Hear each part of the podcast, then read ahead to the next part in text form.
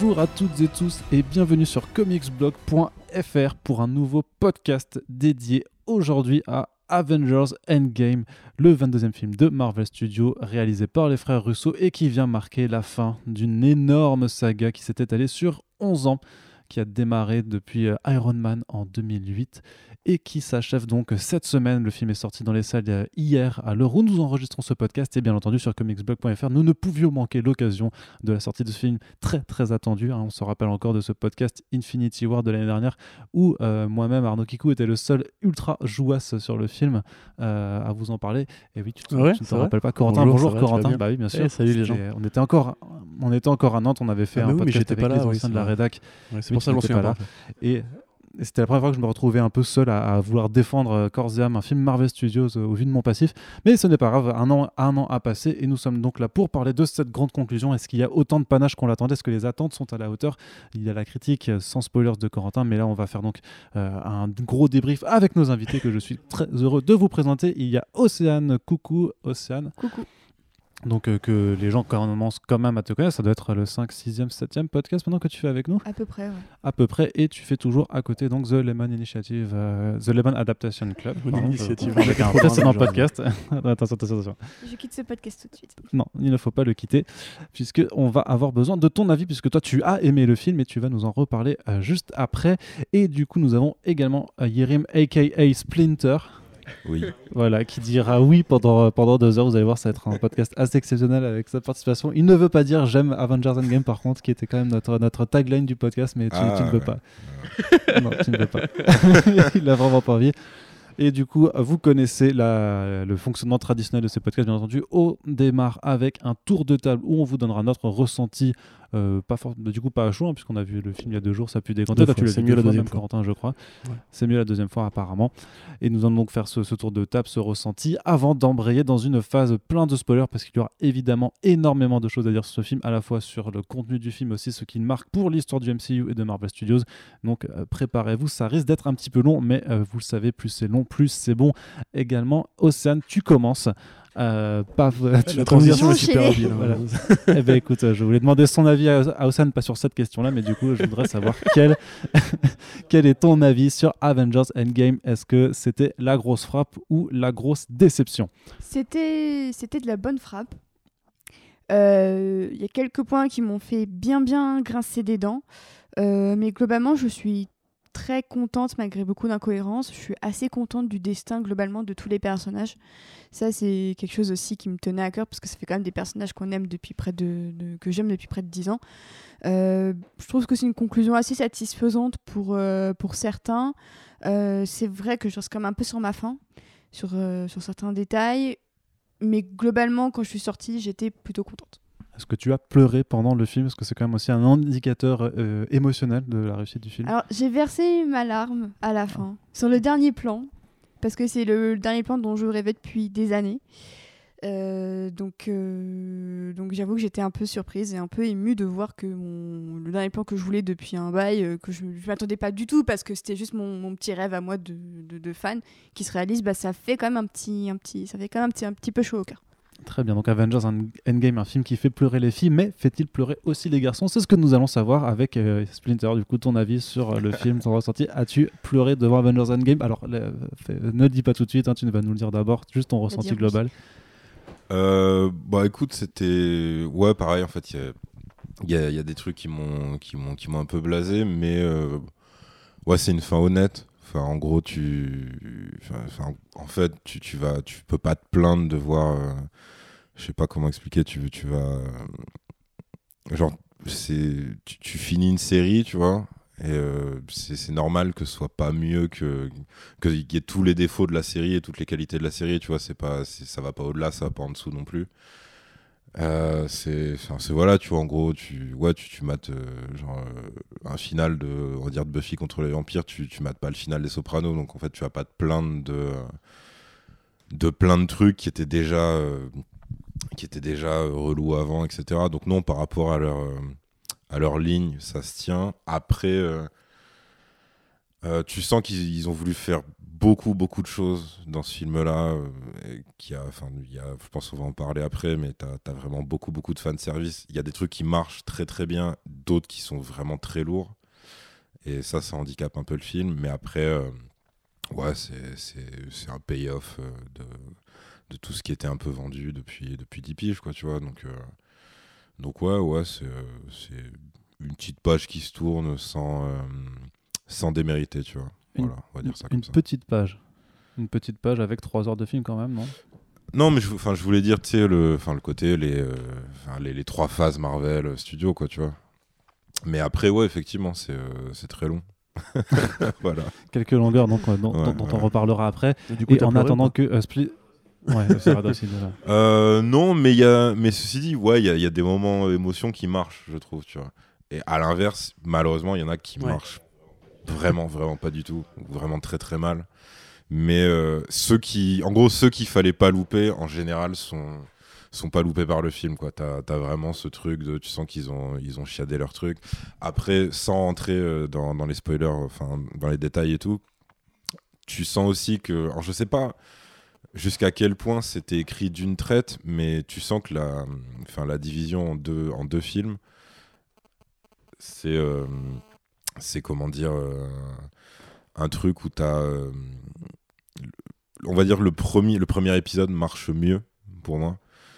Mais euh, mais tu, tu sens qu'en fait ils avaient cette espèce de dilemme de comment on, comment surpasse le 1 ou comment on, comment on rebondit suite à ça. Et que eux leur parti pris qui, est, qui est dès le départ du film c'est ok bon bah on va on va jouer le truc que, que les gens ne peuvent pas attendre. Sauf que après t'as pas forcément t'as pas forcément suffisamment de suffisamment de, de bons concepts pour euh, pour tenir euh, cette bonne idée de départ on va dire Ok, très bien. Voilà. Non, Oui. mais c'est bien, on va, on va pouvoir en, en discuter euh, tout à l'heure. De toute façon, on va juste attendre que Splinter du coup retrouve son enthousiasme et je vais laisser la parole à, à Corentin euh, pour le moment. Ouais. Du coup, Corentin, toi, ton avis, c'est toi qui as rédigé, Ah euh, qui a rédigé la plaisir. critique. Et euh, J'ai pas du tout eu avec de un mal. grand plaisir. C'est T'as venu pas du naturellement. du tout. Et je t'ai pas du tout imposé Non. de la faire entre Voilà, 16h et minuit. effectivement. C'est c'est pas comme ça que ça se passe dans la rédaction de est-ce qu'elle est sortie à minuit 01 Elle est Ouais. sortie à minuit pile, Avec, mec. euh, à Snap, tu minuit vois. pile. J'étais là à l'heure. Ah. Euh, que dire Que dire Que dire Il y a beaucoup de choses qui ont déjà été dites de toute façon. Moi, je vais. euh, Alors, parce que si je me rappelle bien, enfin, je t'interromps, mais quand même, quand t'es Ouais. sorti de la salle, tu m'as dit euh, meilleur film ever, ça surpasse euh, Non, ça, Venom, Oscar tu confonds, 2020. Non, non. Ah, euh, bah, en fait, ouais, c'est vrai que quand on est sorti de la salle, euh, toi et moi d'ailleurs, on était un peu déçus parce que je pense qu'on avait beaucoup, beaucoup d'attentes. Et en relativisant, effectivement, en en parlant avec des gens, etc., c'est vrai que tu peux pas effectivement demander, comme tu disais, à Buffy de faire euh, du HBO. Euh, mais maintenant, au-delà de ça, en fait, moi j'attendais vraiment euh, à ce que, euh, puisqu'on a deux épisodes pour un, enfin, un seul gros concept en deux épisodes, quoi, j'attendais au moins que le deuxième épisode soit à la, à la hauteur du premier. Et dans Ouais. ce cas, je pense que le contrat n'est pas rempli en fait. Pour moi, euh, bah, vous avez qu'à voir les notes et comparer. hein. Euh, Infinity War était mieux. Il se tenait mieux. voilà, je suis malade. Euh, je suis désolé pour vos oreilles.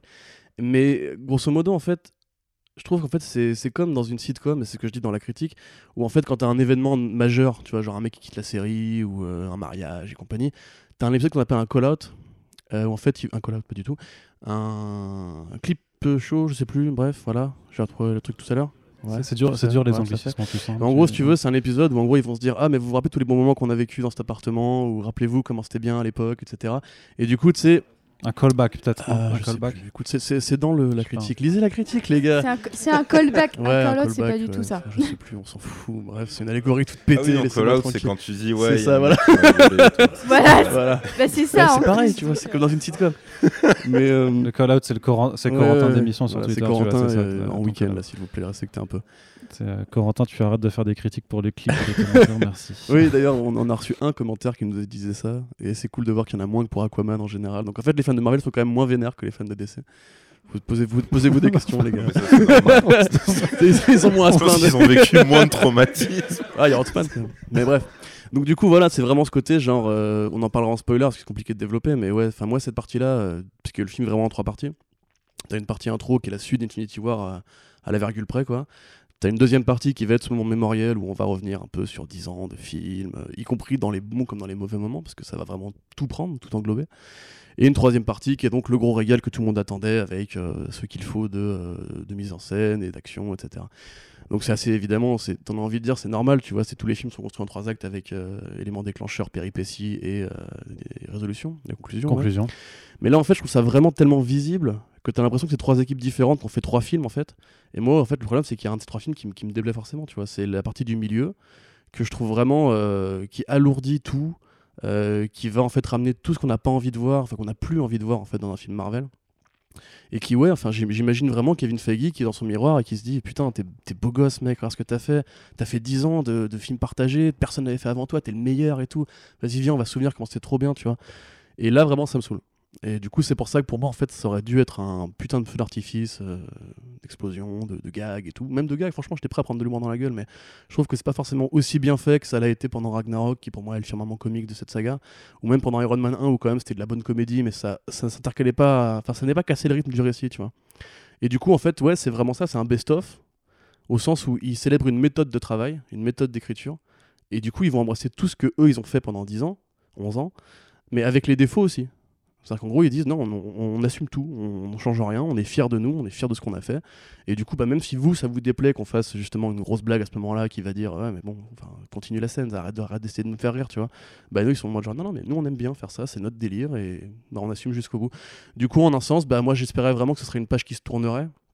Mais en fait, c'est plus une page qui, retourne, qui regarde vers l'arrière, tu vois. C'est vraiment, ouais, une. Je vais retrouver le nom de ce truc parce que ça m'obsède, mais c'est vraiment ce truc-là dans les sitcoms, quoi. Mais de base, hein, que sur les affiches, je trouvais que tous les personnages regardaient en arrière plutôt que vers l'avenir. Ça, c'était Oui, bien un détail euh, intéressant. tourné vers la gauche sur les affiches. Mais justement, par rapport à la promo, enfin, moi, ce, qui, ce que je trouvais surprenant, c'est notamment quand tu parles des blagues et que tu étais quand même prêt à en bouffer. Si effectivement, on peut dire, euh, les gars, c'est bon, ça fait 10 ans que vous euh, tapez des films Marvel, donc vous êtes habitués à la formule avec euh, de l'humour de ça.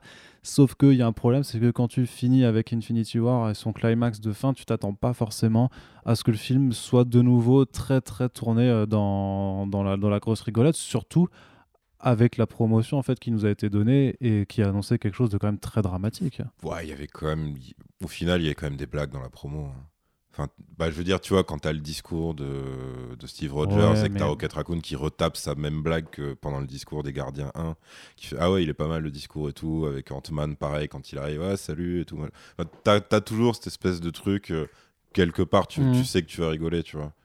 Enfin, il y a, ils s'en cachaient pas non plus, c'était pas. Une vraie promo trompe-l'œil, c'était, c'était plus Iron Man 3. Ouais, ouais, Où là, t'as le côté, ouais, ça va être chaud de. Enfin, tu On va ramener notre Bane à nous, en fait, le mandarin. euh, Ouais, voilà. et alors que clairement, c'est presque l'un des plus drôles aussi, Iron Man clairement, 3, ouais. tu vois, au final. Euh, avec en plus le trompe-l'œil du méchant ultime. Mais tu vois, on en parlait en off. euh, tu prends par exemple le personnage de Thor qui subit des changements euh, pour ce film-là, tu les vois pas du tout. Et la plupart des looks en fait de, des, Oui, oui, des ça, par- clairement. des parties dont je parlais euh, sont pas du tout évoquées. Euh, le problème, c'est que nous, du coup, on bouffe tellement de news qu'on a vu des trucs qui ont spoilé et compagnie. On a vu des mecs qui ont leaké des bouts de vidéos. Mais en général, quand même, je pense que si tu y vas en te disant c'est comme Infinity War, c'est-à-dire en gros, c'est du Russo, des mecs qui savent faire en plus des films relativement sérieux. Tu vois, Winter Soldier, c'est pas le film où tu rigoles le plus chez Marvel. Là, clairement, pour moi, c'est ouais, c'est un mélange de ça et de, l'esprit ouais, de l'humour Ant-Man, tu vois, vraiment. Le côté, euh, sais, un peu inconséquent, sans trop d'enjeux, et tu sais que tu as une petite aventure qui finit bien, et éventuellement pas forcément si bien que ça, mais au bout d'un moment, tu sais que tu viens aussi pour des comédies, une comédie. Et je trouve que tu vois, limite, dans les. Mais tu vois, dans le trailer, le- un truc qui est, constitutif, c'est quand euh, Thor appelle euh, son, son Stormbreaker, là, devant, euh, devant Brie Larson. Ça, c'est une blague, tu vois, qui pour moi marche pas forcément super bien, mais elle est là pour imposer un peu un truc, tu vois. Pour le coup, cet esprit-là, il disparaît très vite dans le film. Il va vraiment plus sur un gag de, de slapstick euh, par rapport à différents personnages que tu vois pas du tout dans la promo, quoi. C'est les moments où tu break, mais pareil pour le, le rôle de Hulk, tu vois. Enfin, c'est il y a plein de trucs Ouais, qu'on ouais. n'a pas du tout vu dans la promo, quoi, vraiment. Et c'est un clip show, du coup. Euh, Voilà. Donc rien à voir avec Call Out, je sais pas pourquoi. Je sais pas pourquoi je pensais à ça. Peut-être parce que tu fais souvent Ouais, pointer ça, du ouais. doigt sur Twitter Ouais, pour, c'est- euh, pour tes critiques euh, qui sont là pour les clics et les commentaires. hein, on l'a- déjà dit avant. C'est ta faute, ça aussi. bah oui, bah écoute. Mais après, mais ceci dit, justement, pour le côté clip show, t'as- mais c'est pareil, on s'en était parlé à la sortie. euh, Il y a. Enfin, il y a une autre saga qui a fait ça, mais En fait, c'est Fast and Furious dans Fast and Furious 7. Hmm. Mais là, c'est parce que c'est parce que t'as un des deux acteurs principaux bah, qui est décédé et qu'en fait, c'est une saga qui est tellement bourrine que leur seul moyen de, rendre hommage, vu qu'ils ne savent pas faire des trucs subtils, c'était de faire un clip show complètement euh, assumé à la fin. Mais en fait, ça justifie par la mort du gars. Et effectivement, es dans cette espèce d'équilibre très très chelou entre le côté méta de. Bah, enfin, c'est un clip show qu'un qu'un youtubeur aurait pu faire, fan Ouais, de la saga, tu vois, ouais. concrètement, sur du Wiz Khalifa en plus, hein, voilà. T'as ça, et, et- Non, mais enfin voilà, c'est vraiment du bourrinage jusqu'au bout, quoi, tu vois. C'est-à-dire, t'as les petites notes de piano tristes, et t'as le clip show qui démarre. Et le problème, c'est que là, effectivement, dire, euh, à la limite, s'ils avaient été cyniques jusqu'au jusqu'au bout, ils auraient pu faire passer ça pour un hommage à Stanley. Mais en fait, ils l'ont déjà fait dans Captain Marvel, dans la scène d'intro. Donc là, clairement, ils s'en foutent. Enfin, c'est fini, quoi, tu vois.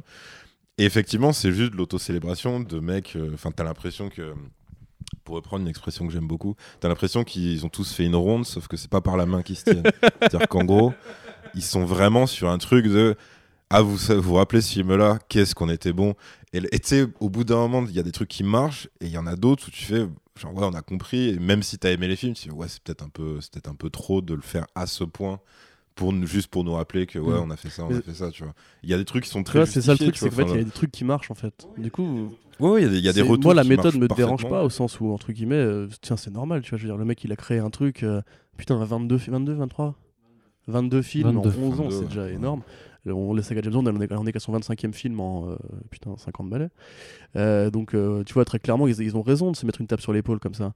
Mais, enfin, tu vois, je prends un exemple qui reste chez Disney d'ailleurs, c'est Rogue One. Tu vois, Star Wars Rogue One, qui est un film qui, du coup, est foutu pareil, tu vois, c'est euh, un peu un cadeau qu'on fait aux fans de l'épisode 4, 5, 6, euh, en mode euh, rappelez-vous avant la, trilogie que vous avez maintenant, que vous aimez peut-être un peu moins, tu vois, c'était quand même bien, il y avait les vaisseaux et tout. Et en fait, dedans, ils se contentent pas de ça, tu vois, il faut qu'ils rajoutent euh, des caméos de personnages que t'as pas forcément envie de voir. T'as trois PO qui se baladent, tu sais pas pourquoi, etc. T'es là, mais les gars, enfin. Et pourtant, à côté, tu vois, t'as as les scènes avec Vador qui sont cool, tu dis, ah, c'est vrai que nostalgiquement, ça marche bien, mais en même temps, enfin, je suis pas non plus un crétin, vous pouvez aussi inventer un nouveau truc, tu vois. Et là, je trouve que, au-delà de ça, en fait, ce clip show, il est mal filmé. Euh, vraiment, pour moi, genre, le, le- il y a une mollesse dans la mise en scène qui vraiment alourdit tout le film, surtout après Infinity War, qui pour le coup avait bien réussi à filmer Thanos comme un truc assez, euh, assez conséquent, tu vois.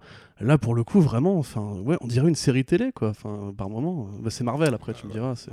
ouais bien sûr Et c'est Ouais. les Russos Ouais, qui, ouais, font de la ouais, télé ouais. et, euh, qui nous ont habitués de toute façon. Mais c'est vrai que, enfin, le truc, c'est que c'est- c'est peut-être un peu euh, injuste de comparer Endgame à l'aube de à l'aune d'In- d'Infinity War, de dire euh, forcément c'était moins bien que le premier. Mais je trouve notamment que, euh, pour donner mon avis aussi, puisqu'on est. Non, bah non, non, de non, on s'en branle. Non, tu sors, casse-toi, c'est bon. Ok, très on peut en parler entre nous, là. Bah, vois. écoute, euh, voilà. Bah, excusez-moi de vous avoir dérangé. euh, je vous ai vu pas je me suis dit, tiens, je, sors pourrais participer à la conversation. non, mais je, je m'en vais. D'ici, c'est mieux. puis voilà. je veux dire, Shazam, il y a 4 étoiles. hein, voilà, c'est dire que c'est Oui, d'ailleurs, enfin, qu'on en reparle de ça.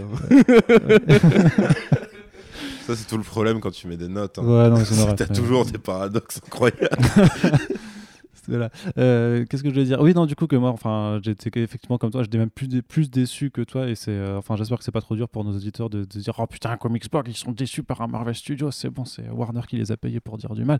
Non, ce n'est pas ça, c'est que, effectivement, à force de suivre, moi je pense qu'on est toujours, et, je le disais déjà pour Infinity War, hein, c'était qu'à force de suivre l'actualité, à force de relayer à la moindre chose, tu as des attentes en tant que, euh, enfin, par rapport à cette fonction qu'on a de- d'en parler tous les jours, qui sont pas forcément les mêmes qu'un public moins assidu ou un public qui qui est pas là à scruter à scruter n'importe quoi.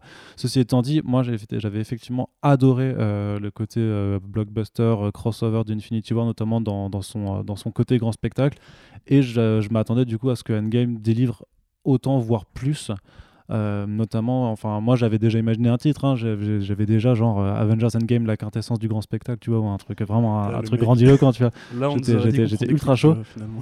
Ouais, bah, bah non, mais non, mais j'étais vraiment ultra En chaud. à- il avait même rédigé une entière avant de voir le film On vous la, on Non, la ça, mettra en bonus du podcast si vous voulez. Je peux- J'ai déjà la news Avengers fait un milliard sur son week-end d'ouverture au cas où tu vois, mais, euh, mais, mais, mais- pas à ce point. Non, et du coup, c'est vrai que j'étais, j'étais, j'étais autant sur la, effectivement quand tu parles des trois parties, la première partie m'a agréablement surpris parce que je, je me suis dit non tellement, ok, ça va vite et du coup, il- c'est-à-dire qu'ils ont plein de trucs à raconter encore après. Je suis surpris, je suis curieux de voir ça. Et autant je me disais, putain, en plus, ils ont pas menti quand ils ont dit que la promo c'était quasiment que les 20 premières minutes du film. C'est, c'est, c'est vrai à 90% vraiment. Ils ont vraiment ré- réussi à le tenir. Et autant effectivement après, euh, je trouve que le, principe du scénario, même s'il y avait des bribes euh, qu'on connaissait déjà parce qu'on avait vu euh, certaines photos et tout ça, en fait, ça, pas, casse pas trois pattes à un canard du tout. Et, même ce côté euh, célébration, auto-congratulation, se met des tapes dans le dos. Parce que regardez, nos, nos films, ils étaient cool. Et on fait. moi, j'attendais limite plus déjà. Pas, pas forcément de choisir que certains, certains moments choisis. Je pensais qu'il y en aurait plus. Bah, parce que je suis d'accord qu'il faut se limiter parce qu'on a que trois heures, même si trois heures c'est long mais je, pensais à un, côté euh, anniversaire plus, généreux. Du coup, je pense que ça, c'est un- une notion sur laquelle on reviendra sur la générosité du film. Et effectivement, il y a un problème de réal, de, réal aussi par rapport à l'intensité des scènes d'action qui sont déjà moins nombreuses, mais aussi même par rapport à ce qu'on appellera le, grand combat. Euh, vous doutez bien qu'il y a un grand combat à la fin, donc c'est pas un spoiler de le dire. Mais euh, c'était pas aussi intense que par exemple, juste moi je retiens toujours le, combat de Titan, euh, enfin de Thanos sur Titan avec euh, notamment le passage Doctor Strange. Tu vois, il y, avait vraiment des, moments visuellement qui étaient ultra inventifs et très comic bookien dans, dans, dans, ce cas de figure. Et là, je veux dire que même si tu vois plein de, coups, de personnages qui courent, en, qui courent en ligne et que ça te rappelle juste qu'effectivement, Marvel Studios a réussi à ramener euh, 40 personnages différents et que parce qu'ils ont réussi à fidéliser le public, en fait, tout le monde peut les voir et, et comprendre qui, sont, euh, qui, sont, qui est tout le monde. Et ça, c'est quand même une performance qui est ouf, je trouve. Euh, bah, ça reste quand même juste euh, 40 mecs qui courent, qui courent en ligne droite Ouais, ah bah euh, après, des euh, méchants. Et, ça, et c'est plus aussi spectaculaire que. euh, Bah, C'est-à-dire, en fait, dans un monde idéal, la scène à laquelle tu fais référence, en fait, il, il aurait fallu que tu aies un réal de seconde équipe qui se serait appelé Peter Jackson, et là, tu aurais eu euh, Mm. la scène que tu mérites, entre guillemets, tu vois. Après, le truc, c'est que, ouais, c'est euh, enfin c'est c'est les Russo. Et après, tu sais, quand tu disais que tu as une partie un peu euh, qui ressemble à Ant-Man et tout dans le truc, je pense, on va dire ce qu'on va appeler le casse, tout court, tu vois. Ouais, tu as ça sur le principe, mais. euh, mais pour moi, c'est comme si dans leur cahier des charges, ils avaient une obligation de, de se calibrer un peu aussi sur les autres Avengers avant que eux arrivent. C'est-à-dire que enfin, t'as un, t'as un esprit, en fait, euh, t'es un peu les, euh, les Avengers de Ouais, ça, Whedon, ouais. Qui est plaqué vraiment par-dessus. Et en fait, je les sens pas forcément super à l'aise euh, avec, euh, avec cette direction-là. Il y a un côté très Whedon, ouais, enfin, mais dans les hommages, forcément, tu vois, puisque c'est, c'est un hommage Ouais, rendu aux héros de la première phase, tu vois, aux héros du premier temps, et particulièrement à Cap, Thor et Iron Man. Euh, à tous les niveaux, alors peut-être Thor un peu moins, mais il joue vachement sur le côté trinité du truc. Après, tu vois, pour revenir sur la scène de baston dont tu parlais, moi je la trouve bien, tu vois, par exemple. Franchement, ce Mhm. moment-là, justement, euh, on va pas dire tout ce qui se passe, hein, mais euh, les petits frissons, tu vois, quand même, parce que tu dis que ouais, c'est récompensant, tu dis que, bon, c'est un terme voilà, qui veut tout et rien dire, mais tu dis quand même que, ouais, ils ont réussi justement ce fantasme un peu, euh, un peu bébête de on a mis tout un univers dans, un seul film, tu vois. Euh, et justement, moi, c'est vraiment ça que je cherchais en fait à avoir. Et je te dis, sur le, sur le global, je suis pas forcément déçu du tout. euh, parce que. Je sais pas comment dire ça forcément très euh, respectueusement, mais ça reste du Marvel, tu vois. Et même en comics, des crossovers estivaux, c'est rarement les chefs-d'œuvre que tu vas relire comme du Dark Knight Returns ou quoi. Donc au final, euh, moi je suis quand même content de voir que effectivement c'est la- l'aboutissement d'une logique, euh, la- l'aboutissement d'une manufacture même, tu vois, d'une méthode de travail en fait, qui va tellement loin qu'à la fin justement ils arrivent à faire, comme tu dis, tenir ensemble tellement de trucs, tellement de personnages, tellement de scènes et que du coup en fait tu te dis putain mais ils ont quand même réussi à faire ça quoi. Ouais, puis que tous les acteurs aussi y aient participé. Je trouve que. Enfin, on peut être. Une assez- pensée pour Lupita Nyong'o. Ouais. Mais euh, bah, même Okoye, hein, je l'ai trouvée super absente alors qu'elle est sur les affiches et tout, elle est super Ouais. absente. ouais. Euh, mais globalement, je trouve que même tous les acteurs avaient. Ils, ils donnent un petit peu parce que je pense que eux-mêmes, ok, si on est cynique et tout, on sait que c'est des contrats, blablabla, des rôles comme des autres. Je pense que quand même, au bout d'un moment, tu finis. Ils ont fini par se dire Ah putain, on, participe quand même à un gros truc. Et, euh, et je trouve que ça se ressent dans l'implication de, de certains vraiment jusqu'au bout. Et, euh, et c'est ça aussi qui m'a rendu, euh, au moins la dernière partie, assez touchante. C'est qu'on sentait que certains étaient quand même un tout petit peu émus de, de partir. Oh, ça c'est sûr. Pardon. Dans, dans tous les sens du terme, hein, sans trop spoiler, mais vraiment, bon, il y a Même- des même- débats. même dans ceux qui sont restent, je trouve, euh, Mais oui, dans ceux qui restent, on sent que bah, quand même, ils, ils étaient pas loin d'avoir Mm. la petite larmichette sur le, sur le une plateau. scène de passage de flambeau euh, euh, qu'on va pas spoiler, mais où Très justement belle, ouais. celui qui reçoit le flambeau entre guillemets a l'air plus ému que celui qui le donne, tu vois. Enfin, même Ouais. symboliquement, c'est assez euh, bien trouvé, tu vois. Et, et j'ai l'impression que certains acteurs aussi sont assez apaisés. Et euh, qu'ils ils ont l'air en paix avec euh, ce que la, le- la fin du script leur donne, que ce soit en bon ou en mauvais. Euh, on a l'impression qu'ils ils ont. Je pense qu'ils l'ont joué vraiment avec beaucoup de plaisir, en se disant bah, c'est la fin, bah, on va tout donner parce qu'ils ont quand même une forme de reconnaissance envers Marvel, qui a soit relancé leur carrière pour certains, qui l'ont lancé pour d'autres. Et, euh, et c'est pour ça, je trouve que même si ça reste quand même une grosse industrie blockbuster, beaucoup d'argent et tout ça. Je pense que euh, le film montre quand même qu'il y a un côté assez humain derrière. On est maintenant dans la partie spoilers, mais vraiment, il y a des- acteurs qui m'ont vraiment étonné euh, dans le film. Ouais, moi du coup je voulais rajouter par rapport à ce que tu disais, et c'est vrai en fait que j'y repense à ce que tu disais par rapport à la formule Whedon, mais c'est marrant en fait de voir justement des acteurs qui sont passés par plein de réals, tu vois justement, tu prends typiquement euh, Downey Jr., euh, il a fait euh, John Favreau 1, John Favreau 2, Joss Whedon, Shane Black, Joss Whedon encore, euh, les Russo, etc. Et en fait le mec... Et, Et John Watts, tout à fait, oui oui c'est vrai. Et il a trouvé une forme de cohérence globale à son jeu qui euh, est plutôt agréable. Après, du coup, bon, j'ai vu qu'il y en a, qu'il y en a qui trouvent qu'il donne moins que d'habitude, ou peut-être que justement il donne trop dans un Ouais. sens et pas dans l'autre et compagnie. Mais dans l'ensemble, tu vois, moi, enfin. C'est pour ça que j'ai du mal à être dur avec ce film. En fait, tu vois, on, on sortait la séance, on s'est dit, euh, franchement, euh, on était, vraiment, déçus, tu vois. On s'est dit, vas-y, euh, quitte à mettre une note, on met 3 parce que c'est pas, c'est pas, c'est pas à hauteur de ce qu'on voulait. Mais en vrai, tu vois, moi, j'arrive pas à dire parce que mine de rien, ça reste en fait un truc euh, où t'as tellement donné toi-même de ta vie à ces trucs-là, tu vois, théorisé, mais t'as rempli les blancs toi-même comme un con par rapport au hors-champ, genre, Ah, là, ils sont, non, ils sont là, etc. Tu vois. Qu'en fait, il y a vraiment, ils savent justement trouver la force de l'affect, où tu te dis, en fait, tu repenses justement à ces premiers pas que t'as- qu'ils avaient trouvé à l'époque, et ça a l'air super con à dire, hein, parce que c'est une fin de saga, toutes les fins de saga jouent sur le côté, ah, on part de loin quand même, les gars. hein. Et là, pour le coup, je trouve qu'en fait, euh, il, ça redonne un petit peu à Hollywood, ce côté un peu con, vraiment nostalgique, et euh, ce côté un peu enfantin, tu sais, on parle souvent de l'âme d'enfant quand tu vas voir un film. Mais ouais, franchement, je me, suis- je me suis surpris, tu vois, être euh, limite un peu ému par moment, tu vois. Enfin, alors que tu me connais, je- j'ai pas d'âme, tu vois. Euh, Moi, Mm. j'égorge des chats le matin, euh, je renverse des vieilles dans la rue, tu vois. Enfin, non, ça se passe pas bien. Alors que là, pour le coup, franchement, je trouve que ça fonctionne. Et en un sens, on peut quand même célébrer ce truc-là, puisque même si effectivement le film n'est pas parfait du tout, euh, s'il faut donner justement, avant de passer à la partie spoiler, un avis définitif, moi je dirais quand même qu'il vaut, il vaut, il vaut le déplacement, tu vois. Il vaut le prix des, des 10 balles de ciné parce que ça a l'air con, ça a l'air con à Mais dire. parce mais- que ça, re- ça reste plus, ça reste plus Ouais. qu'un film aussi. Tu peux pas juste le considérer en tant que film, en tant qu'histoire autoconduite. C'est parce une, que c'est une c'est expérience. Ouais, c'est c'est Mm. tellement plus que ça par rapport à tout ce que ça représente derrière et, euh, et notamment ce que tu dis sur, sur les acteurs qui, ouais, qui pour certains sont là depuis, euh, depuis tellement longtemps. Parce qu'ils ils sont apparus dans le premier film en 2008, mais c'est-à-dire qu'ils enfin, ils ont été castés avant, ils ont dû Mm. commencer à se préparer à jouer ces Ouais. personnages, tu vois. Enfin, il y, a il y a vraiment un, un cheminement, et même pour certains qui vont continuer par la suite sur des séries, par exemple Disney, des choses comme ça. Enfin, c'est vraiment un- Et tu peux pas demander, effectivement, enfin, même si 3 heures c'est long, je veux dire, tu, tu dis que tu as un film, tu dois conclure non seulement une histoire, mais une saga, euh, faire des contrats, enfin terminer des contrats d'acteurs, amorcer le nouveau pas d'une énorme industrie. hein, et, ça, euh, ça, par contre, ça, enfin, en, ter- en termes de défis, non, mais en termes de défis de production et tout ça, enfin, il y a quand même un cahier des charges aussi qui est, enfin, qui est Ah oui, sans commune mesure Marvel, à- ce charges, oui, en général. Et, euh, et toujours réussir à essayer de, quand même de raconter une histoire, à faire, à faire des choses. Donc effectivement, tu, tu peux que avoir, enfin, tu peux, tu peux pas, enfin, ça peut pas être parfait parce qu'il y a forcément des, euh, des, des ratés ou des, euh, des, des gens qui se prennent un peu les pieds dans les pattes. Mais euh, oui, on va pas dire que c'est nul ou qu'il faut pas aller le voir euh, là-dessus. C'est juste que peut-être qu'on en attendait trop. Euh, effectivement, on peut pas demander à, à McDo de te faire. euh, Allégorie culinaire, voilà. c'est- les, métaphores culinaires que, des que- fois, que tu tu apprécies Big toujours. Mac parce que quand t'étais petit, ton papa il t'emmenait au fast-food et t'es là, t'es content. Mais c'est vrai que on, on s'était dit justement pendant un shawarma légendaire de, de fin de film, on a fait un shawarma après Avengers 4, c'était trop méta. Qui était- moi, j'ai Ouais, non, c'était pas. Bah, le, lui, si, moi j'ai pris poulet. euh, tu sais, c'était avec un peu de citron dedans, Ouais. c'était c'était pas dégueu. C'est super intéressant. Par contre, la salade doit être trop sucrée, c'était bizarre. Mais euh, Alors du coup, Océane Shawarma plutôt poulet ou bœuf quand même? Euh, Buff, Bœuf quand même. Ouais. Voilà, bah, ouais. moi c'est poulet. Merci. Voilà. Ouais, bah, c'est dommage. Ouais, je sais personne bien. n'est parfait. hein. Mais euh, qu'est-ce que je voulais dire? On se le disait justement à ce moment-là, c'est vrai qu'en fait, t'as des gamins qui ont grandi avec euh, les films Marvel Studios et pour qui en fait Oui. c'est la saga, comme nous on a eu, enfin, Retour à le futur ou Star Wars quand on était petit, tu vois. Euh, même si on n'a pas grandi forcément avec ces films-là, tu vois ce que je veux dire. Mais Non, euh, t'as- pas grandi avec Star Wars, Jurassic Park, tu préfères Enfin, je sais pas. je... Ouais. Ouais, mais Jurassic Park, quand tu vas voir le 3, ouais, enfin, c'est Oh, pas non plus ouais, enfin, la grande, euh, la grande apothéose non Après, plus. Quoi. je pense si, si on devait comparer, il faudrait retrouver plus des des fans d'Harry ouais. Potter. Non, mais Ouais, pour avoir Harry beaucoup, de films, tu vois. Remarque, avoir euh, Ah, longitude et ouais, acteurs qui restent pendant tout un rôle, ouais, c'est C'est sûr. ça, tu vois.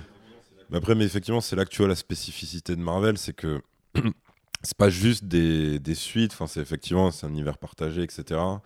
Une grosse série Et, télé. et hein. voilà, c'est une grosse série. Et donc, forcément, au dernier épisode, t'as pas juste la Ouais, résolution d'un truc que t'avais au premier, en fait, parce que t'as, parce que c'est parti forcément euh, dans tous les sens, euh, même pas dans le mauvais sens du terme, mais dans dans la mesure où tu où ils devaient développer au minimum une dizaine de, de super-héros, chacun dans leur film et tout.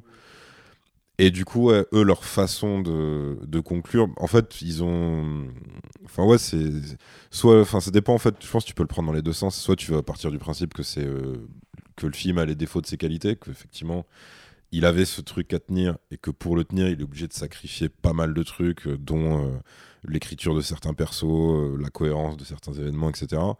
Ou soit tu te le prends et tu te dis bon bah voilà j'ai euh, enfin j'ai ce que j'attendais etc malgré tu vois tous les défauts machin. Parce qu'en fait c'était euh, plus du mal nécessaire en gros.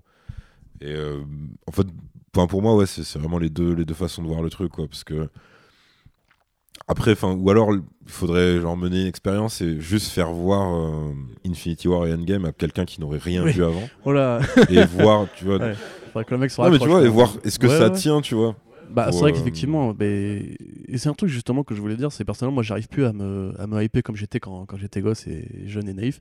Sur le côté justement, accompagnement de héros, affect, tu, sais, tu, mets un peu de toi-même dans les films, etc. Aujourd'hui, euh, les films ça reste des produits finis, ils sont bien, ils sont pas bien, tu vois.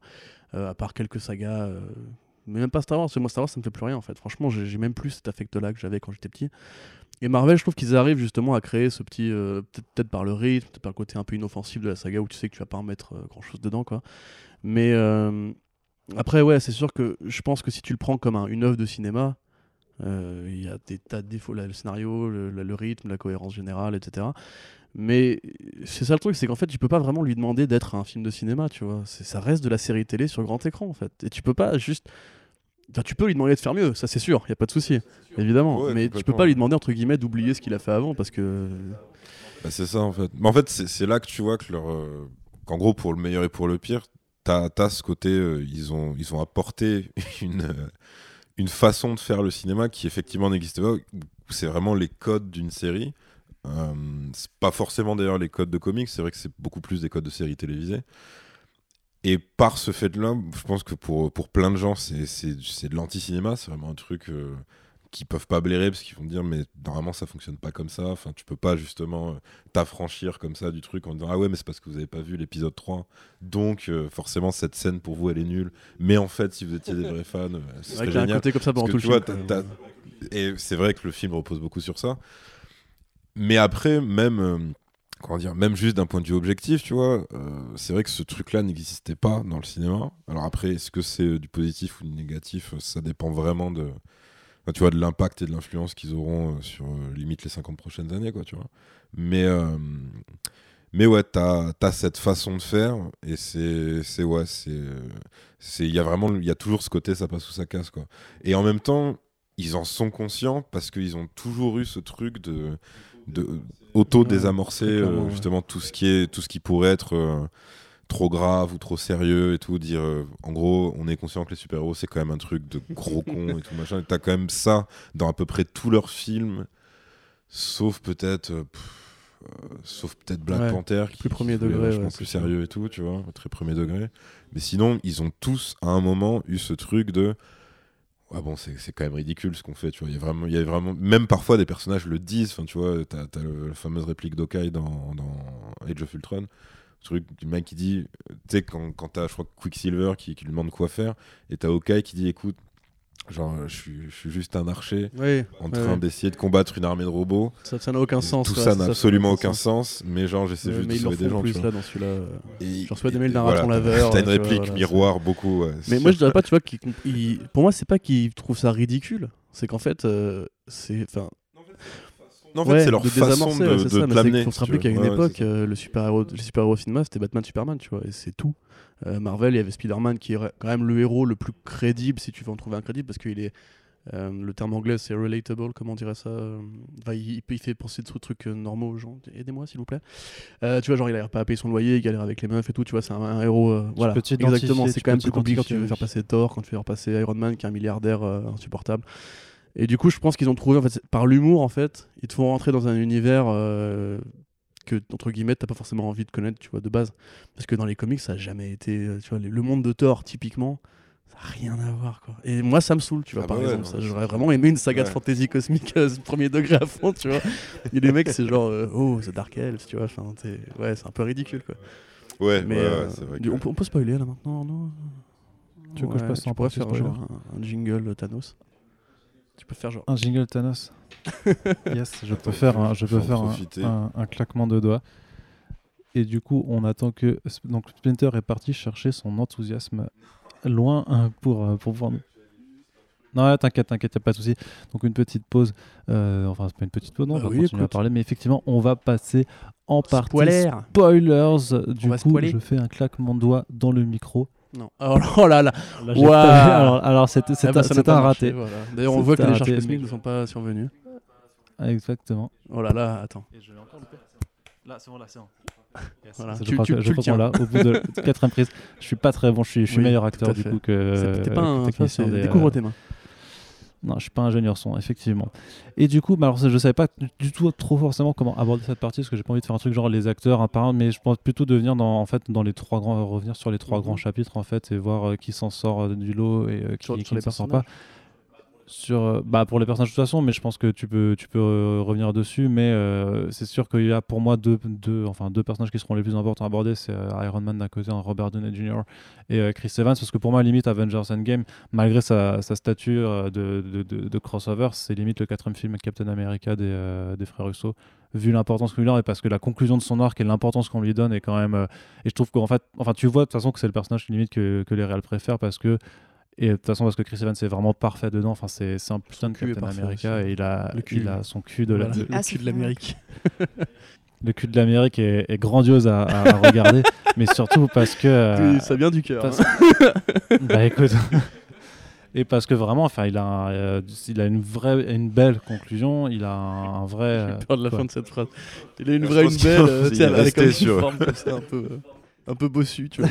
J'avais un peu peur. Ça, su- Pardon, ça excuse-moi. suffit, euh, C'est le café, pardon. C'est le café. Tu vois, tu vas te faire Ouais, sur Twitter de nouveau. Tu vas pas comprendre ce qui t'arrive. Non, et que du coup, je trouve, enfin voilà, c'est pour moi limite le, le personnage qui, qui porte le film, même plus que Iron Man, même si tu sens très bien que c'est clairement pour ces deux-là que, que le film est, est réalisé, euh, because les contrats, les fins de contrat euh, obligent. Et, euh, et du coup, qu'est-ce que tu en as pensé? Alors, je sais pas si on, peut commencer quand même par Iron Man, parce que c'est quand même euh, le, le premier qui a été, celui qui a été le premier là, il y a, il y a 11 ans déjà. Bah, c'est pas son destin est pas une énorme surprise. On s'y attend quand même. Mais toi, tu suivais aussi l'actualité, quand même, je pense. euh. Non? Non, Non, pas trop? Non, non. Non, non, mais euh, je trouve que c'était quand même un peu annoncé dans Infinity War. Il avait cette, cette vie posée avec Pepper, le mariage. Euh, D'ailleurs, j'ai bien aimé le fait qu'ils aient continué à lui, à lui faire une famille parce qu'au final, c'est un peu le seul qui s'en sort bien après le snap. Ouais. Et, c'est en fait, c'est lui qui a le plus à perdre. Et, euh, et du coup, bah forcément, bon, effet dramatique oblige, bah c'est lui qui a, le, qui, a tout perdu puisqu'il bah voilà, il meurt à la fin. Mais j'ai trouvé qu'il il part avec classe. Et il part avec, euh, ouais, même aussi avec bah, apaisement, comme je disais tout à l'heure. C'est que vraiment, bah, il dit Je suis Iron Man, quoi. C'est la réplique improvisée de Robert Downey Jr. qui close son arc dix ans plus tard. Euh, je trouve ça beau, moi. Enfin, enfin, y a des moments où il faut juste pas se prendre la tête et, euh, se dire que, ouais, parfois c'est les trucs les plus simples qui fonctionnent. Et je trouve qu'il a un- une très belle fin d'arc. Euh, j'ai beaucoup aimé fait que Pepper soit, euh, soit là quand il décède parce que j'ai bien aimé justement, on parle beaucoup de Robert Downey Jr., de Tony Stark, mais je trouve que le film montre vraiment que sans Pepper, il est rien. Et que c'est vraiment bah, c'est la femme de sa vie et que c'est une femme qui compte autant que les autres finalement dans le MCU. Et, euh, et même les voir combattre ensemble, enfin, ça fait bizarre, mais je trouve que c'est juste génial, quoi. Bah, surtout que ça fait Power depuis, euh, c'était quoi Iron Man Depuis Iron Man 3 Depuis qu'on n'avait 3, pas vu non, Ouais. quelque chose comme ça. Donc, on euh, l'avait Ouais. aussi, à la fin de Homecoming. Ouais, on la mais elle pas pas dans elle est pas. Mais c'est pour ça que je trouve qu'il a vraiment un très bel arc parce que bah, il est entouré de ceux qu'il aime, y compris même Peter Parker. Hmm. Et euh, Bah, tu sais, pour moi, c'était bah, là. je vrai, sais, je hein, sais. Non, mais sur, sur le coup, je fais juste la parenthèse, mais pour moi, c'était ça le moment le plus émouvant. C'était Ouais. la, la retrouvaille de Peter avec euh, Oui. Tony. Ouais. du coup, quand il lui raconte le ouais, truc. ouais, ouais. Là, t'as là, un. Bon, t'as- t'as t'as un peu les cheese quand t'as tout le monde qui apparaît, qu'il balance enfin son Avengers Assemble. euh, et que tu as Non, la, ça, la- ça cette grande ligne droite de ça. 40 personnages qui est quand même, qui est quand même ouf, clairement. Mais juste après, justement, tu as, les retrouvailles de, de Peter et Tony. et c'est- Tu sens qu'il s'est Mm. quand même passé quelque chose Parce que entre ces justement, deux-là. To- To- Tony, il fait ça, ok, il fait ça, on devine qu'il fait ça pour les gens, mais on devine aussi ce plan sur cette photo de Mm. Peter Parker. On se dit que, euh, que c'est ça un des déclencheurs, en fait. C'est qu'il s'est pris d'affection pour un gosse, quoi. Il a laissé l'affect euh, parler. Et, euh, et c'est ça qui rend sa conclusion d'autant plus belle, c'est qu'il s'est sacrifié pour le, pour le bien de tous. Et au final, bah, ok, il le fait dans une armure, mais il prouve qu'on peut être un, un héros tout simplement en voulant le, le, le The Ouais, Greater puis en plus, du coup, comme ça, Spider-Man a sa mort d'oncle Ben euh, équivalente euh, pour les prochains. C'est ça, ouais, j'ai pensé. En fait, il, il assiste, ouais, à- il a son oncle Ben. euh, et d'a- et d'ailleurs, ça- contre, il aura pas de culpabilité du coup. Non. Bah, en fait, c'est bah, c'est marrant parce que quand la première bande-annonce de Spider-Man Far From Home est sortie, il y a un plan où on le voit choisir un costume et il a un regard super triste devant un des costumes que Tony Stark lui a créé. Et en fait, il y a beaucoup de gens qui ont dit, mais ça se trouve, en fait, il a ce regard triste parce que Tony Stark est mort et qu'il repense à lui. Et en fait, c'est genre, c'est super chelou, mais dès le regard de Peter, je me suis dit, il y a un truc qui va pas. Mm. Bizarrement. Et c'est pour ça que bah aussi, sa, sa mort m'a moins étonnée, mais je trouve que justement, ça. Je pense que Far From Home va être un grand film sur, aussi sur le deuil de Peter Parker de, de, de de son toute façon, de Tom Holland dans. Spider-Man, c'était une, une des réussites de Endgame aussi, de Infinity War aussi, Ouais. euh, justement. Et de Civil Ouais, War aussi, ouais, parce que c'est c'est la chimie test Mais- avec euh, des. RDJ et Chris Evans qui l'a fait gagner. Donc, euh, Mais quand même sur le développement du personnage et, et de son arc dans le film, ça t'a pas, t'as pas trouvé que le passage où il rencontre, il retrouve son père dans le passé, ça a été un petit peu trop. Non, parce que. euh, Tu t'es pas, que tu t'es pas c'était- dit que c'était un petit peu chiant, un petit peu exagéré, Non. que c'était vraiment trop tiré sur la corde facile. Non, euh, parce que ça. J'essaye pas du tout de t'influencer quand je Non, ça. non, non. Et ben justement, tu ne réussis pas. Non, parce que c'est c'est le payoff de, de ce qui se passe depuis le premier Iron Man. De... Quand on voit Iron Man 1, quand on voit Iron Man 2, quand on voit Civil War, tout tourne autour de, euh, de, de, cette, de ces daddy issues finalement. Et là, le, il arrive à résoudre ces daddy issues à tous les niveaux. Il part en paix bah, avec sa fille, il part en paix avec Peter, il part en paix avec son père. C'est une sorte d'ensemble qui est vraiment complété. Donc euh, moi, ça m'a pas choqué et j'ai trouvé ça assez touchant parce que euh, parce que on sait qu'il profite de la chance qu'il a pour dire tout ce qu'il a. Il n'a pas besoin d'hologrammes numériques façon Civil War où il revit la scène avec des hologrammes. Là, il l'a vraiment en face de lui et on a l'impression qu'il il, il prend l'opportunité qui est là pour justement tout déballer avant que ce soit trop tard. Et j'ai trouvé ça touchant et en même temps un peu tragique parce que parce que bah voilà ça reste quand même euh, ses parents qui sont morts dans un accident et il aurait jamais eu le temps de, de tout leur dire quoi. Dans un accident. Oui dans un accident bon D'ailleurs, le, meurtrier euh, est dans le film aussi, tu vois. et- et tout va bien entre eux. Ouais. Il a pardonné. Ça, c'est aussi comme dans Fast and Furious avec Jason. Statham qui Voilà. maintenant est un héros. Putain, mais c'est trop Ouais. bien. Fast and Furious a tout inventé en fait. Mais même la scène post-générique, c'est aussi Fast and la scène post-générique. Le principe d'avoir une scène bonus Ah ouais, et ouais. tout. Bon, après, ça, tu Ah l'avais oui, déjà dans oui. X-Men, euh, je sais pas combien. En fait, tu l'as déjà dans. Ouais. Pirates un des Caraïbes aussi. oui, dans Pirates des Caraïbes aussi, ouais. Bon. Les gars, Et dans Y a-t-il un pilote Oui. dans l'avion qui est un bien meilleur film que Pirates des Caraïbes finalement. Mais euh, Aussi. ouais. du coup, Même par rapport à X-Men Donnet Junior, euh, bon, moi, je suis de, de base, je suis vendu par l'acteur euh, avec lequel j'ai grandi dans Ali McBeal. Regardez Ali McBeal euh, saison 3 avec Robert Downey Jr., c'est trop bien. Euh, même s'il est super, il est super de droite déjà à l'époque et c'est un gros pervers, mais c'est, il, joue, il joue ça super bien, bizarrement. Euh, mais ouais, en fait, moi, tout son arc me plaît. J'aime beaucoup le fait d'en avoir fait un père, un vrai père. Tu vois, pas juste une image Mm. paternelle pour pour, pour Tom Holland, ouais, pour Peter. Ouais. Parce que je trouve que c'est bien écrit, tu vois, en fait, et c'est justement l'aboutissement en fait de ce qu'on disait par rapport au fait d'avoir fait durer un personnage pendant 10 ans, tu vois. C'est qu'effectivement, il y a toujours eu ce, com- ce complexe paternel euh, de mon père, ce génie qui a croyé Captain America, qui a gagné la guerre et tout. Enfin, enfin, je te coupe, mais du coup, je me suis dit en fait que c'est un des vrais personnages qui a une réelle évolution Ouais, aussi en tant ouais, que, enfin, en tant que personnage en film, parce que et, et notamment Ouais, avec ce film surtout, parce que en- parce qu'en par exemple, ça va y revenir, mais parce que ouais, effectivement, enfin même depuis, euh, je sais pas, j'ai l'impression que avant Endgame, même euh, quand t'avais Silver Roca, sa situation était quand même dans une forme de statu Ouais, quo avec Pepper, tu sais pas trop ce qui se passait, et là d'un coup, ben voilà, il y a, ils ont- bon, il y a eu le gap temporel qui permet de, de faire avancer les choses, mais effectivement, il a, il a une femme, il a une, une gamine, et euh, limite, il pourrait effectivement poursuivre sa vie. C'est vrai, que- euh, c'est vrai qu'il a plus ouais, évolué en, trois films des Russo qu'en trois films de Iron Man 1, 2, 3 en fait. Ouais. Mais ouais, Ouais. ouais, enfin, de toute façon, euh, après, moi j'ai toujours un problème avec le fait que Dominic Cooper, à un moment donné dans, dans sa vie, va devenir euh, John Slattery, tu vois, parce que euh, physiquement, Ouais. apparemment, c'est programmé, tu vois, c'est obligé. Et je trouve en fait, C'est que parfois c'est vieillir, c'est dur. hein. mais euh, tu vois, juste le truc en fait, c'est que moi, je- cette scène avec Howard Stark, en la revoyant, du coup, tu vois, c'est vraiment le moment retour vers le futur. je vais croiser mon père, on va apprendre à se connaître et comprendre qu'en fait, il a fait ce qu'il a pu et tout. Et pareil, t'as une réplique justement que j'avais pas capté la première fois qui va, qui va justement amorcer en fait le sacrifice final où en fait euh, son père lui dit euh, le bien commun n'a jamais euh, surpassé mon, mon intérêt personnel. C'est clairement Mhm. la façon de te dire en gros à l'inverse, moi je vais renoncer à ma femme et ma fille donc pour, pour sauver le monde. Mais là ça je trouve, je trouve que la scène est mal écrite. Tu vois, euh, il y a Jarvis à la fin donc c'est- mortel, ça c'est cool justement d'avoir refait en plus d'avoir pris Bethany pour euh, faire le vrai Jarvis, tu comprends après. C'est pas Bethany. James c'est Darcy, James pardon. Et tu comprends après du coup qu'il a récupéré. euh, pardon, excuse-moi, Merci, excuse-moi, Océane. pardon, euh, pardon. Bah non, mais justement, c'est ça qui est bien, c'est de voir le Jarvis de Ouais. la télévision, parce que ça fait des années qu'on sait que Marvel en a limite rien à foutre de ces séries. Et là, j'ai trouvé ça bien que sur le finish, ils se disent ah bah en fait, euh, c'est vraiment pour les fans qui ont vraiment Ouais. tout suivi. C'est vraiment ça, ce, ce, ce fan service qui fonctionne. Cette récompense pour les fans, c'est de mettre bah, James Darcy, que tu vois que pendant ouais une saison, je crois que c'est une Ouais, saison d'Agent ouais. Carter.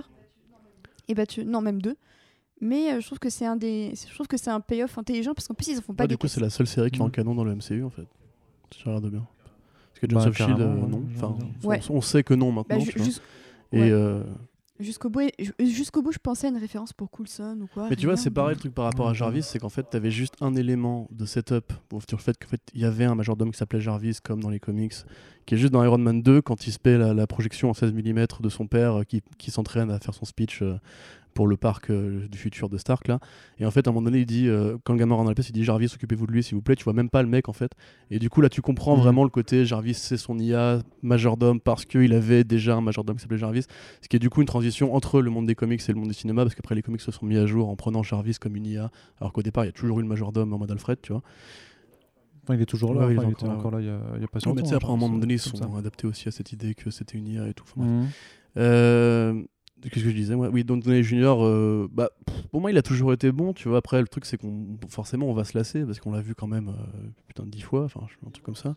Il, il est moins incisif dans ce film, je trouve. Euh, je trouvais en fait plus fort, euh, bizarrement, dans, au début justement quand il fallait qu'il joue, des, qu'il joue des scènes d'émotion dans les premiers films, tu vois.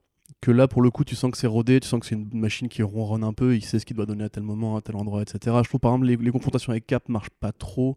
Parce que tu sais en fait qu'il il sait maintenant comment faire une confrontation avec Cap, en, parlant plus vite, euh, en pointant du doigt et tout, en faisant une gestuelle un peu de savant fou.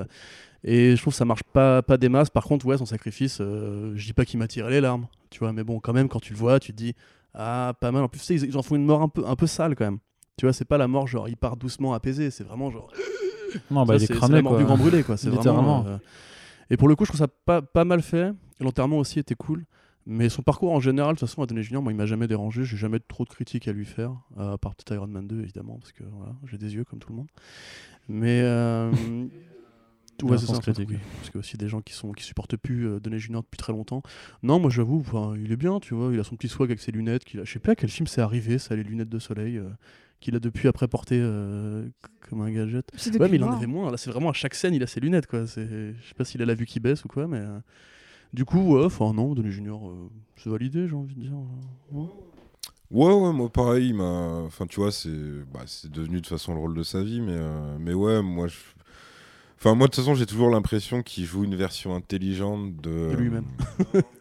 non, non, de. Enfin, aussi, mais du coup, de. Je sais plus le nom de ce personnage, mais du héros de Kiss Kiss Oui, Bang Bang. ah oui, je- le, nom va pas me revenir non plus. Ouais.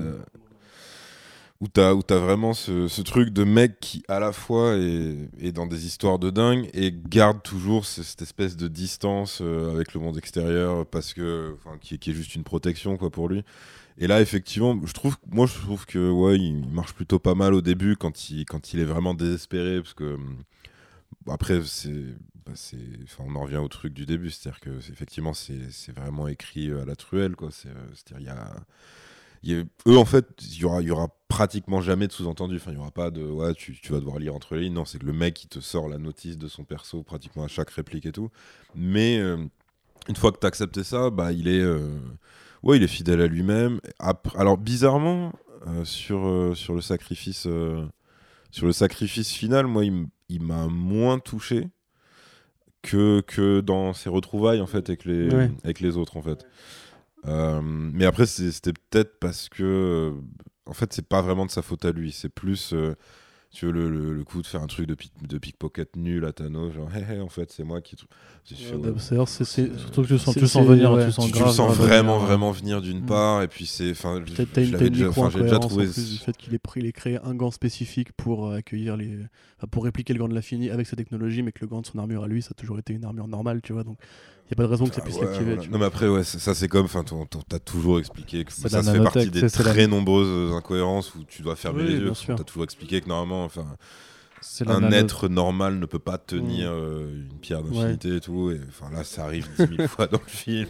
Tout le monde s'en fout, tu vois. y a que- Oui, c'est vrai que ça par rapport bon, à Gardien mais 1, moi, euh, c'est- il est moins canon, Ah, c'est Gardien ça, 1, tu d'accord. vois, c'est- c'est- Ah ouais, c'est, euh, donc, euh, donc non, effectivement, son sacrifice final m'a peut-être euh, moins, euh, moins eu, mais par contre, ouais, il y a- y a- il a quand même plein de, plein de morceaux de bravoure et plein de, plein de trucs, même si effectivement tu sens que les Russos sont plus sur Cap, parce que les moments de bravoure de Cap, Ouais, chose même en termes de hein. mise en Ouais, scène, tu, tu sens quoi, il, le- il, le- il le montre vraiment, quoi. Il, il a vraiment des trucs que, que Juste par n'a pas, à tu vois.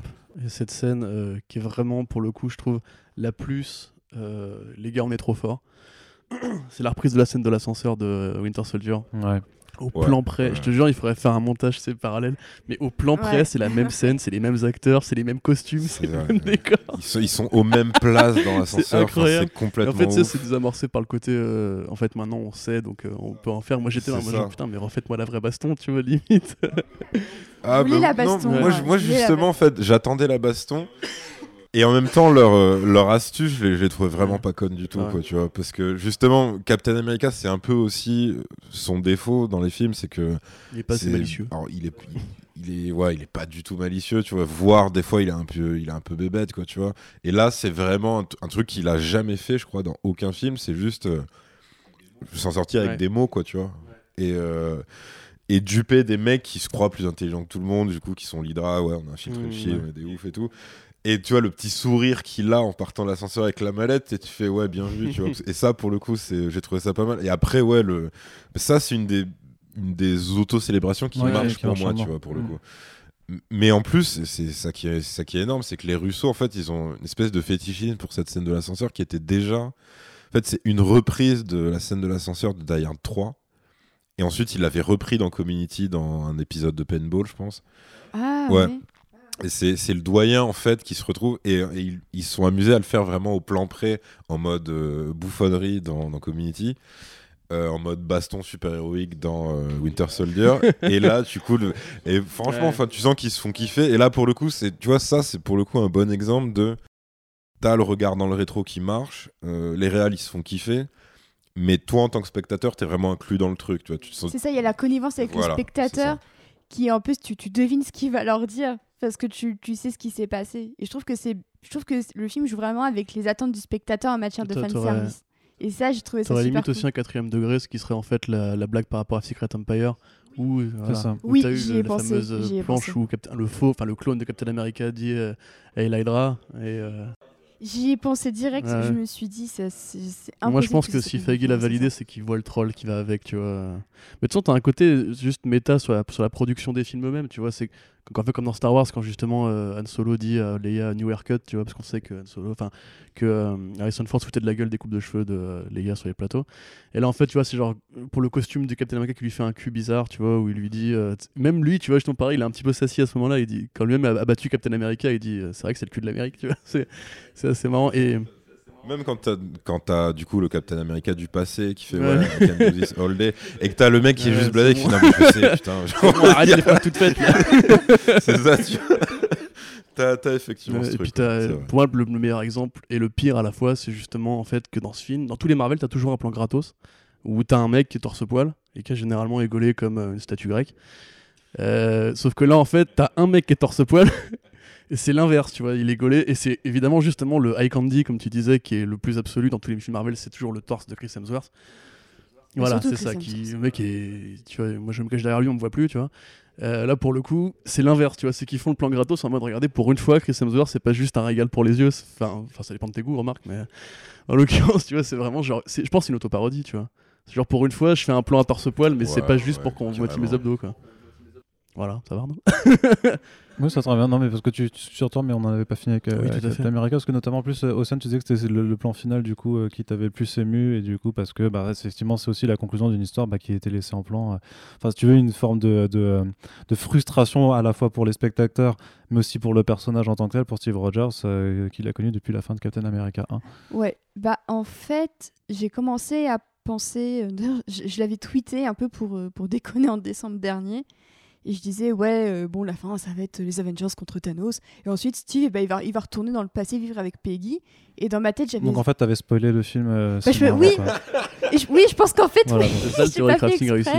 Du coup, en fait, j'ai- supprimé le tweet. En fait, il y a des gens qui m'ont dit, Eh, mais je crois que j'ai vu ton tweet. J'espère que tu m'as pas spoilé. Donc, euh, je m'excuse pour les gens qui ont vu ma, Puis je disais ça, mais vraiment sur un ton très, euh, très léger, alors Non, que mais c'est honteux, c'est. Franchement, ouais, aussi, je-. Choqué, hein. Choqué, déçu. Mais, euh, Choqué, déçu.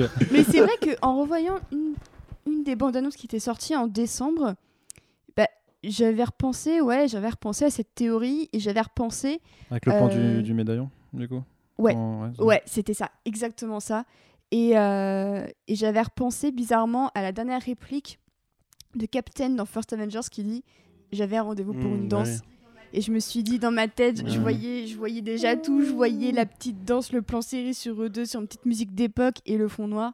Et hier, quand j'ai vu le plan, j'ai regardé Corentin en pleurant C'est le fond que je voulais depuis Je, des je années. voilà. Et je me suis c'est à une, c'est une belle fin, je trouve. Mais en plus, c'est-. Non, mais, elle est- elle est- mais je la trouve du coup vachement plus belle Ouais, que bah oui. J'ai rien contre euh, Do- Donald Jr., tu vois, Ouais. mais je trouve vraiment que, enfin, t'as- enfin, c'est- ça reste le héros des gens, enfin, parce que tu as quand même une célébration de son parcours, même une auto-parodie un peu, effectivement, quand tu dis l'échange de répliques à Ken the Soldier, où il arrive à, s'auto-caricaturer. Mais, euh, mais même sur, euh, sur, sur la fin, quand tu le vois, euh, déjà qu'il réussit à, si tu vas tout remettre en ordre et que tu le vois sur le banc vieillissant, enfin, je trouve que Chris Evans, euh, bah, il patronne en fait, mais malgré son allure de Clint Eastwood, tu Ouais. vois. Il est. euh, Il m'a il- vachement fait penser à Robert Redford, comme je disais à Corentin. Ouais. Ah, Ouais, on est un peu plus vieux encore, mais il m'y faisait vachement penser dans les yeux et le sourire. Que Robert. Redford est un Brad Pitt vieux, du coup, c'est maintenant ça devient un Chris Evans vieux aussi, tu vois. Mais moi, moi, par contre, vraiment, Est-ce que vraiment ces gens sont pas la des- question, quand je le voyais au- un peu tourné à, à- aux trois quarts, tu vois, je me suis dit non, ils ont pris Eastwood, c'est pas possible. Mais tu sais, genre les mêmes cheveux blancs coiffés à la républicaine, tu vois, avec Ouais, les traits bien secs, tu vois. je me ouais, suis dit, euh, ouais, c'est ça, exactement, soldat euh, Ryan, le vieux Matt, le vieux Matt Damon, tu vois. Mais c'est vrai qu'il y a quand même quelque chose d'hyper touchant dans, dans son dialogue à la fin. Dans, il a ce Mm. sourire, tu vois, qu'il garde. Il, Il a, est super il- heureux. ouais, Il a ouais. En fait, tu sens qu'il a, il enfin eu sa vie. Quoi, Mais euh, pareil, tu vois, ça c'est un truc qu'on on voit pas assez, je trouve, avec Cap, parce que comme tu disais, contrairement à, à Tony Stark, il te donne pas son manuel d'écriture euh, à chaque fois qu'il apparaît, justement, il est plus dans l'introspection et tout. Et en fait, quand tu réfléchis, c'est vraiment des payoffs. euh, à Age of Ultron, par exemple, justement, où tu vois déjà quand il hallucine sa vie rêvée, il, Il dansait avec ouais. Peggy euh, dans son l'hallucination qu'il avait créée, la sorcière rouge. Ouais. Et euh, t'as aussi, genre, à un moment donné où Ultron lui disait euh, Captain America, le bras droit armé de Dieu, euh, comme si tu pouvais vivre sans une guerre à mener, tu vois. Et t'as un côté vraiment, en fait, Cap, il a rien dans la vie. Et tu vois, même dans Winter Soldier, il disait euh, Avant, j'avais la guerre, maintenant, je sais un peu quoi foutre de ma vie, tu vois. et- Ouais, il est En fait, en euh. théorie, euh, il a serré. euh, Ouais, alors ça, ils en font rien du tout. Oui, Ils en font rien du tout. Donc, ce qui est très gênant. Moi, je pense en pas qu'il a dû lui dire. Parce qu'effectivement, il y, a- il y a Sharon Carter. Du coup, je préfère retourner dans le passé pour. bah ouais, mais c'est con parce que du coup, tu- justement, tu Voilà. disais avec Civil War qu'ils allaient lui donner justement. euh, Mais en fait, non. Enfin. En plus, on disait dans Winter Soldier qu'il avait, enfin, il avait connu la chose, tu vois. euh, C'était sous-entendu. C'est vrai quoi, c'est vrai qu'il y a ces sous-entendus, puis t'as, puis ouais, effectivement, t'as, il concrétise dans Civil War, quoi, en gros. Et, euh, et en plus, c'est un film des frères Rousseau. C'est-à-dire que tu peux même pas te dire, ouais, ils ont Ouais, hérité ouais. d'un truc, mais qu'ils ont pas voulu, et du coup, ils le passent sous silence. Non, c'était vraiment eux qui l'ont, Ouais. qui l'ont faut- intégré. Faut, tout. espérer. Euh, que mais je pense aussi que c'est les fans qui ont, qui ont pas kiffé plus que ça. euh, Du côté, il se tape la petite fille. Ouais, et puis même je trouve que la réponse pour le personnage a pas du tout été ouf. J'ai l'impression que les gens étaient un petit peu hostiles à l'idée de, de la voir. Alors que moi justement j'aime bien ce personnage donc j'étais contente de la voir, mais après ce qu'ils en font est pas, est pas oufissime. Et euh, je me demande aussi s'il n'y avait pas le, le, le fait que beaucoup de fans shippaient Bucky et Captain qui s'est pas mis sur, euh, sur leur route, dans la réception critique de, de Sharon et, euh, Ouais. et Cap. Bah après, moi, je pense en fait, c'est encore plus simple que ça. C'est juste euh, qu'ils avaient prévu. euh, qu'ils avaient avaient pu prévu en fait de faire euh, peut-être à terme ce côté renouvellement parce qu'on sait que les, les Russos l'ont dit ils ont beaucoup hésité à l'écriture il y a des pistes différentes qui ont été abordées mais en un sens tu vois ouais c'est pour qu'il ait sa vie tu vois euh, pour que justement il puisse quitter la, la saga d'une manière satisfaisante. Tu peux pas juste dire que Captain America a pris sa retraite raccroché le bouclier et que maintenant il élève des chèvres dans le Périgord tu vois. C'est un peu compliqué justement quand demain tu auras Galactus qui va arriver te dire mais il est où Cap? Bah attends il y avait, il avait, il avait école pour son fils là il peut pas tu vois. Euh, non bah non il fallait le faire sortir et du coup il trouve la meilleure solution et que franchement moi je trouve qu'elle marche en tout point tu vois enfin c'est parce que après bon il y a des problèmes de cohérence qui se posent parce que du coup tu te dis que Captain America a vécu cette réalité et que justement euh, il avait école le jour où les, les sont arrivés enfin il, devait- enfin, il était vieux remarque à ce moment là parce qu'en plus sa, sa copine meurt peu de temps après. Ça va Arnaud tu, tu suis du coup parce que Ouais, enfin, ce qui se passe du coup c'est que Cap a vécu la réalité parce qu'il apparaît dans cette réalité là du coup il a vécu toute la réalité qu'ont vécu les Avengers depuis le début sans jamais intervenir, Ouais. Sans jamais dire au Shield le, le Tesseract quand même planquez-le parce qu'il y a un mec, euh, il y a un mec avec des cheveux gras qui va arriver dans un 50 balais euh, pour essayer de le, le chorer, tu vois. Il Tu- a niqué pendant 34 ans. enfin. J'ai envie de dire. euh, Non, mais tu, tu- C'est mérité. Et dansé. Enfin, techniquement, tu peux dire aussi que du coup, cette réalité-là, on ne sait pas, on ne sait plus Mais à c'est quoi ça, elle en ressemble fait. parce qu'elle a, été- elle a été altérée. donc, euh, ouais, mais ça, si on arrive là-dessus, c'est concrètement, eux, quand ils, enfin, ils, ils le skippent très vite, justement, ce, ce côté, ouais, ouais, Ouais, paradoxe ça, non. temporel, comment, comment ça marche et tout. Et là, t'as clairement juste deux phrases de Hulk qui est en mode, non, mais en fait, euh, genre, en fait, Oui, on fait oui, ce qu'on oui, veut dans le passé, ça. ça. ne changera Ouais, pas le présent. Et après, sauf qu'à la fin, ils disent, ouais, mais par contre, il faut vraiment Ouais. penser à rapporter toutes les pierres à l'endroit C'est même où chelou. on les a trouvées. Sinon, enfin, on, c'est on très crée des étrange, timelines mais qui marchent pas, etc. Mais mais, mais c'est- enfin, ce qui est marrant, c'est que c'est vraiment, euh, enfin, c'est vraiment la façon la plus balèque de, de gérer euh, l'écriture Ouais, d'un non, voyage c'est dans clair. le temps. C'est-à-dire que t'as, en fait, c'est du Dragon Ball Z. C'est-à-dire qu'en fait, on te dit, voilà, tu peux voyager, ça n'influera pas directement le truc, mais ça créera des timelines différentes. Moi, je me Et pose c'est la tout. question de Et est-ce t'as qu'ils pas vont de- jouer voilà. du coup avec ça dans le futur? Parce que du coup, on sait qu'il y a une timeline où Loki s'est barré avec le Tesseract, ce qui peut-être sera le point de départ Ce voilà, sera de la peut-être série. sa série, tu vois. Et euh, que du coup, bah, entre guillemets, euh, dans la réalité actuelle, mais serait-ce que par l'effet papillon, tu vois, si Cap a vraiment vécu 70 ans avec Sharon Carter qui était encore au Shield pendant euh, 50 ans, t'as forcément des petites retombées, mais euh, tu sens vraiment qu'ils s'en foutent. Tu vois. Mais c'est pareil, on en parlait aussi euh, tout à l'heure. Euh, le plan de Stark, tu vois, c'est que tout ce qui s'est passé pendant ces 5 ans-là reste inchangé. Parce que lui, il a eu sa fille, il a eu son bonheur, etc. Oui, c'est vrai que la réplique au dernier moment à Hulk avant, avant que Hulk Ouais. snap, tu sais, qu'on dit alors c'est ça. attention, tu as bien compris, genre tu ramènes tous les gens, mais tu changes rien à ce qui s'est passé. voilà, du coup, ça veut dire que ceux qui n'avaient pas été snappés au départ sont 5 ans plus vieux que ceux qui on ramène. Tu vois Bah, de toutes les du coup, manières. ouais, c'est trop chelou. Enfin, Sauf euh, tout le ouais, bail voilà, de c'est c'est exactement ça. Bah c'est ça, et je pense que dans Far From Home, on va voir des conséquences de l'effet papillon. Moi, je serais vraiment pas étonnée. Surtout qu'en plus, surtout qu'en plus, Après, ce c'est- qui est relou, c'est que tous ses c'est même pas proches. qui euh, termine la phase 3 en fait. Non, c'est Spider-Man C'est pour, euh. pour ça que je me dis, il y aura peut-être euh, des conséquences. euh, En plus, ils ont dit clairement, Spider-Man Far From Home commence. Juste dès après. la ouais, fin. ouais. Et moi, je me demande si justement, ils vont pas jouer un petit peu sur ça dans le film. Ce serait pas étonnant qu'ils fassent cool, quand même référence. Je sais pas, moi j'ai l'impression qu'il sera plutôt euh, continuer d'être balèque et faire genre oui, C'est- oui, après, je voilà, t'entends, j'avoue mais on je s'en fout. Enfin, ce serait cool, mais je Ouais, pense qu'ils vont cool, faire mais- le choix de. Juste, de tu vois, vraiment s'il y a un acteur ou deux. de- euh, Il y a qu'à voir le traitement des, des proches de Spider-Man. Je veux dire, c'est ils ont tous le même âge, que ce soit sa Ouais. tante, son Ouais, pote, sa future Ouais, ouais. meuf. Mais on, on la voit pas dans celui-là. Euh. D'ailleurs, on la voit pas dans celui-là. Hein Non, mais elle, c'est comme Mm. Lupita. C'est apparemment ils. Ah, il faut, revenir beaucoup quand même. Déjà, euh, il fallait trouver du temps d'écran pour tout le monde. Mais Ouais, du coup, ouais, bon, pour revenir vite fait sur Cap, euh, moi, euh, comme d'hab, tout me va. Euh, je cherche des scènes qui, qui pourraient vraiment me faire chier. Euh, il a plus sa barbe Non, Solid plutôt- Snake, ça me, ça me saoule, j'aime bien sa petite, sa petite bobard. Au début, il se rase dans le miroir, t'es là, mais non, mais non, non, tu me gardes ça, mon gars, t'es t'es un BG de ouf. Et à part ça, non, il est bien, enfin, je sais pas.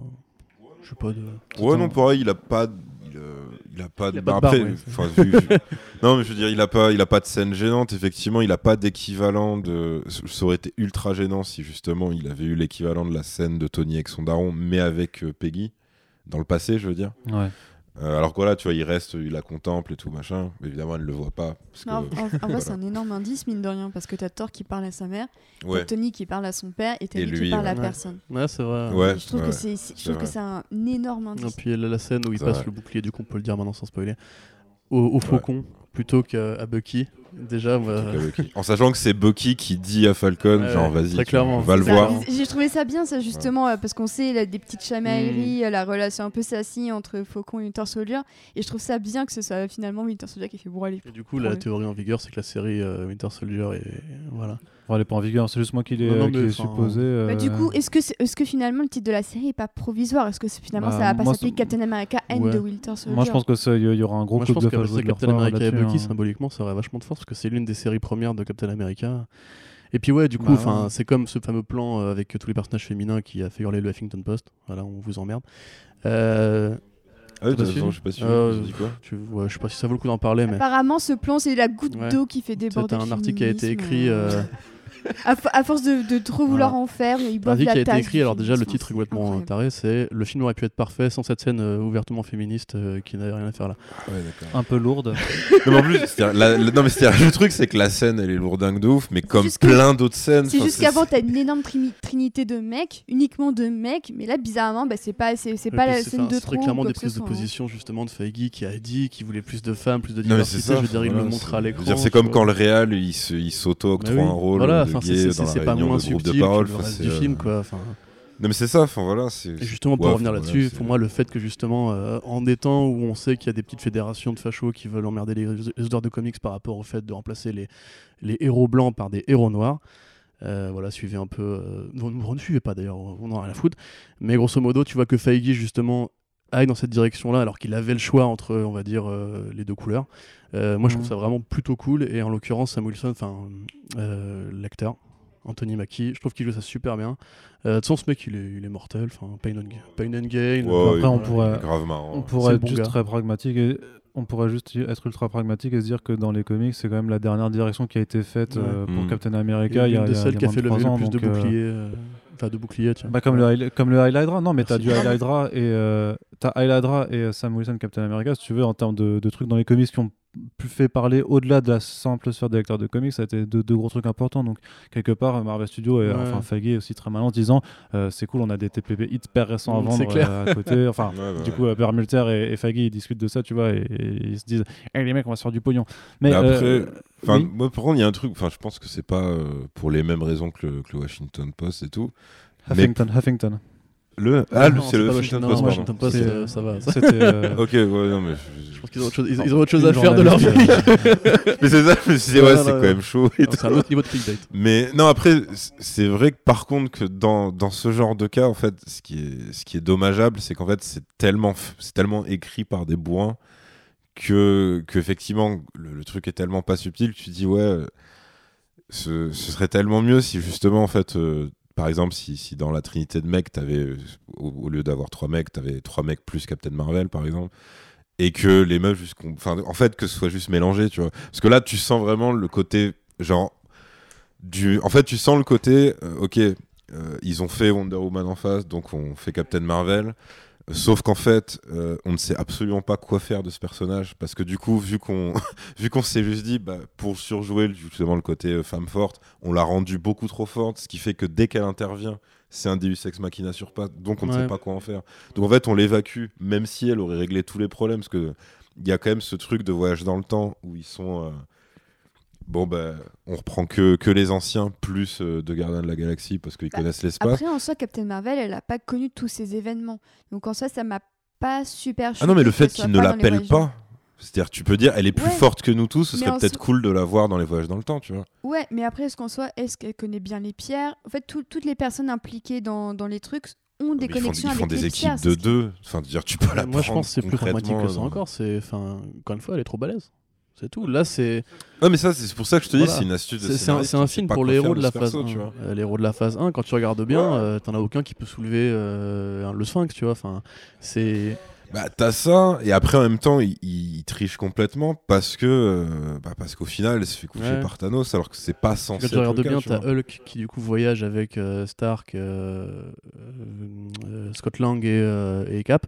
Lui, c'est pareil, tu vois, tu dirais que c'est le mieux taillé pour la bagarre. En fait, il envoie le truc le moins, le moins utile, ce qui va être de convaincre le grand ancien et compagnie. Ouais. Et en fait, tu dis que le passage là, qui d'ailleurs, il a- n'y a jamais de baston, tu vois, le passage là, c'est Mhm. vraiment un trip down euh, the memory lane, tu vois, en mode genre, euh, rappelez-vous, il y a 10 Ouais, ans, les gars, vous étiez jeunes et beaux, et euh, vous avez plus de cheveux, et euh, c'est vrai que c'était bien, dis donc, merde. Mais euh, là, tu vois, typiquement, Captain Marvel, pour moi, c'est comme Black Panther dans Infinity War, c'est qu'en fait, soit ils n'avaient pas anticipé le succès Ouais, du truc, ouais. du coup, ils l'ont minimisé, Je pense que voilà, soit en ça. fait, effectivement, ils ont mal calé la sortie du film. Et pour moi, de toute façon, le, le Captain Marvel est mal tombé, entre guillemets, parce que il, quand Feige te dit que c'est le game changer absolu, tu t'attends à autre chose quand même, justement, au niveau interaction. Mais quand, en fait, si tu veux, elle elle apparaît à la fin, c'est vraiment en mode genre, euh, la, la jeune génération est beaucoup plus forte que celle d'avant. Il est temps de dire adieu au PP, et maintenant, on va laisser justement les jeunes, euh, les Wakandiens, etc. Ouais, mais sauf que vu que dans le cahier des charges, il faut que tu aies la Ouais. Trinité qui combat Thanos et qu'ensuite le sacrifice final soit Tony, t'as ce moment qui est pas cohérent où normalement, vraiment, t'as le moment où Thanos lui fout un énorme coup de boule et elle bouge pas d'un millimètre. Et sauf qu'après, il arrive quand même. Enfin, C'est vrai, il la prend par le bras, il la soulève comme ça, il la jette. Après, bon, euh, en fait, il triche lui aussi, parce qu'en fait, euh, effectivement, elle lui, elle lui nique complètement la main et, euh, et en fait, il s'enlève lui-même une pierre Ouais, vrai pour lui mettre une droite Comme avec euh, la pierre ouais, c'est ça, pouvoir, celle qui est des euh, Gardiens de la Galaxie, Ouais, ouais. c'est ça. Mais sauf qu'effectivement, après, elle est, elle est pas censée être, euh, juste évanouie, tu vois. Et Sauf qu'il la joue comme ça parce qu'ils doivent voilà, intégrer. c'est- des, euh, des routines d'écriture qui sont pas évidemment très fut hein, mais l'idée c'est qu'en fait on doit dire au revoir au héros de la phase 1 Captain Marvel elle est trop récente pour Ah entre ouais. guillemets avoir le même impact émotionnel du, et, et elle est trop puissante. Du sûr. coup si tu veux faire un truc qui a des enjeux parce qu'évidemment si tu fais un combat Thanos Captain Marvel pendant un quart d'heure tu sais comment ça finit tu vois. Enfin et Ouais. Alors moi, ce qui m'a, ce qui m'a pas mal amusé, c'est que parmi les personnages qui tiennent le mieux tête à Thanos, bah, Scarlet Witch, je suis désolée, mais à un moment donné, t'as l'impression que c'est elle T'as qui sa va vraie revanche. ouais. Elle a sa revanche. Ça, j'ai vraiment kiffé ce petit moment parce que bah, c'est vrai qu'elle lui dit, euh, tu as pris tout ce qui, tu m'as tout pris. Et lui qui est en mode, mais je te connais même pas parce qu'effectivement c'est le Thanos du passé. Bah ouais. ouais, ouais, c'est vrai. J'ai trouvé le combat super intéressant parce que là, on sent vraiment qu'il panique. C'est un des rares moments du film où on le sent paniquer. C'est ça que j'ai Ouais, vraiment que bien aimé. il vient de se faire attaquer de partout. Là, il Ouais. y a une nouvelle meuf qui arrive, qui connaît pas, qui a des pouvoirs de ouf. Et lui, Et, et je, et je trouve que c'est- paix. et je s'il trouve vous plaît, que c'est enfin un film où, même le temps de quelques scènes, on voit le pouvoir Ouais. de Vanda, qui Ouais. vraiment, on le voit un petit peu dans Infinity War, mais là, je trouve qu'il est encore plus des puissant comics en parce fait, que c'est c'est. vraiment un des personnages les plus Ouais. puissants. euh, Ouais. c'est- Et j'ai trouvé que enfin Vanda, alors ça dure même pas une minute, mais je trouve que son moment de bravoure là, bah, je trouve que c'est un moment super kiffant. Et euh, autant par rapport, tu vois, quand je disais que euh, Endgame n'était pas aussi intense qu'Infinity War, euh, là je trouve que par rapport à si tu regardes en miroir, elle a effectivement le, le même moment que dans la- Infinity la War, bataille Ouais. Mais du coup vraiment avec l'effet x2 pour, pour, euh, pour vraiment euh, célébrer en fait euh, le personnage. Et je reviens juste quand même qu'on a dévié sur la scène justement Girl Power.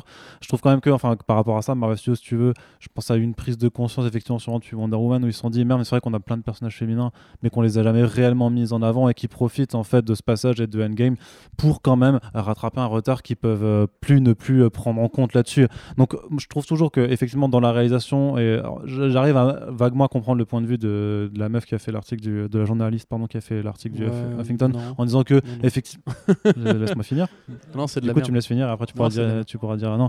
Non, mais du, du fait, en fait, ce qu'elle critique surtout, c'est que. t'es- Enfin, ça, c'est bizarre parce qu'elle critique la suspension d'incrédulité, tu vois, où elle dit de crédulité, où elle dit que les, ils sont tous disparates sur, un, sur le champ de bataille et d'un coup, elle se retrouve côte à côte. Ce que je bien comprendre. Mais donc après, Mais- si tu critiques ça, faut que tu Oui, critiques tu tout le reste Voilà. au même Tu niveau. critiques C'est ça, tu désolée. vois. C'est c'est- C'est ça, ça mais me j'ai pas fini. rappelle. Du coup, fait, pas fini. J'ai pas fini. J'ai pas fini. Mais. Parce que je suis d'accord que si tu critiques ça, faut critiquer tout, ça ça sympa. Mais le, le fait est qu'elle dit que par contre, c'est vrai que c'est des personnages qui se, qui se connaissent pas, euh, qui ont, et qui du coup ont pas forcément d'interagir en mode vraiment, euh, euh, fra- pas fraternité, mais sororité. Et surtout qu'elle s'adresse plus la parole après. Et ça, je suis d'accord qu'il y aurait pu avoir des, des efforts de fait plus sur les interactions entre les personnages. Je trouve que c'est un, un- un point qui s'entend, tu vois. Mais en même temps, 20, 10 ans de film, euh, un seul film avec un vrai euh, lead super héroïque C'est ça. euh, féminin, euh, il est temps de corriger le tir et, euh, vu que de toute façon le film est quand même bourrin et a d'autres aspects, tu peux pas non plus aller reprocher ça et ça reste quand même un moment qui est kiffant à voir où tu te rappelles quand même que Marvel Studios de 1 a quand même un putain de paquet de super héroïnes dans le Il film chaud, à en avant et et que bah, tu as envie de voir un film avec force après, tu vois. Enfin, le film, parce que tu as Brie Larson qui a dit souvent en interview Ouais, j'aimerais bien un film d'équipe de, d'équipe de super, de super euh, héroïnes. Putain, il peut être fait en fait. Euh, les, les, les, les persos sont tous là et ça peut marcher, donc euh, voilà. c'est tout. Et ça me rappelle, parce que j'avais vu un tweet ce matin de Jordan Vogt Roberts qui a réalisé Kong. Godzilla, euh, pas Godzilla, n'importe quoi. Kong. Le dernier, le dernier, voilà, Non. le dernier King Kong. Et il parlait d'un, tout bêtement d'un plan de Jurassic Park avec le dino, avec les séquences ADN qui s'affichent sur lui avec la lumière. Il disait le plan est super beau. Et en fait, Spielberg le met, il n'y a aucune explication. C'est juste que le plan est beau, mais que. euh, et il disait qu'aujourd'hui, les films ont tendance à trop vouloir expliquer chaque plan, à trop de Mmh, vouloir ouais. lui donner une cohérence. Je trouve que ce, je trouve que ce plan ben, ressemble un petit peu à ça, c'est-à-dire que tu n'as pas forcément besoin de 10 000 explications pour juste vouloir un plan super beau, super symbolique, euh, et, qui, euh, et qui montre juste que bah, c'est une bande de meufs qui sont géniales, qui ont euh, des origines de, de super variées, euh, des, ex- des sexualités de super variées, des âges aussi, et qui peuvent se, se battre justement pour un petit gosse qui en plus a le gant, parce qu'à la base elle vient pour protéger euh, Peter qui a le gant à ce moment-là. Et je, trouve, fait, et je c'est- trouve que c'est super beau que t'as pas besoin d'extrapoler 10 000 ans pour savoir à quel moment elles sont ensemble sur le champ de bataille. Oui, oui, non, T'as plein de configurations dans plein de films où c'est là même avec que des mecs et où personne dit rien. Donc honnêtement, dire ça pour un plan avec juste des meufs, c'est vraiment chercher la petite bête et c'est Du coup, non, problème, c'est bon. Euh, et du coup, c'est aussi un payoff à Infinity War. Puisque t'as as la scène dans la Bah tranchée oui. où euh, je ne sais plus qui se fait Voilà, bolosser par, euh, par, par Carrie Coon. C'est- Scarlet Voilà. Witch, C'est je Scarlet crois. Witch, justement, en fait, euh, l'autre attaquant traître, dit tu Ah, vas tu mourir seul, et là alone. t'entends Bouilly en hors champ qui dit elle est pas Voilà. seule. Et voilà, et Après, là, c'est vraiment, un- là, c'est vraiment un girl fight jusqu'au bout, puisque ce sont les meufs face à. Proxima Le Midnight. problème, voilà, c'est un- peu la seule meuf vers Thanos en de fait. euh, Thanos. Proxima Midnight. C'est ça. Donc c'est vrai que limite, tu vois, j'ai préféré le, le plan vraiment de toutes les meufs pour protéger le gant que celui d'Infinity War. Bah, celui d'Infinity War, t'avais bah, en fait le même problème qu'à chaque fois, c'est-à-dire que disent ah ouais, bon, genre on va mettre les meufs en avant, mais du coup forcément elles doivent se taper contre Ouais. la ça- seule ça, meuf de l'armée de Thanos. Tu vois, t'avais ouais, encore c'est ce côté, euh, ce côté combat de meuf justement. Et là, le truc, c'est que tu sens. Après, voilà, c'est vraiment, c'est voilà, c'est c'est écrit avec des gants de boxe, quoi. Tu vois, c'est-à-dire que t'as vraiment le, le truc où ils se disent, ok, là, on va faire mieux que ça.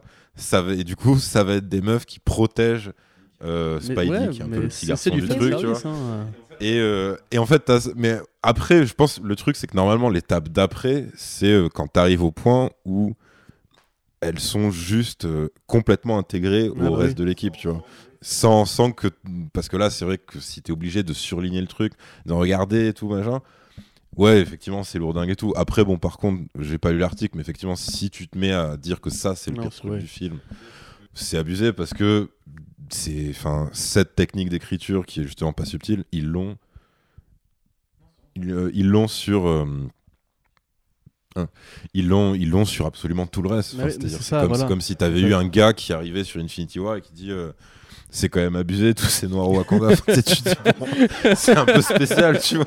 Tu dis ouais, c'est pas ouais, T'as les mecs qui ont dit ça en plus. Mais- mais c'est Donc, juste comme- mais, mais je pense, tu vois, c'est vraiment ce que dit Arnaud, c'est t'as un côté prise de conscience, vraiment. Et en fait, le, le- le plan, en fait, moi je comprends très bien qu'on puisse dire, ouais, c'est effectivement, c'est pas finaux, euh, c'est vraiment gratos, c'est fan service euh, bête. Bah, c'est-à-dire, si, si, si la meuf de l'article elle juste dit voilà c'est féministe pour les nuls et tout, il y a pas de souci. Maintenant si tu dis que ça te bloque Non, mais par voilà, rapport je au veux film, dire, en quoi c'est très con que le mec que- qui croise son père comme par hasard, il y a, soix- il y a 70 ans Voilà, et qui lui fait un gros câlin, genre merci papa et tout. Et qu'en plus, la conversation qu'ils ont, c'est exactement ce qu'il a besoin d'entendre à ce moment-là, tu vois. Enfin, c'est- c'est pareil, enfin, tout le film, en fait, il est fait en mode, euh, ouais, c'est.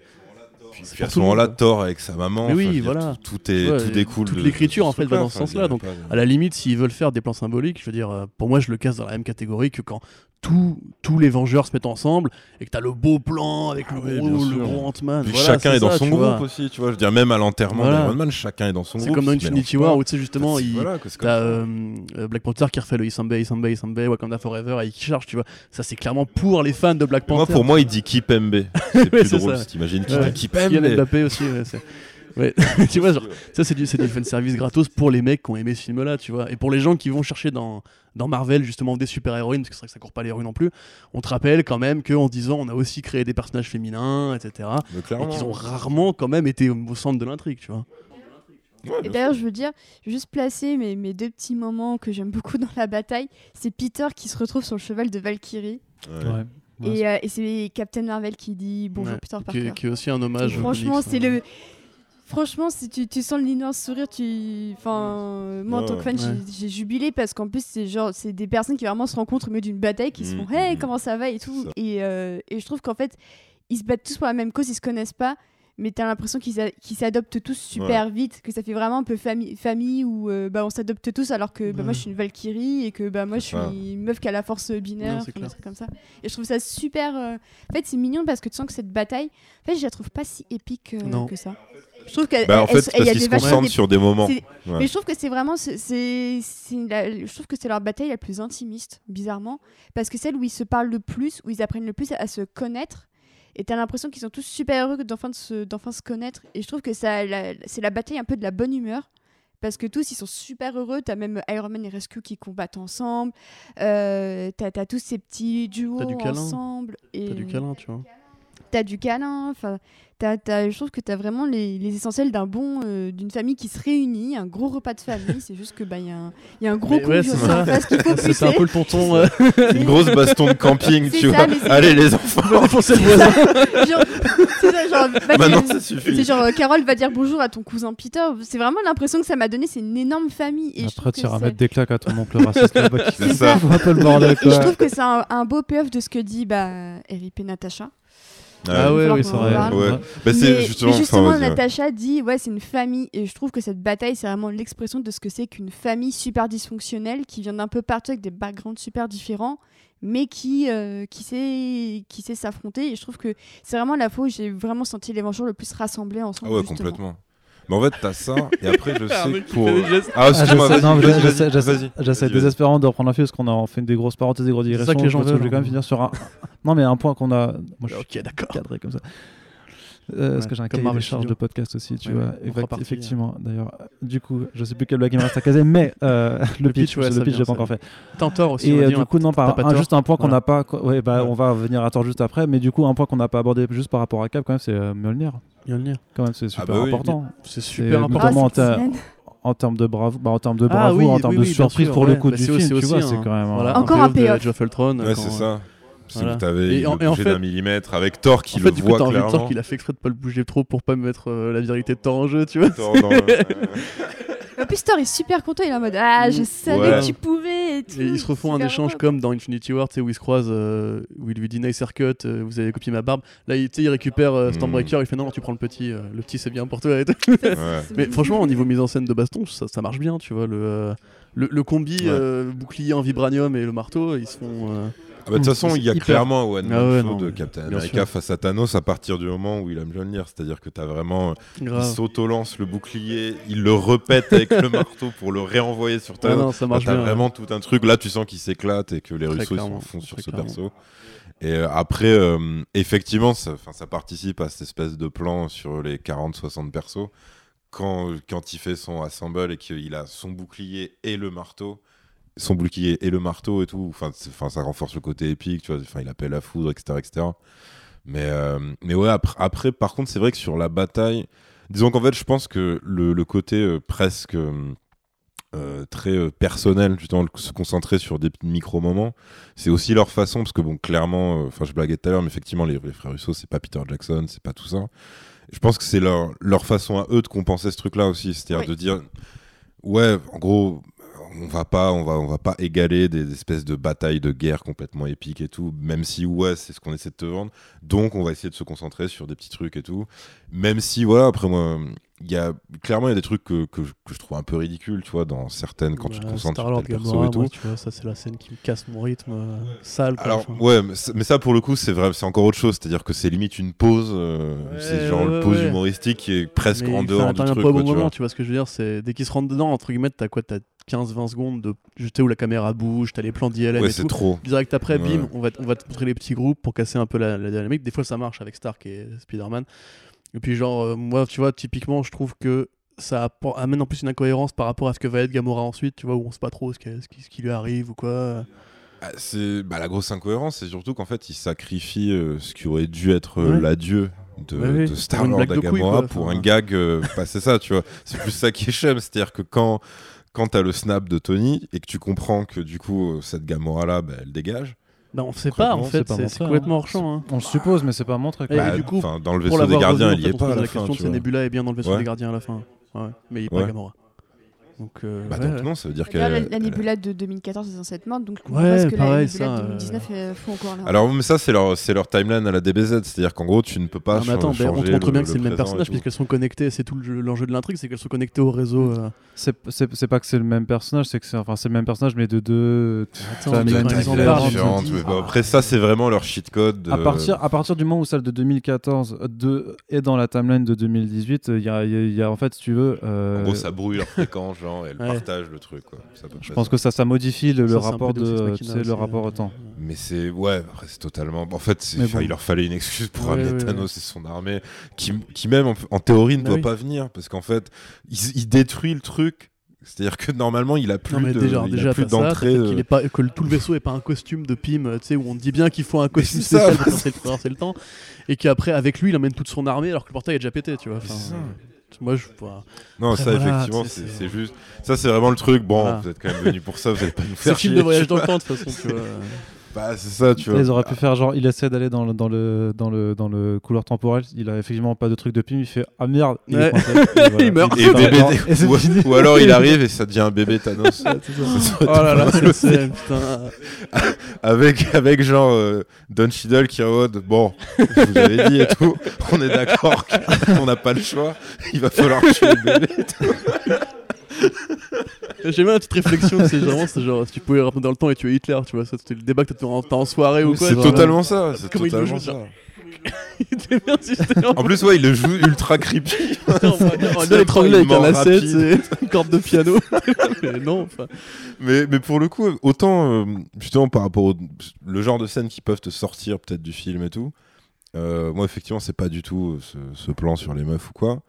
Euh, à la limite, peut-être t'as le, plan qui suit où justement t'as le truc euh, avec euh, la Valkyrie et, et Peter qui est un peu sauvé de truc en truc parce que ça l'énorme souci c'est que c'est une scène des, des mondes de Ralph 2 quoi. Et c'était c'était la scène un peu parodique où justement t'as Ralph qui est sauvé par toutes les princesses Disney au fur et à mesure et chacun utilise son talent, enfin chacune utilise son talent et tout. Et donc là, t'as un peu ce truc-là. Mais par contre, ça, c'est rien du tout en termes de, de non-subtilité par rapport à la scène qui, moi, m'a vraiment sorti du truc, qui est euh, le sacrifice de, de Black Widow. Parce que là, ils sont Bah, quand en même. fait, le truc, euh, c'est qu'on n'y croit pas parce qu'on faire, a euh, l'impression On, on peut juste essayer de parler de Black Widow dans son Ouais. évolution générale dans le film. Du coup, parce que pour moi, ça reste. Du coup, je vais te laisser continuer ça, non, bien sûr. Mais pour moi, du coup, ça reste quand même la surprise du fait qu'elle qu'elle disparaisse. Et euh, vas-y. Bah, en fait, ouais, j'ai trouvé que. que... c'est marrant, mais j'ai vu un tweet qui disait il y a littéralement une bataille où Ouais, deux personnages se battent pour échapper au MCU. Et j'ai beaucoup Genre, non, non, moi, parce je, que c'est la saga. Non, moi je quitte la saga. C'est ça, ça m'a beaucoup fait rire. Euh, bah, j'ai trouvé son sacrifice intéressant puisque c'est elle qui, qui essaie avec Captain de maintenir un peu, un peu l'espoir. C'est dommage que, enfin désolé de le dire, mais c'est un peu dommage que ce soit la seule meuf du team-up original qui meurt. Je trouvais ça un peu dommage, même si on se doute, en voyant le film s'ouvrir sur Hawkeye qui perd sa famille, on se doute qu'il peut pas mourir parce qu'il a une famille à retrouver. Et une série Disney Plus à faire, du coup. Parce que c'est comme ça quand il est. En fait, bah ouais, c'est Ouais. ça. C'est quand Ouais. il est dans le vide, il est là, il regarde, il regarde le cadre de Black Widow, il fait Ma série Ouais, Black Widow, Black je Widow, elle a devoir la faire, je vais devoir la faire. Elle a un Ouais, mais on film. s'en c'est un mais préquel, tu peux putain, faire un préquel sur Hawkeye aussi, d'ailleurs, hein. Black, Black Widow, c'est un peu le, le, le Yann Solo de Marvel, puisque Ouais, elle meurt, mais ensuite on lui donne un film préquel à elle ça. seule. ouais. C'est c'est technique Marvel, c'est on, on tue le personnage, enfin Disney pardon. C'est-à-dire que Marvel euh, s'inspire de Ralph et de Star Wars, du coup, pour faire ses films, quoi. Après, c'est est oui. Mais, euh, l'inspiration hein Après, c'est- c'est c'est dommage parce qu'on. Bah, on... J'ai- J'ai j'ai l'impression qu'elle voulait vraiment se battre pour, euh, pour sauver tout ça, alors que c'était à la base une des, des femmes les plus indifférentes finalement. euh, Enfin, elle est un peu en Ouais, mode balai, que je suis une espionne. euh, je me suis rachetée euh, grâce à Clint, mais c'est tout. Je trouve ça, ouais, je trouve ça dommage que sa mort soit pas plus marquante que ça. Enfin, quitte à parler d'une mort sur, Vor- sur euh, Vormir, j'ai trouvé que celle de Gamora avait un plus gros impact parce que tu, tu, tu sais que ça va mal finir, Ouais. mais tu te doutes pas que c'est parce que elle paye le prix que De l'amour son que père, son en père fait. a pour elle. Mm, mm, mm. Et là, en l'occurrence, bah là, c'est c'est elle qui veut y aller. Et t'es en mode, bah oui, mais en fait, je me demandais, mais est-ce que en allant se Vormir, est-ce que les deux sont au courant que l'un des deux va devoir mourir? Bah, du Ça- coup, ça, Ah pas non, ils le compris. savent pas. Non. Et Pourquoi Nebula pas. ne l'a pas Et expliqué Nebula leur a pas. Pourquoi. Nebula ne leur a pas expliqué Ça, je trouve que c'était Ouais. une des plus grosses incohérences, c'est que ils ont l'air de découvrir Ah, découvrent Vormir. totalement le truc. Ils Ils découvrent découvrent euh, Red Il y Skull. a la scène aussi où tu sais, ils sont assis et. Et t'as ouais. qui fait Red Skull. Après, est-ce que- Et après, il va se faire à côté d'elle, tu vois. Mais en fait, moi, mon Ouais, problème, c'est que si, si tu si tu devais Ouais. faire euh, une parodie, en fait, ce serait écrit Ouais. pareil. Bah. C'est un énorme Ouais. souci. C'est-à-dire concrètement, ils arrivent. euh, Tac, Red Skull apparaît, euh, machin. Fille d'Ivan euh, et fils fils de d'Edith, Truc, euh, l'autre fils de truc. Et euh, avec les deux qui le braquent, qui fait c'est pas parce que tu connais euh, Ouais. tu- le nom du père et tout que truc. Et euh, avec Black Widow qui fait non, mais moi-même je connais Ah. pas le nom de mon père. Et tu fais mais alors c'est un tu gag, putain. Enfin, ouais. c'est arrêter Chelou. ce genre de réplique, ça C'est n'a pas de sens. enfin. Tout. tu, tu utilises un truc super intéressant en mode bon bah elle sait pas qui c'est donc déjà ça intervient super tard au bout de quasiment euh, Ouais, c'est Bientôt ça. 10 ans c'est de Black c'est Widow. 2010. Ça, c'est euh, un en mode- teasing, c'est un teasing pour le film Black. Widow, puisqu'il y aura Yvan. Si c'est une préquelle, euh, si c'est une début, préquelle, entre guillemets, ils n'en font rien. Puisque si c'est une préquelle, entre guillemets, Bah si, parce que dans l'intro, t'auras Il Yvan qui aura une apparaîtra. fille.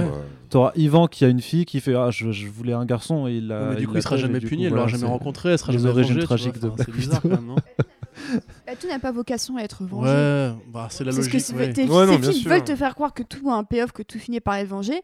Bah, en l'occurrence, parfois, il arrive que non. Il y a des trucs qui sont Une pas du tout vengés. Parfois, Gamora, elle meurt sans avoir vengé quoi que ce soit. Non, Alors qu'on s'y euh, attendait. Nebula, euh, son, son rôle pour, euh, pour, contre son père, il a quasiment rien du tout.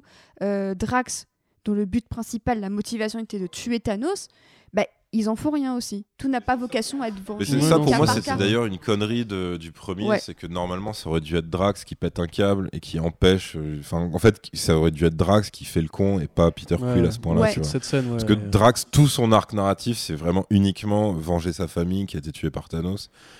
Et c'est vrai que tu, là, tu, tu sens que c'est pas James Gunn derrière, que les mecs se sont dit oui, bah, c'est juste le gros bras de l'équipe, on n'a rien à foutre de lui. Et vas-y. euh, Il parle, il parle pas du tout, il a pas une seule réplique. Il en a une à la Ah fin. non, Il en a une petite à la fin. il en a une à la fin quand il dit ouais. oui, il faudrait faire un, compte- un, un combat au Schlass. euh, Oui, euh, Voilà. Ouais, voilà, c'est un gag. j'aime bien cette. Mais, mais effectivement, après, sur le truc sur Vormir, c'est déjà moi j'avais eu un problème avec euh, la scène de Gamora parce que en fait, elle était, en fait, elle aurait pu être euh, très correcte si Gamora Ouais. n'était pas aussi conne en Mais fait dans l'écriture. euh, C'est-à-dire ouais. que t'as as le moment horrible où tout le monde, spectateur compris, sait que c'est que s'il pleure, c'est évidemment parce qu'il va à la tège.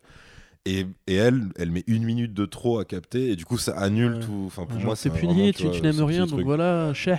Voilà, tu vois, en Ouais, plus elle se fout de sa gueule. dans ah, Harriet, machin. ouais. Et toi, t'es là, non mais arrêtez, enfin le personnage dit Ouais, mais ridicule. quand même, et du ça, coup, ça reste quand même ça annule plus vraiment le fort truc. que ce qu'il y a dans Endgame, tu vois. Mais c'est plus fort. Et par contre, là, et- et je pense que les Russos ont un problème à gérer ce genre de scène parce qu'à chaque fois, en fait, tu as une espèce d'artifice pour les tirer.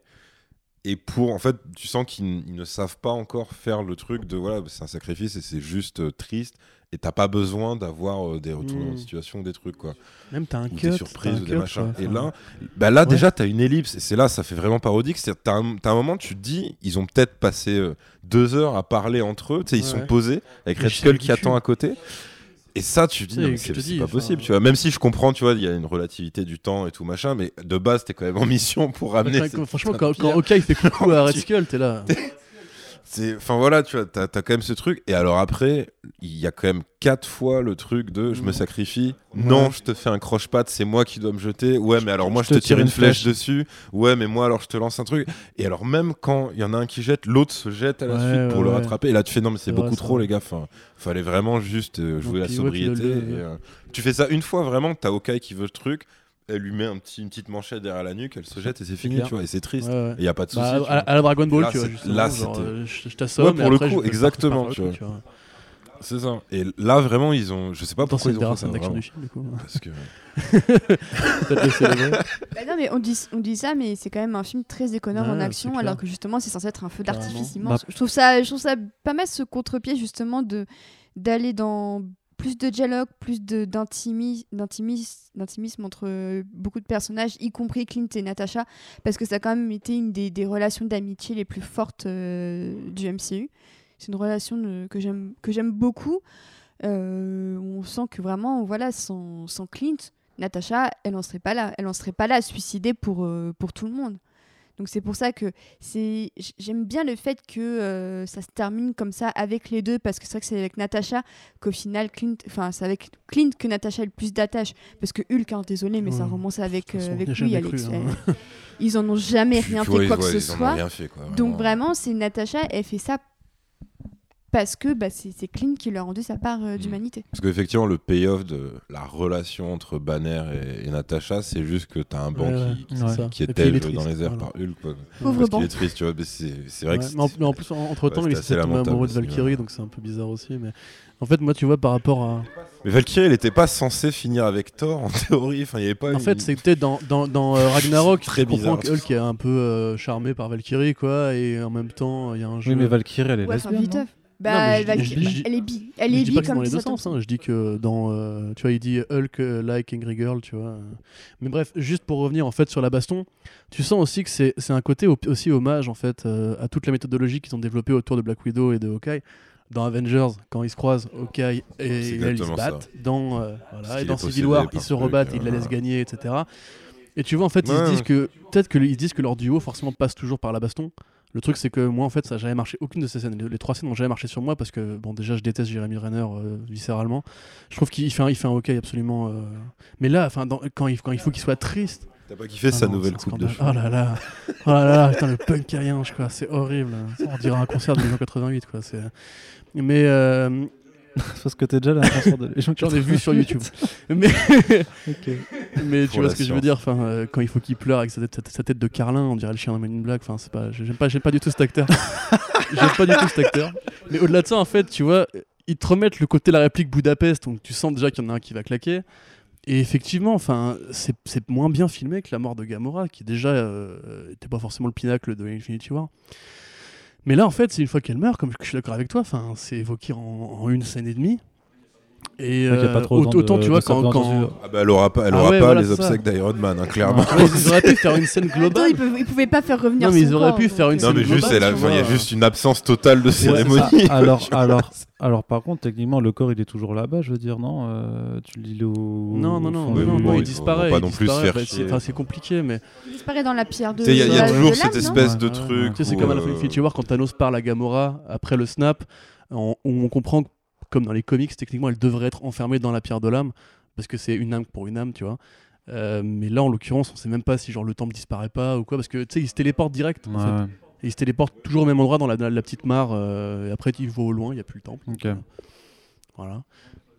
Moi, Mais un rêve. Là, tu vois, ce qui aurait été intéressant de faire, ça aurait été une vraie scène d'obsèques générale euh, pour euh, ceux qui sont morts, donc Gamora par exemple, et Black Widow, et faire, tu vois, genre, on dit adieu aux disparus qui ont quitté la saga, plus... parce que c'est juste Stark qu'on enterre à la fin. Et autant c'est symbolique d'enterrer le premier héros de la saga, qui après qu'il ait fait la réplique, qu'il a popularisé. C'est vrai que pour Black Widow, euh, sauf si surprise euh, au programme plus tard, c'est vrai que c'est un peu chier Bah, de la faire partir comme ouais, ça et de pas. euh, pas Elle, le a- elle juste un beau dialogue avec Scarlet euh, Witch et, euh, et Barton qui ont discuté à la fin. Et c'est là que tu comprends que, euh, que euh, bah, Banner a tenté de la faire revenir, mais qu'ils Hmm. n'ont pas puis t'as- réussi. Oui, t'as aussi la réplique où est-ce que- qui dit euh, que Vision aussi est mort, et quelque part, euh, ça pose question par rapport à la série WandaVision. Bah, Après, ils ont annoncé qu'elle serait placée dans les. Non, non, non.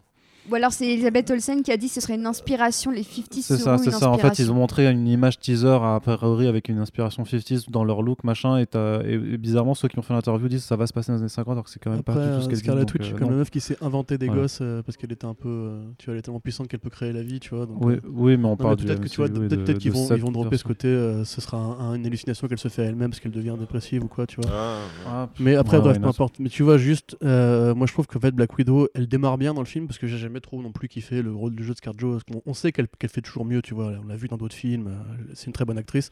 Ouais. Et en fait, moi, pour moi, dans Iron Man 2, ça a été vraiment le meilleur moment de, de sa carrière de Black Widow. Euh, et là, en fait, je trouve Ouais. qu'elle retrouve un peu de jeu, elle est un peu plus sincère parce que le film est très, quand même très proche de ses personnages, tu vois, limite plus proche de- des personnages que de l'intrigue. Du coup, tu sens qu'entre guillemets, ils vont un peu Ouais. la regonfler pour justement que son départ ait plus de poids. Du coup, elle est plus dépressive, euh, elle mange des triangles au, au bas de cacahuètes en parlant à tout le monde, tu vois. C'est un peu elle qui gère quand. Nick Fury, le papa, est parti, tu vois.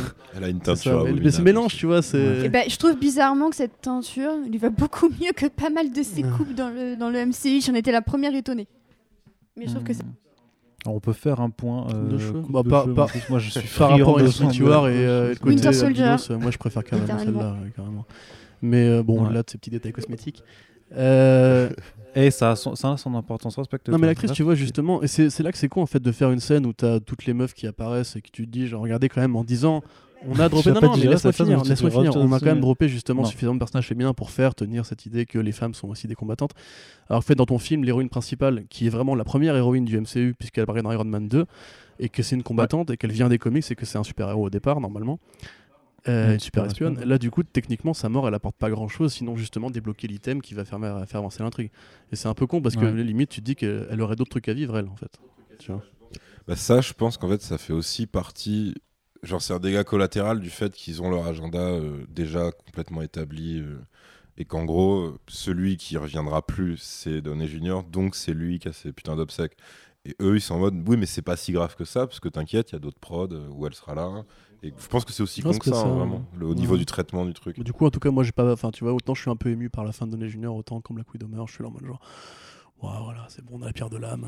euh, ouais. que. euh, Parce que si tu regardes tous ceux qui ont des séries, parce que pareil, tu pourrais te dire, mais euh, enfin, tu vois, Thor, euh, il pourrait en profiter pour faire euh, un vrai adieu à Loki et tout, tu vois. En fait, il parle juste à sa maman, voilà. Parce qu'en fait, il parle en plus, pas spécialement pour lui dire au revoir, mais pour parler de ses problèmes, parce qu'il est grave pas bien, tu vois.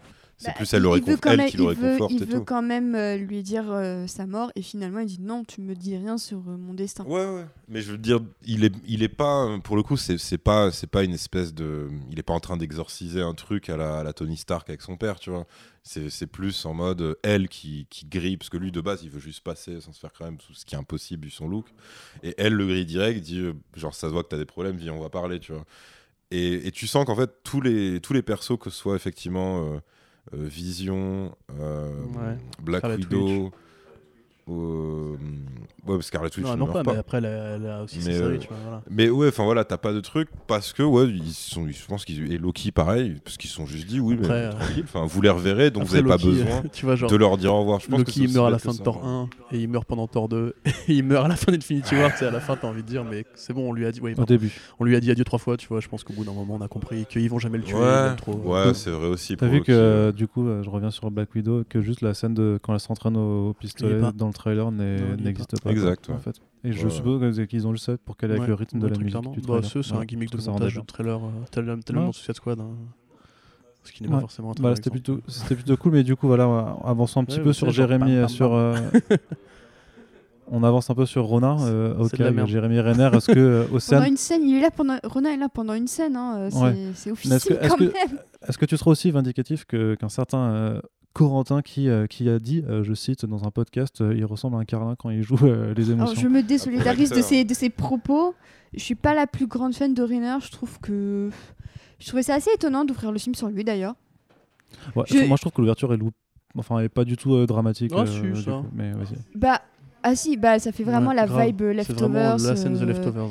Tu, tu- ouais, ça fait la, la- vraiment la. Je trouve que c'est la scène. T'as l'impression de voir bah, justement Kerry Coon qui perd toute sa famille dans, dans Leftovers. C'est vraiment ça. Pour le coup, Oui, si vous avez vu la série. Et d'ailleurs, c'est très bien. hein, Donc il faut regarder. C'est il y le a mec qui Side dedans. Watchmen, donc Il est très bien, tu vois, forcément. C'est. Mais euh, non, c'est vraiment la scène avec la vibe la plus Leftovers de l'histoire de Leftovers. Mais après, euh, euh, Quoique, Non, t'as le groupe de parole qui fait très Ouais, leftover. très clairement. oui aussi, Ouais. aussi. D'ailleurs, le, le- le petit dialogue du, du frère Russo, d'ailleurs, il- Mhm. j'aime beaucoup le petit Ouais, monologue. pour, pour le coup, c'est plutôt subtil très vois, par rapport au reste du film. Ouais. euh. Sachant qu'il y a Jim Starlin aussi Mm. dans ce groupe de parole. euh, Il y a Marc, Maron de la série. Glow qui passe en voiture à un moment donné dans le flash. Qui sera c'est dans le film Joker. Il lui ressemble de ouf. J'en ai marre. Ce mec ressemble trop à Stanley, ça me saoule. Mais donc oui, donc euh, je je- j'ai pas été foncièrement convaincue par Hawkeye. Je pense qu'en fait, il était interchangeable. Hmm. Et je pense que c'est pas le seul à avoir perdu une famille. Je pense qu'ils auraient pu faire ça avec euh, avec beaucoup d'autres personnages. Donc euh, je... Ouais, vraiment parce que. euh, je trouve qu'il bouffe du temps de parole qui aurait pu être pris par d'autres personnages euh, plus intéressants.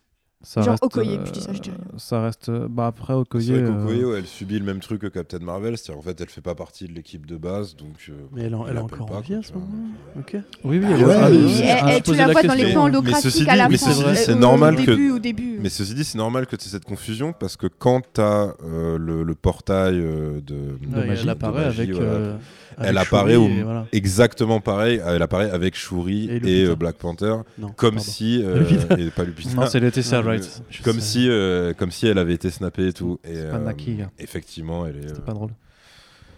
Ouais, ouais, bah après, bon, c'est, c'est- elle, elle rentrait pas dans le truc des anciens et elle avait pas l'utilité euh, espace. C'est vrai, juste. Galaxie, ouais, donc elle n'est niveau, pas dans entre l'équipe. euh, C'est con parce qu'elle est quand même dans le dispatch des, des Avengers 5 Bah ans ouais. après quand Black Widow justement Bah ouais, fait truc. Mais encore une fois, c'est comme Captain Marvel. Ça. enfin, je- je- je- Juste, ils ne savent pas, est-ce qu'il y a ils savent vraiment pas des quoi gens en faire. qui ont quoi, envie de voir la destinée fabuleuse de Hawkeye Je sais pas, après, moi, tu vois, les scènes où il. où les- les- De Hawkeye ou de Hawkeye- Excellent. De Hawkeye. Hawkeye. Non, mais parce que du Hawkeye. coup, de Hawkeye, ok. Voilà, T'es revenu Hawkeye. sur Hawkeye, Bah, ok. On parle de ça, non? Œil de faucon. Voilà. Ronin. Ronin. Euh, parce que franchement, c'est tellement le stéréotype. Enfin, c'est le Punisher, quoi. C'est. La, la scène de samouraï. Punisher, mais sans Ouais, c'est ça, ça devient super ça. compliqué de le prendre au sérieux quand on me dit. euh, il- C'est vrai, non, c'est vrai qu'il y a, y, y un fucking quelque chose et un shit euh, machin. Ah ouais. Et du coup, c'est les deux vois, trucs. C'est quand même les mecs qui ont fait Winter Soldier, qui est quand même plutôt généreux au niveau des bastons, même si effectivement c'est David Leitch qui a réalisé les bastons Winter Soldier de John Wick. Donc tu te dirais quand même Ouais. que les Rousseau savent euh, se bien, en- bien s'entourer de seconde équipe pour les scènes d'action. ouais. Ouais, mais il est pas. la la- il est la pas scène du début avec le Yakuza, euh, c'est droite, gauche. Alors, certainement, comme un, un cinéphile de Twitter va me dire que c'est un hommage à Kurosawa et tout, effectivement, mais c'est quand même assez mou. Qui tu veux justement prendre ton personnage de Hawkeye, qui va être censé être l'un des humains sans pouvoir les plus balèzes de la Terre, et tu lui fais une scène de baston, enfin, moi je trouve ça non plus pas très généreux, quoi. Et comme je suis d'accord avec toi, ça prend du temps d'écran pour rien, quoi. On a compris, il est traumatisé, il nous casse les couilles, il est mal coiffé. Oui, ça me fait quand même marrer, tu sais, quand ils parlent de lui et que tu le montres pas, ils font Ouais, t'as vu euh, ce massacre des cartels mexicains, Ouais, voilà, Dieu, la boucherie, le massacre. ça, c'est un énorme problème, Tu fais, bah, tu fais, bah, bah non, les gars, c'est Ça, ouais, ça. c'est un énorme problème parce que, à la limite, si, si tu veux aller dans cette direction, vas-y, mais sauf qu'eux, ils peuvent pas du tout se le permettre par rapport à leur classification et leur traitement de la violence. Donc, ça donne juste des, des répliques chum où t'as des gens qui disent, mais euh, c'est devenu un monstre et tout, c'est super chose qu'il a fait. Tu dis, ouais, mais en fait, vous pouvez pas le montrer, donc on peut pas vous prendre au sérieux. Et vu que il est retourné en deux phrases de Black Widow, genre, vas-y, on a besoin de toi, viens nous aider. Euh, bah vas-y, tu vois, c'est pour ça qu'effectivement tu dis ouais, c'est vrai que là ça bouffe du temps pour rien parce qu'il aurait juste été pareil traumatisé et triste par la perte de sa famille, mais réintégré à l'équipe très très vite. C'était le même film, ça changeait rien, ça ne change rien à son comportement. C'est juste un super héros comme les autres. Enfin, tu vois, il est Ouais. dans son comportement, je veux dire, il est, je pense- toujours pour héroïque. Il a pas, euh, il a pas de moment, il a même pas de moment badass de Bah non, ouf. Tu vois, il a est pas vraiment normal. de baston. Enfin, je, je pense à la scène de fin, mais genre il se bagarre à Non, mais il a, quoi. il, a, il a un petit moment de bravoure quand ils sont en part du Gantanos, du coup, et qu'il doit. Et il doit semer les. Ouais, ça, voilà. Tu vois, ça lui donne un peu. Bah, Oui, au final, il ouais, c'est vrai court, mais à part ça, en plus d'ailleurs qu'une scène qui est pas trop dégueu quand il tire la flèche de lumière et qu'il voit les et tout. Mais euh, à part ça, c'est vrai que je suis d'accord avec toi. Enfin, ils ont voulu Après, créer de c'était juste l'enjeu parce je pense, a- avec ce il- côté genre les vraies conséquences du snap avec justement un père de famille qui a perdu sa famille, etc.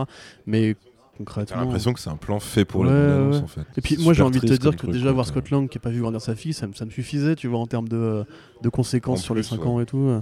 Ouais, je trouve que la, la petite, euh, la petite scène entre Scott Lang et sa fille, je l'ai trouvée Bah bien oui. plus émouvante que tout l'arc ça. De. Alors que Scott Lang, on l'a vu depuis beaucoup moins longtemps qu'Hawkeye, dans beaucoup moins de films. Et en plus, je trouve que Paul Rudd, vraiment, Il a un il plus grand charisme. hein, il a plus- Puis même quand Il- quand il cherche les noms et qu'il est totalement Ouais. en panique et tout. Et franchement, tu, tu te dis, mais à sa place, moi j'aurais mais C'est pété un câble. vraiment ce moment où tu t'identifies parce que lui, le pauvre, en plus, il est resté enfermé dans le Quantum Ring pendant. Lui, ce qu'il pensait être quelques secondes, il réalise, il doit tout réapprendre. Enfin, c'est. Il ne dira jamais ce qu'il a branlé pendant ces 5 heures pour lui. Je, sais pas, je pense qu'il a dû se faire Je pense chier. qu'il a voulu. Ouais, il a- Il doit être comme ça. Mais la, la, la panique et, et, et da- et- et je trouve que sa relation, même la, la- la- sa petite scène avec Cassie Lang où il est avec sa fille à regarder un feu d'artifice, je trouve sa fin tu- super mignonne parce que bah, il, il est juste heureux Tu sais, sa c'est marrant parce que moi, justement, quand on voyait les propos de Feige sur, euh, Avengers- sur Ant-Man and the Wasp, où il disait qu'en fait, le film aurait vraiment une putain d'importance par rapport à Endgame.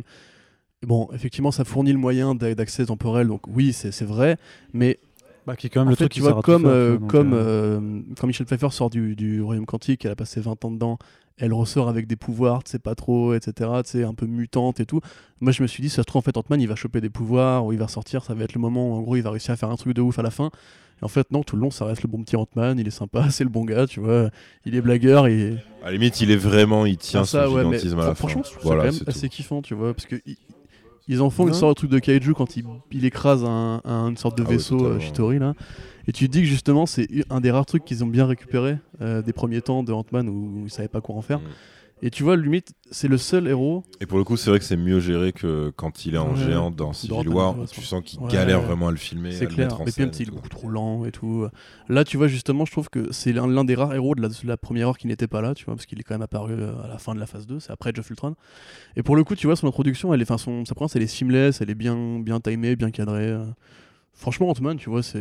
Bah, on passe dessus, mais il fait le Ah, taf. bien, il fonctionne, euh, il, il fonctionne très bien avec Iron Man et Cap quand ils retournent dans le passé. Et puis vois. même leur, euh, son admiration Ouais. pour Captain America. Je trouve pareil, toujours c'est- aussi, aussi chouette Diaz of America. C'est grâce à, c'est à lui qu'on doit cette. euh, Et qui est aussi le payoff du coup de quand il le voit dans Civil War, tu sais, il fait Oh Captain America, you're big et tout. Et en fait, tu vois, à chaque fois qu'il le voit, il dit Captain America. Tu sais, quand, quand il va passer. euh, À un moment, il dit ouais. Steve Rogers. America Captain. Rogers. Il sait pas c'est- comment lui parler. That's America's ass. Franchement, cette blague me fait kiffer. Avec le petit, euh, le petit salut. Là. Non, mais Paul Rudd, de toute façon, voilà, code d'amour énorme pour Paul Rudd. C'est un peu Ouais, l'anti-gène il américain. a- Tu vois. Bah c'est ça, c'est de dire que de toute Bah, façon en, ouais, termes de ouais. charisme, euh, effectivement, Ouais. c'est c'est pas comparable quoi. Il y a, il y a pas trop grand chose à dire. Euh, et justement, puisqu'on parle de lui, enfin ce que j'aimais aussi du coup, c'est euh, en termes d'instant comique qui fonctionne du coup, c'est sa scène avec euh, Hulk dans, dans le dans le café, dans le diner, Ouais, où, ouais. euh, où tu sais l'ai- je l'aime bien celle-là. Non, enfin. Moi, je trouve ça marrant avec les... parce que les les gamins gamins ont vraiment veulent- une non, tête non, de genre pas non, on photo. ne va pas prendre une photo avec Ant-Man. Pour le coup, les, les gamins font vraiment, tu sais, Ouais, genre les fans qu'on veut forcer à prendre une Ouais, photo, qui se foutent complètement de ce mec, qui voient pas qui c'est, qui font la bouille de Marc genre. Ah allez allez c'est comme en mode le, bon papa Pour le coup, le, morphing de Hulk est pas mal. Le- le- L'espèce de fusion qu'ils font entre, pour faire la version euh, professeur et tout. Mal, qui vient des comics, c'est Ultimate pour ceux qui savent pas. Mais euh, pareil, tu vois, Ruffalo, je trouve qu'il a, il a enfin bien cerné un truc à faire avec son personnage. Parce que. euh, Bah, ils sont encore énormément dans l'économie sur, euh, sur Hulk, du coup, Ah en ouais, termes ouais, de, bah, de puissance ouais. et de trucs. Ils veulent vraiment plus trop le, faire, je- tu vois. trop. Je trouve ça presque Peut-être bizarre. parce quoi. que justement, si Hulk il est pas bestial, euh, il sert à rien. Enfin, genre, il sert pas en termes de, de close combat, tu vois. Mais euh, je trouve que, en fait, c'est là tu sens l'héritage de Ragnarok, où en gros, ils ont, ils ont trouvé un truc avec Mark Ruffalo. Ils se sont dit, c'est le bon gars, il est rigolo, tout le monde l'aime bien, il n'y a pas de, truc particulier en attendre. On va faire comme ça, tu vois. Et clairement, toutes ces scènes, elles sont là pour être comiques. Alors, des fois, ça fonctionne bien, des fois, non. Mais très clairement, tu vois, par rapport à l'enjeu que représentait Hulk au départ, d'ailleurs, on se faisait la réflexion, on n'a pas, euh, Betty Ro- on n'a pas Betty Ross dans le film. Tu vois, c'est une des rares qui ne revient pas. Nathalie Portman, elle revient. Toutes les meufs en général, elles reviennent. Mais t'as pas euh, la copine qui, de Hulk. qui, qui, qui, s'en fout de un et euh, c'était Non, pas il y, sûr, aurait mais- pas un problème Elle n'est de plus importante à son, à son développement, alors que même Thor, il a quand même. euh, Ouais, il y a toujours cette grosse scène- frustration. Il a cette frustration parce qu'il a perdu vraiment tout le monde. Et à la fin du film, il dit bah, Je n'ai plus de but parce que bah, il a perdu bah, la moitié de son peuple, il a perdu sa planète, il a perdu ses parents, il a perdu son frère, il a rompu avec, avec euh, Jane Foster. Il, c'est en a complètement vide à la fin. Puis même, t'as as ce truc où il est. euh, il essaie de. Justement, c'est le, truc qui t'a déplu, où tu il parle du coup de l'intrigue de Thor 2 et tout machin. Et en fait, il bloque totalement sur Jane Foster, au point que Tony Stark est obligé de dire vas-y, viens, on va s'asseoir, ça va aller et tout machin. Donc, ouais, tu sens qu'il y a un truc. Bon, par contre. euh, bon concrètement, elle sert à rien. Enfin, je veux dire, la, la scène de Thor dans le passé, c'est juste par rapport à sa mère. En fait. Ouais, Au final, t'as juste Rocket qui fait Ouais, son truc de son marteau, côté. Voilà. Ah oui, effectivement. Ouais, le côté, après, ouais, tu vois, euh, tu, je tu, suis tu toujours peux, digne tu de le porter. C'est vrai. grand chose, tu vois. Mais moi, Thor, c'est quand même ma grosse déception parce que, euh, bon, je l'ai déjà dit plein de fois. Mais juste, j'aime, j'aime beaucoup le côté euh, Non, Rocket a une sorte de Ouais. tube étrange. Qui aurait pu tout régler dans Thor 2, hein, c'est, euh, depuis le début. mais on n'a pas pensé à l'utiliser. Tu sais, dans Thor 2, on te dit si on l'extrait, on peut la tuer. En fait, non, non, c'est Ouais, bon, t'inquiète, euh, petite picou, c'est. rien, mais rien de plus sur Hulk du coup sur Mark Ruffalo? Bah, il n'y a pas grand vous avez chose à dire. sur, euh. sur Thor. Il est- euh, Au final, il est un peu, moi je le Bah trouve ouais. un peu effacé hein, quand même Mhm. par Il rapport a- aux autres. Si tu prends en, gros sa longévité et le fait que c'est un des Avengers de base et tout, c'est bah, même, même en incluant euh, Hawkeye d'ailleurs, euh, Hulk est quand même beaucoup plus en retrait. euh, Parce que même moi en fait j'ai cru que Il tu sais quand, quand tu vois qu'il a euh, Il est dans une Hulkbuster de nouveau à la fin, je me rappelle. Il fait quoi Euh, pour non, la il bagarre, je crois. euh, il est juste Ah, là. si, non, je crois qu'il est dans Ah la ouais Buster à la fin. Ah ouais? Ah oui, ce serait justifié vu qu'il a un bras niqué, donc du oui, coup. euh, je crois qu'il est dans la Hulkbuster parce qu'il a une réplique où il crie alors qu'il est dans le. Je, me, je me robot. souviens même pas en fait de lui pendant la Je crois qu'il y a un plan comme ça, ouais. Ouais, ouais, oui, il, se fait assommer par les pierres. Mais oui, elle sort, elle sort de terre, elle sort. Oui. Ah non, c'est au début qu'elle sort de terre Putain, pour, euh, pour taper Thanos. C'est pour Thanos, Ouais. Incroyable. Si, si, je crois... non, non, je crois qu'il est dans, dans l'armure. Ok. Alors, bah, à vérifier dans les commentaires. Écoutez, on a- bah, le en tout cas, c'est signe que ça nous a pas forcément frappé. Du mais, coup, mais euh, effectivement, ouais, c'est c'est clairement pas le, le plus mis en avant. Mais et en fait, moi, je croyais que c'était pour ça qu'il faisait ce truc très gratuit de, de le faire rencontrer euh, euh, suprême, le sorcier ouais, tu l'as et tout. Qui s'appelle. euh, Et euh, ouais, la suprême. sorcière, Le grand la ancien. sorcière la suprême. sorcière suprême. Voilà, sorcière. Tilda Swinton Show. Mais en gros, je pensais que c'était justement pour euh, que. Parce que c'est vrai que lui, enfin, il a- c'est pareil, tu vois, il a pas d'attache, il a pas de truc et tout. Euh, Bah, il avait pense- Natacha, mais bon. il- Ouais, voilà, mais tu Il vois. a un- il a jeté un banc. Pareil, ils ont joué le plus la carte amitié avec Hawkeye et tout. Et je pensais qu'en fait, euh, ça, ça allait être un prétexte lourd, mais au même titre que les autres trucs sont lourds, pour justement lui faire un peu exorciser ces trucs. En fait, pas du tout, quoi. C'est juste un truc qui est. Il y a beaucoup d'ellipses, c'est-à-dire qu'à chaque fois, tu, tu fais le va-et-vient entre. euh, le truc euh, du Tesseract et lui euh, qui est en fait tu le prends à la toute fin quand il est Messi je vous jure et tout machin et, et c'est tout en fait enfin, là pour le coup c'est vrai que cette partie là elle est pas elle est pas folle et ou alors je pensais euh, enfin ils auraient pu faire un truc sur le fait que que que la sorcière va crever et tout machin, et que peut-être elle est déjà au courant ou des trucs comme ça.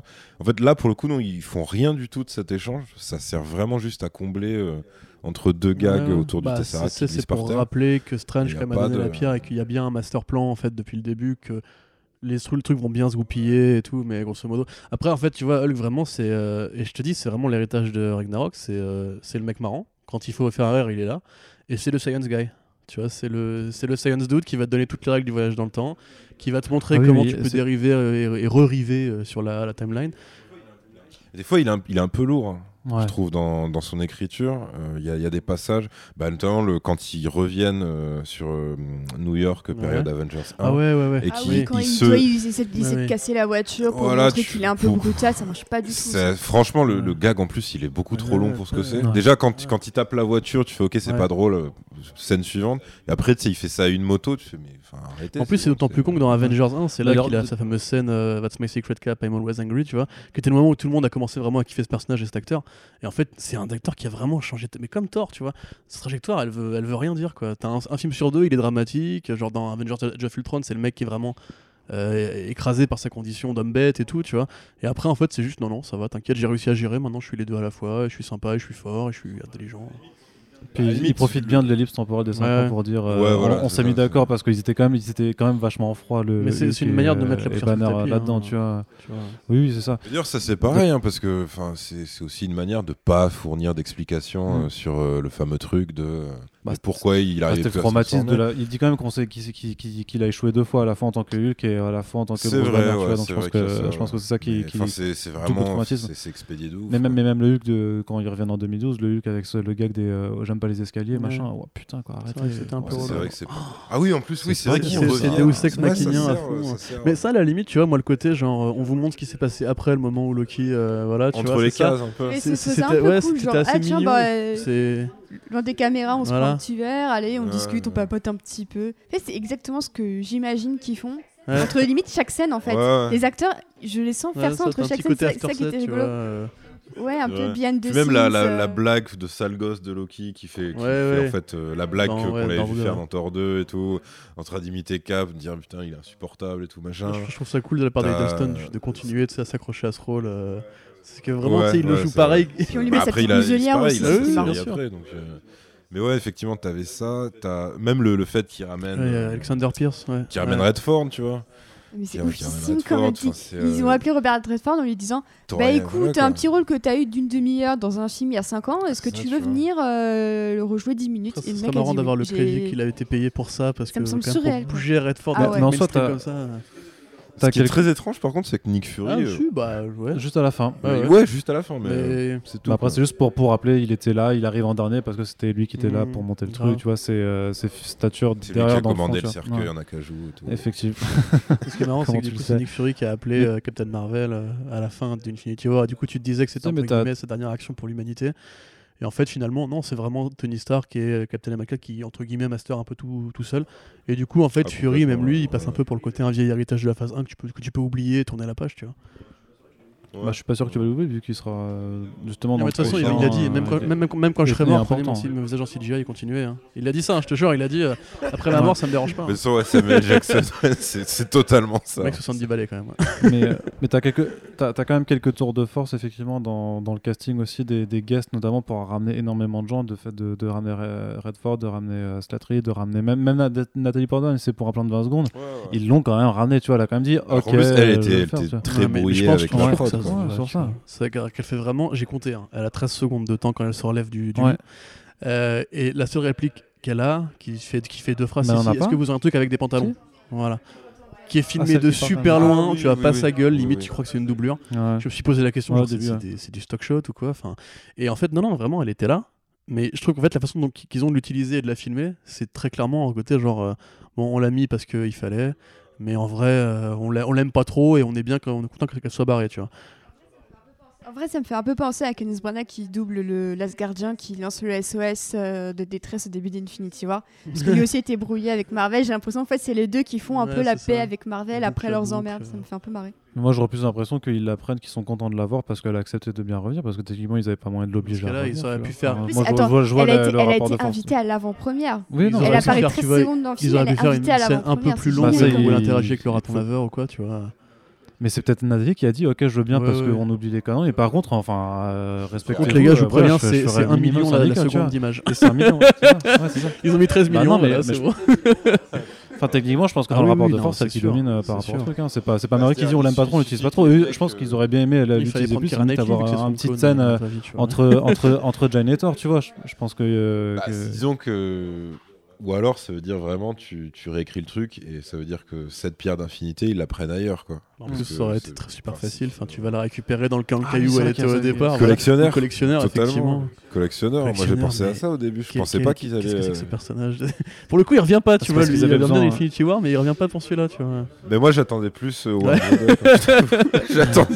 J'attendais juste pareil, enfin, on pourra en parler peut-être vite fait, mais le rapport euh, à Gardien 1, quand même, je trouve un peu, euh, je dirais malaisant a posteriori, parce que c'est pas la faute des Russos si Disney s'est brouillé avec James Gunn, mais encore heureux qu'ils l'ont repris, parce que c'est quand même sa partie à lui, son film à lui, qui va servir d'intrigue pour ramener Thanos et le méchant, et il a vraiment l'armure de Bah, je me suis 1 dans- même, moi, je me suis même demandé si au final, ça avait pas aussi pesé dans la balance quand ils l'ont repris. Tu vois, On- quand il- quand t'arrives sur le produit fini, c'est différent que juste lire un scénar se dire, Bah ouais, oui. genre, il y a quand même beaucoup, euh, beaucoup Mais de le lui design dans de Thanos film. dans le film, c'est celui de Gardien 1, Et quoi. c'est c'est très euh, compliqué, quoi, ouais, tu ouais. vois. C'est. euh, Ouais.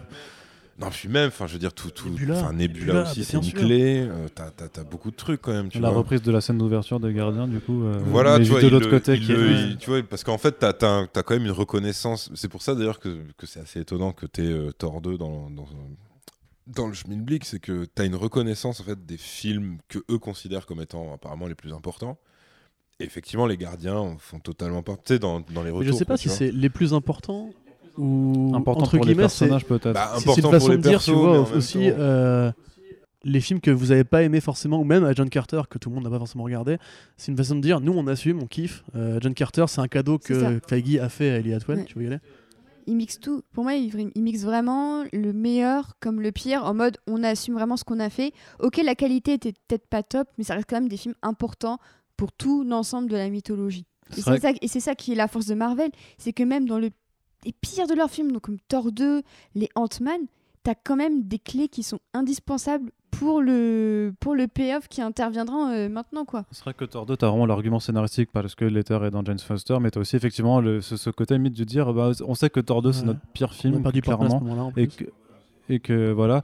Mais par contre, en fait, euh, vous vous rappelez, bah, ça a été aussi ça, c'était dur, mais regardez, on peut encore l'utiliser pour, euh, tu- pour en Mais faire je un peu trouve- de bien quand même encore après. Tu vois. Effectivement, ça- enfin, t'as, t'as- t'as ce truc de. euh, Non, non, vas-y, excuse-moi. Mais t'as, t'as effectivement ce truc de. Enfin, dans Thor 2, le, le traumatisme de Thor était pas du tout assumé.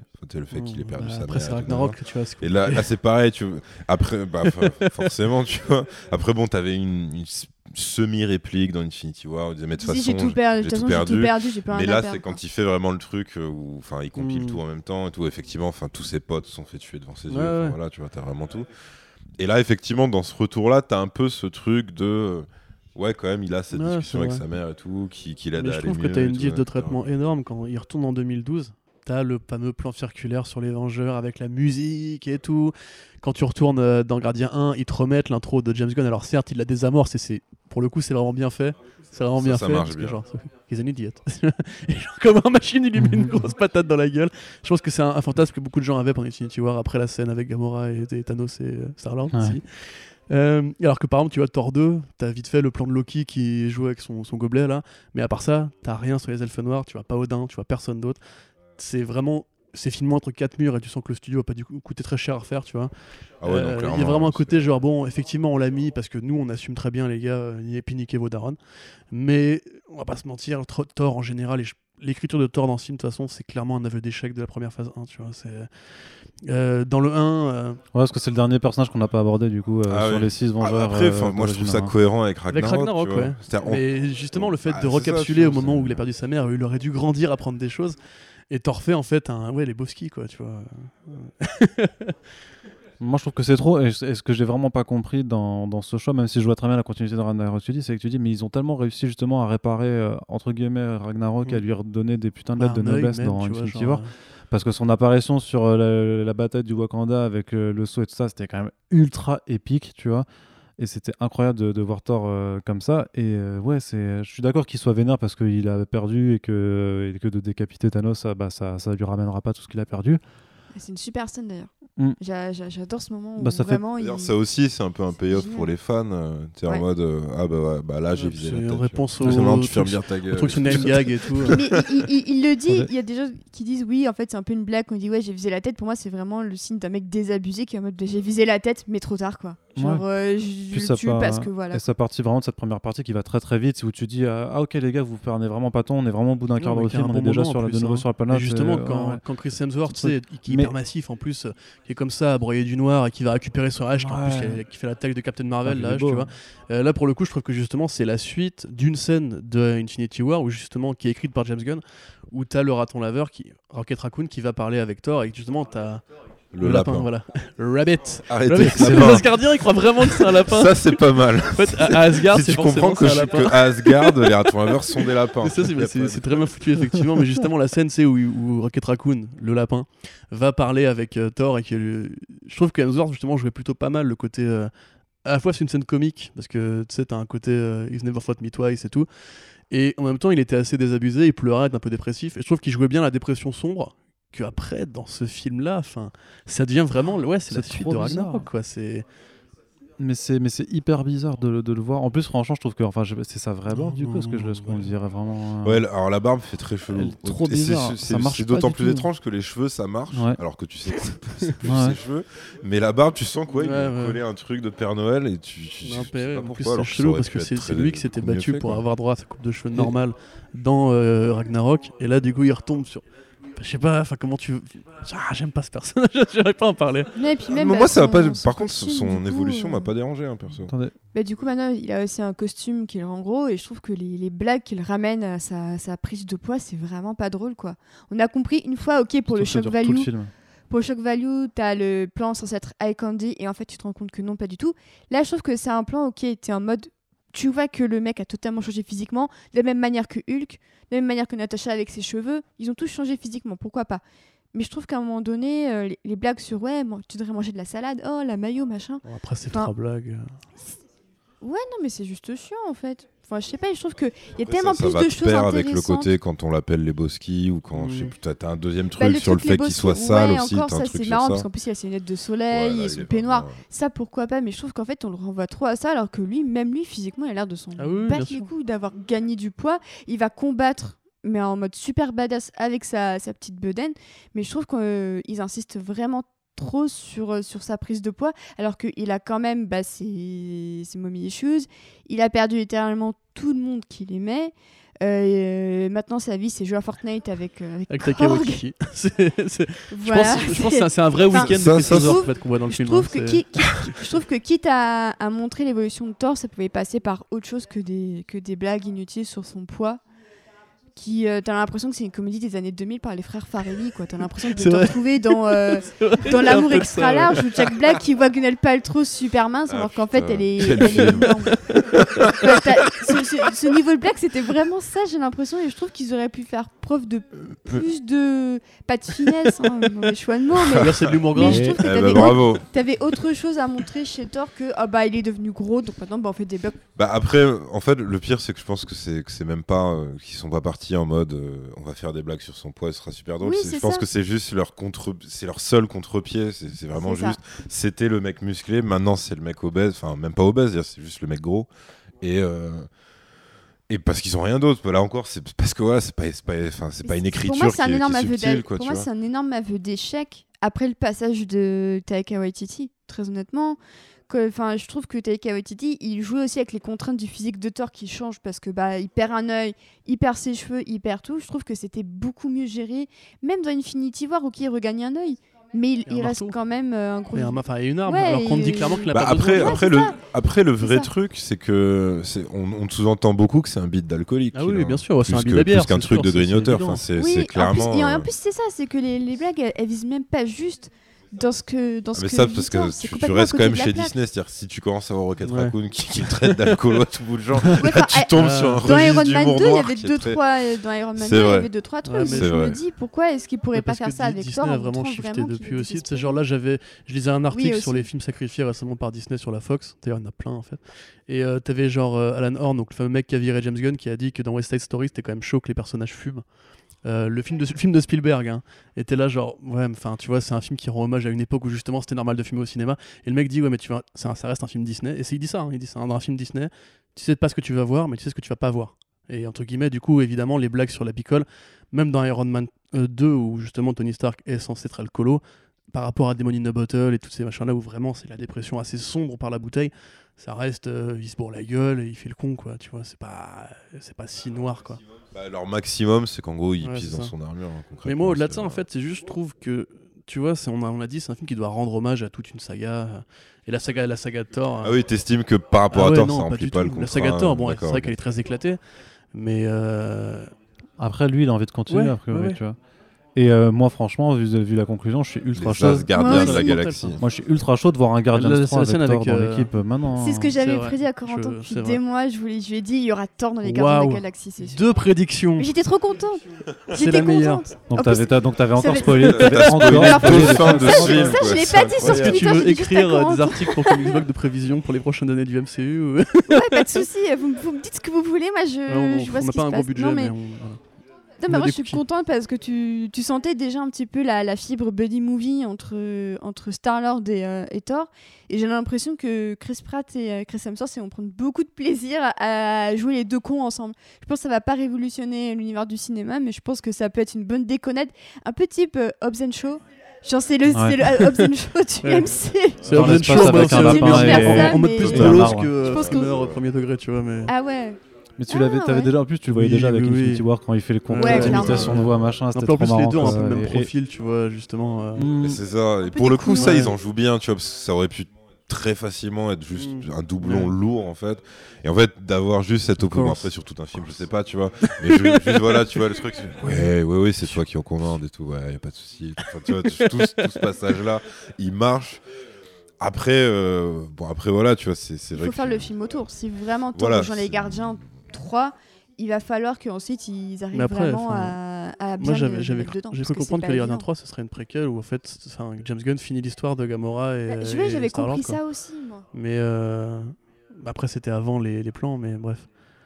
Mais je sais pas, ça me paraît quand même chelou, tu vois. Moi, je pense qu'ils ont tous crappé. Ouais. euh, Juste, euh, du coup, pour, pour revenir vite fait sur Thor, en fait, oui, effectivement, ça marche bien avec Star-Lord. Oui, effectivement, il est marrant deux, trois fois. Mais le truc, si tu veux, c'est que, euh, bon, déjà, il ressemble en rien au personnage des comics. Et surtout, je trouve qu'en fait, le mec, c'est. Oui, bon, ça, oui, je sais bien, voilà, euh, c'est bon. Mais je trouve, en fait, si tu veux, que le personnage, c'est vraiment, ouais, c'est l'aveu d'échec total du MCU qui a dit, même avec des vannes, on n'a pas réussi à créer un univers fidèle autour de ce personnage. Et ça a été un baroudeur qui a été de réal en réal. Un coup c'était shakespearien, un coup c'était fantasy Star Wars, un coup c'était vraiment de la comédie buddy movie euh, en impro total. Et je pense que c'est là en fait que, pas le personnage, mais Chris Hemsworth s'est trouvé. Alors tu sais, t'as une réplique dans le film, euh, dans Endgame, où en gros il dit Il faut que j'arrête d'essayer d'être ce que les gens veulent que je sois et que j'accepte qui je suis, tu vois. Et ça, c'est très clairement Chris Hemsworth qui te dit Non, mais les gars, vous l'aurez pas votre Thor euh, fantasy, euh, vous aurez pas vos neuf royaumes, vous aurez pas War of the Realms, tu vois. Vous aurez juste euh, moi qui aime bien, qui aime bien kiffer. d'ailleurs, euh, oui, des- enfin, le, le seul moment où il est vraiment roi, euh, concrètement, il Ah ouais. s'enferme pendant 5 ans, jouer Bah, et boire des bières. Et une fois que l'histoire euh, du film est réglée, il revient, il dit euh, Bon, bah, Valkyrie, au final, vas-y, c'est toi qui vas prendre le contrôle, et puis moi, je vais me barrer avec mon ça. pote dans l'espace. quoi, tu vois. Donc, ouais, effectivement, de ce point de vue-là, ouais. Après, mais après, je pense que c'est parce que je suis beaucoup moins attaché au perso que toi, en fait. Mais c'est vrai que moi, en fait, j'ai juste pris ça en mode. euh, Mais je bah pense ouais, que tu disais, ça passe ou ça casse, tu quoi, vois. À mon avis, si, si genre t'embrasses ouais, le truc, tu ça, kiffes, sinon si t'as pas envie, ça. Parce qu'effectivement, après, effectivement, quand, quand tu le vois engueuler euh, un gamin sur Non, ça Fortnite, c'est marrant par contre. Parce que parce que t'as Korg qui se plaque, dit oh putain, il- genre, je me fais Master encore bully par- 69. par lui et tout, machin. je fais voilà. Bon après, c'est- toujours ultra cynique parce que moi je savais pas qu'ils avaient un partenariat de ouf avec Fortnite en fait. Mais déjà d'Infinity oui, War, c'est apparemment, il y avait un faux oui. Thanos dans C'est Fortnite. C'est ce qu'on m'a oui, dit tu hier. vois. Ouais, ouais. ouais. Et en fait, ils ont, ils ont un partenariat C'était- d'enfoirés. C'était de- c'était mieux que ça, c'était dans, dans Infinity War, tu avais un event en fait où un joueur pouvait incarner Thanos et du coup il était tout le temps, des pouvoirs complètement pétés avec le gant de l'infini, il avait il pouvait tu sais il vole, il tire des gros lasers machin, il devenait- et du coup ça devenait la cible à abattre quoi par rapport à tous les autres. Mais c'est mais c'est vrai que j'ai même pas fait gaffe parce que effectivement ils ont lancé Endgame euh, Fortnite aujourd'hui, euh, j'ai pas envie de faire la news dessus d'ailleurs mais Ouais, ouais. En fait, vu comme ça, tu dis en fait c'est juste des gros cyniques, tu vois. C'est Ouais. c'est juste machin. Mais, mais ouais, mais euh, après voilà. c'est toujours cool de voir Waititi et Chris Hemsworth faire les couillons au ciné, tu vois, mais. Moi, tu vois, Ouais, genre, ouais. Ouais, quitte à avoir une série revoir, Disney+, j'aimerais bien cool. genre une série à la What We Do in the Shadows, la série, tu vois, avec, euh, avec tu vois, la vie de Thor avant Ragnarok, tu sais, où il est en Australie, et en Nouvelle-Zélande, en Australie, je sais plus. Et tu sais, où il a un colocataire, et euh, voilà, il va... Ah bah oui, et le, voilà, une tu, tu me fais un épisode comme ça toutes- sketchs. toutes les deux euh, semaines, je suis content. tu Daryl. vois, mais- ouais, la- ouais. Genre Thor. Mais là, je trouve que dans le film, du coup, ça contrebalance avec euh, l'humour général, parce que t'as vraiment un style d'humour à la Waititi, et t'as un style d'humour euh, à la Whedon et un style d'humour à la Russo qui vont plus ou moins bien s'additionner, tu vois. Mais je trouve que les segments de Thor, euh, tu vois, genre le côté. euh, je suis- une dépression nerveuse pendant le film, et le, le- le raton laveur qui me met une tarte dans la gueule, et je, je m'enfuis parce que, effectivement, et puis voilà, mange de la salade et tout. En fait, je trouve que ça répond moins bien au reste des vannes qui, justement, fait plus phase 1, tu vois, fait plus euh, contrôlé, euh, méta, clin d'œil et tout. Puis, lui, c'est vrai que, comme tu dis, je pense que vu comment le perso a toujours été très mal écrit et qu'il n'a pas de cohérence euh, interne, en fait, bah, je pense qu'il savait juste pas. euh, lui, si dans ton cahier des charges, il y a finir l'arc narratif de Thor, mais tu sais pas quoi faire. Enfin, Bah, euh, concrètement, y a, ça peut être tout et n'importe quoi. Enfin, bah, euh, partir à l'aventure avec ses potes euh, de, de l'espace, tu vois. voilà, tu vois. les mecs, enfin voilà, tu vois, je pense clairement qu'ils ont, je sais pas, ça serait intéressant de savoir s'ils ont vraiment écrit d'une traite ou pas.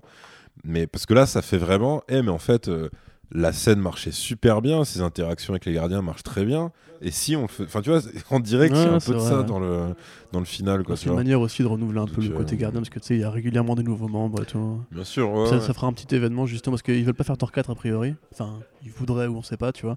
Mais du coup, comme ils sentent qu'ils perdent un peu la main sur ce personnage-là qui était dans plein de directions différentes, je pense que ils en font un héros d'équipe et du coup, ça donne une, une valeur De toute façon, supplémentaire. ils, ils ont plus Asgard concrètement. enfin. Ouais, après, bah tu sais, enfin, tu peux quand même faire un film spécial, sans enfin, Asgard. dire, hein. Tu, tu vas dans son petit village euh, qui est je sais pas où là en Norvège. Ouais, je crois, c'est ça, bah, ça, ça doit être dans le. oui, ou le Asgard. Scandinave.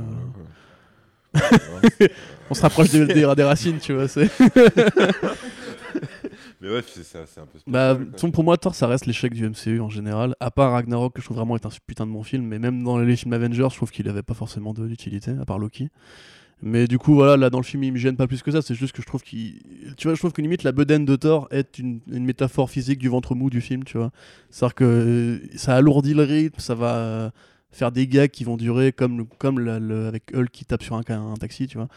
Les scènes avec euh, Thor qui, qui fait le con, ça, ça tire en longueur. euh, et moi, ça me, ça me casse un peu les burnes. Voilà. Mais ce n'est que mon avis, Ouais, hein, mais bien sûr. Loki- euh.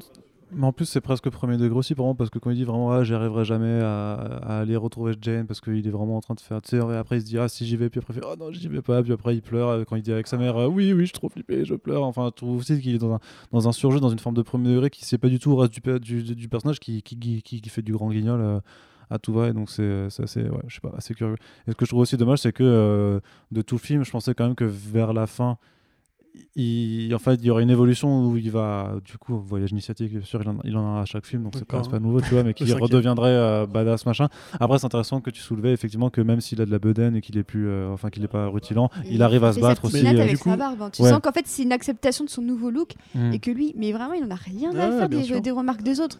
Il a son, C'est vrai que sa j'ai pas- bedaine, il a son look, C'est- bah ouais, qu'est-ce que vous voulez faire Non, mais C'est ton opinion, mec, Lebowski. tu vois. C'est ça qu'il dit, genre. C'est- pour, Qu'est-ce que tu veux c'est- que je te dise c'est pour ça que c'est pour ça que je suis assez curieuse de voir le look de Thor dans le prochain film. Est-ce qu'ils vont garder la bedaine, sachant que là le film commence vraiment à se recevoir un énorme backlash sur euh, sur le personnage.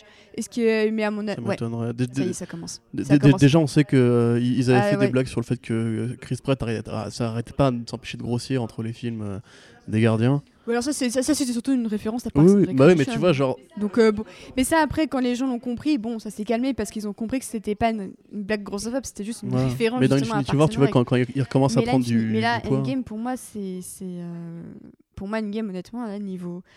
Même l'utilisation d'un ce qu'on appelle d'un fat suit pour rendre des acteurs maigres gros, c'est quelque chose, c'est l'utilisation d'un produit qui commence vraiment à faire polémique. Ça y est, ça fait depuis déjà 2-3 séries. Il y avait une série Netflix qui s'appelait Insatiable qui l'avait utilisé et le résultat était horrible. Même dans New Girl sur Schmidt, euh, c'était déjà très très moche. Et honnêtement, plus ça va, et puis l'utilisation de ce type de entre guillemets costume, ça commence un peu à être très mal vu par justement les gens qui souffrent de surpoids parce que, euh, comme je le dis, je voyais tout à l'heure sur Twitter, ils disaient nos corps ne sont pas des blagues.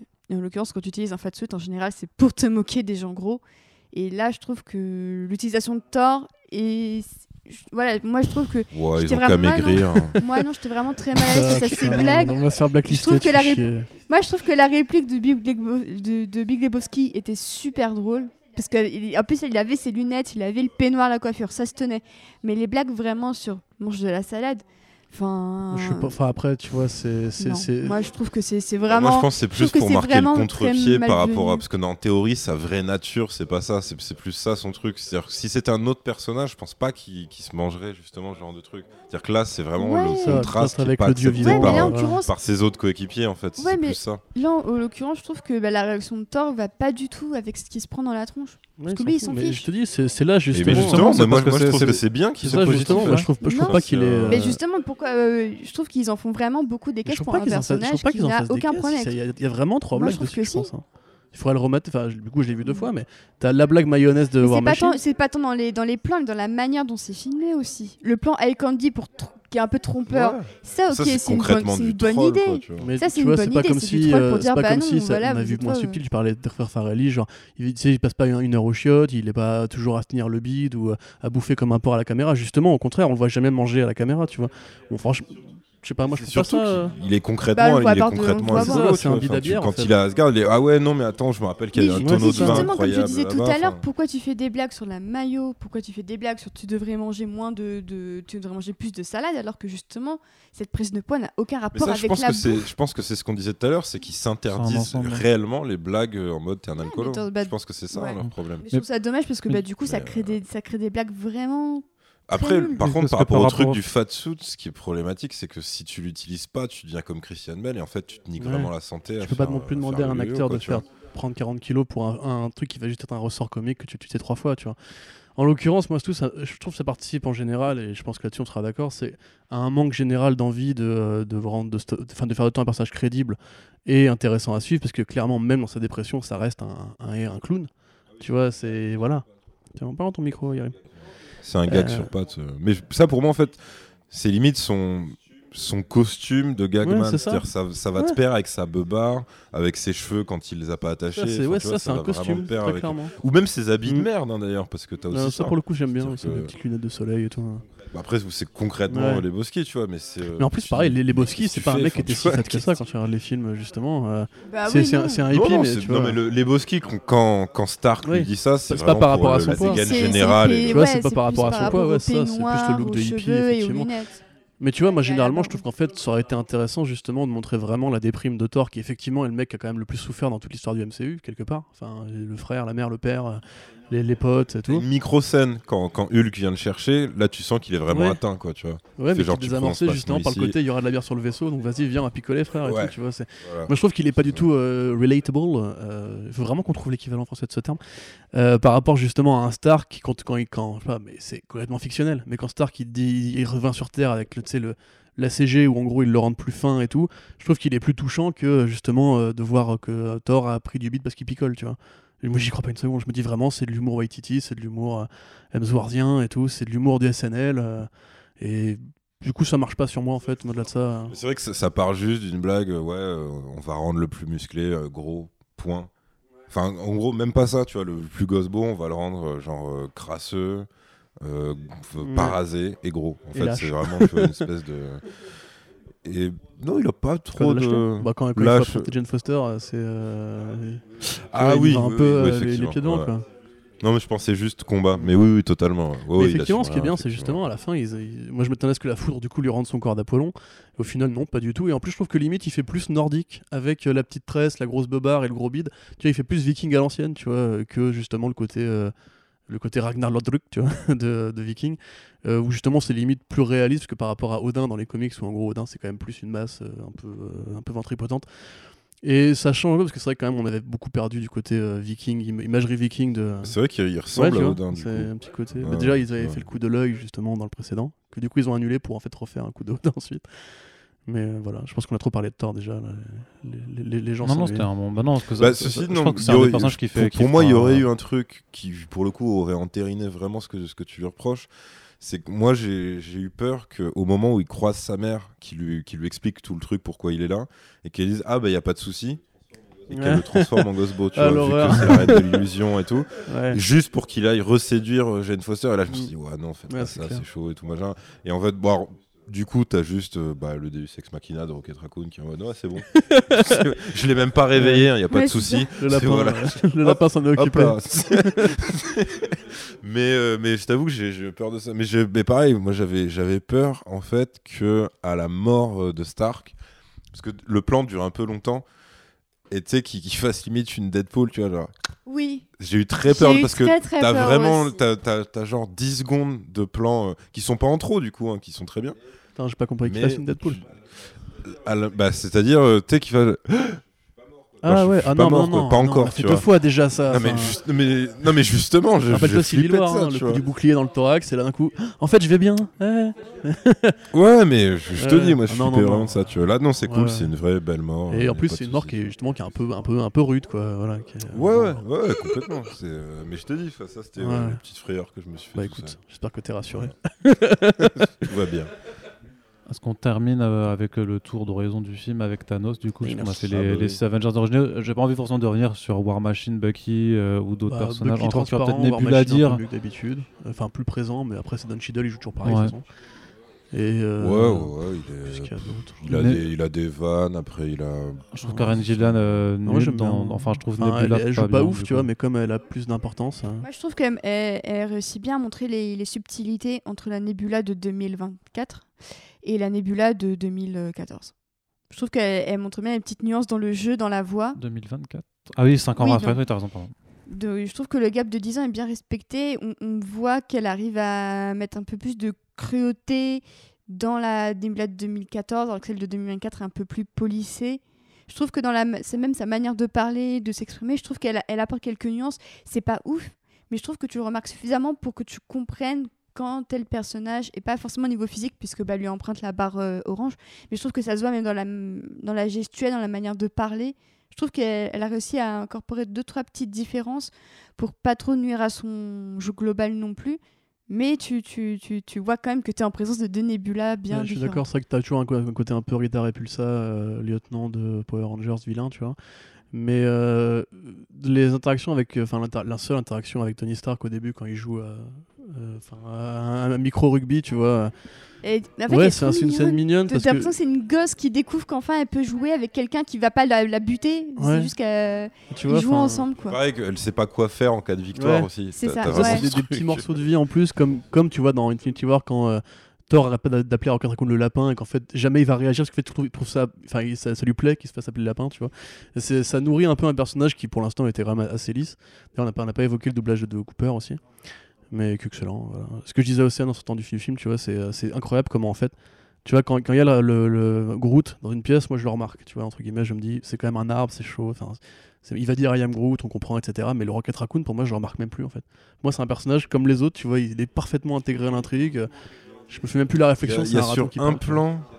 Il me semble qu'il y a sur un plan où je, je crois que c'est quand Ant-Man pose une question de merde.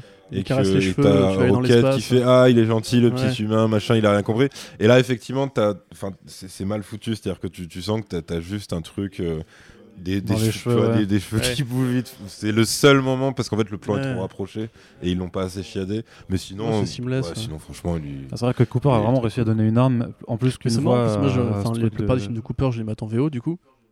Je trouve qu'il a même réussi Mm. bien à séparer la voix du raton de son jeu normal, tu vois. Ouais, C'est limite, à Ouais, force, ouais. j'oublie un peu que c'est Bradley Cooper dans un studio qui. qui, qui- mais non, mais Il clairement. faut voir. Bradley Cooper qui double le raton laveur, hein, il se lèche les mains et tout, ça, il est complètement habité.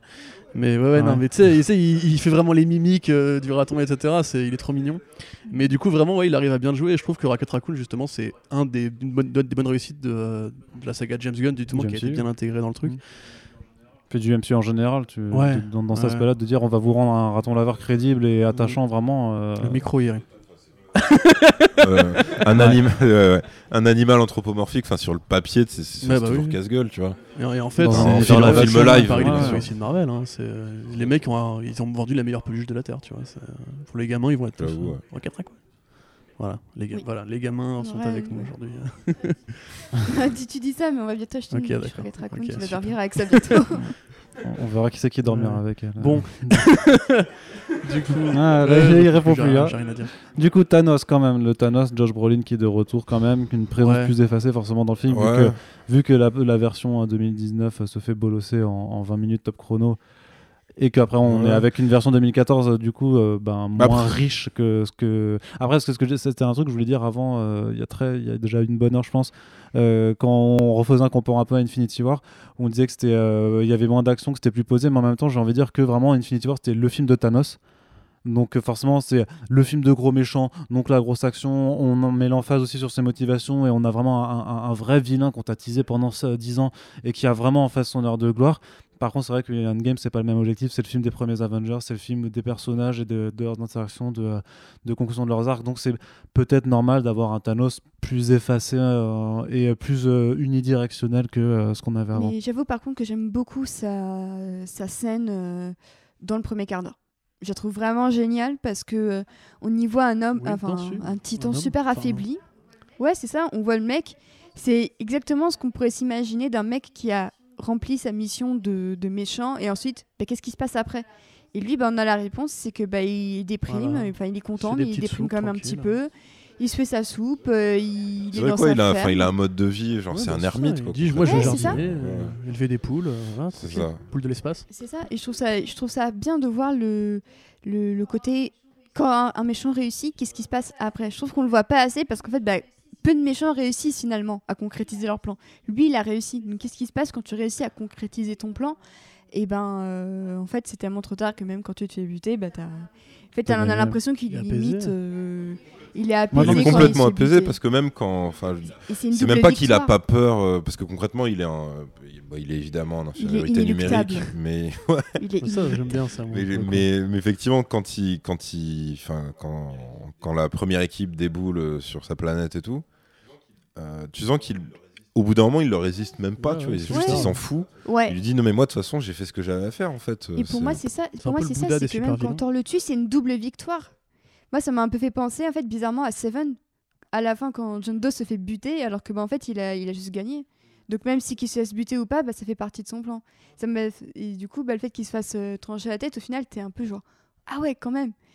Mais en même temps, tu te dis, mais en fait, c'est logique parce que bah, le, le film, il va tourner autour d'Avengers cette fois et pas autour de Thanos. Puis même il a, enfin il confirme tout le truc où le, le mec est juste, il a, il a jamais Non, eu soif ça, de ouais. pouvoir parce que le, le délire de, de se faire détruire les pierres qui- qu'il a clairement complètement amoché parce qu'en plus non seulement il a une partie du corps qui est cramée, il mais tu vois boite, qu'il euh, boite, il est, il, il- il il est un sert que d'un seul bras pour faire sa euh, soupe aussi. euh. ouais voilà, enfin tu vois vraiment il a, il, il a pris cher et tout et, et ouais, fait tu sens que lui ouais il a tenu sa ligne, il en est, il en est satisfait. Et après, quoi qu'il lui arrive, c'est même son propre sort n'est pas un problème pour Ah lui. bah quoi, oui. tu vois. Mais c'est ce ce qui rend, truc, façon, euh. c'est ce qui rendait le vilain déjà plus intéressant que la plupart des vilains Marvel dans Infinity War, c'est que euh, moi je trouvais qu'il y avait justement un effort fait au niveau de l'écriture pour le rendre pas compréhensible parce que ça reste un fou dangereux, euh, illuminé et compagnie, mais euh, il y a la fameuse scène avec Gamora où on dit que c'est pas totalement un enfoiré, euh, que entre guillemets lui il va pas tuer tous les personnages qu'il va croiser parce qu'il en a rien à foutre, tout ce qui compte c'est récupérer la pierre après je me casse, tu vois.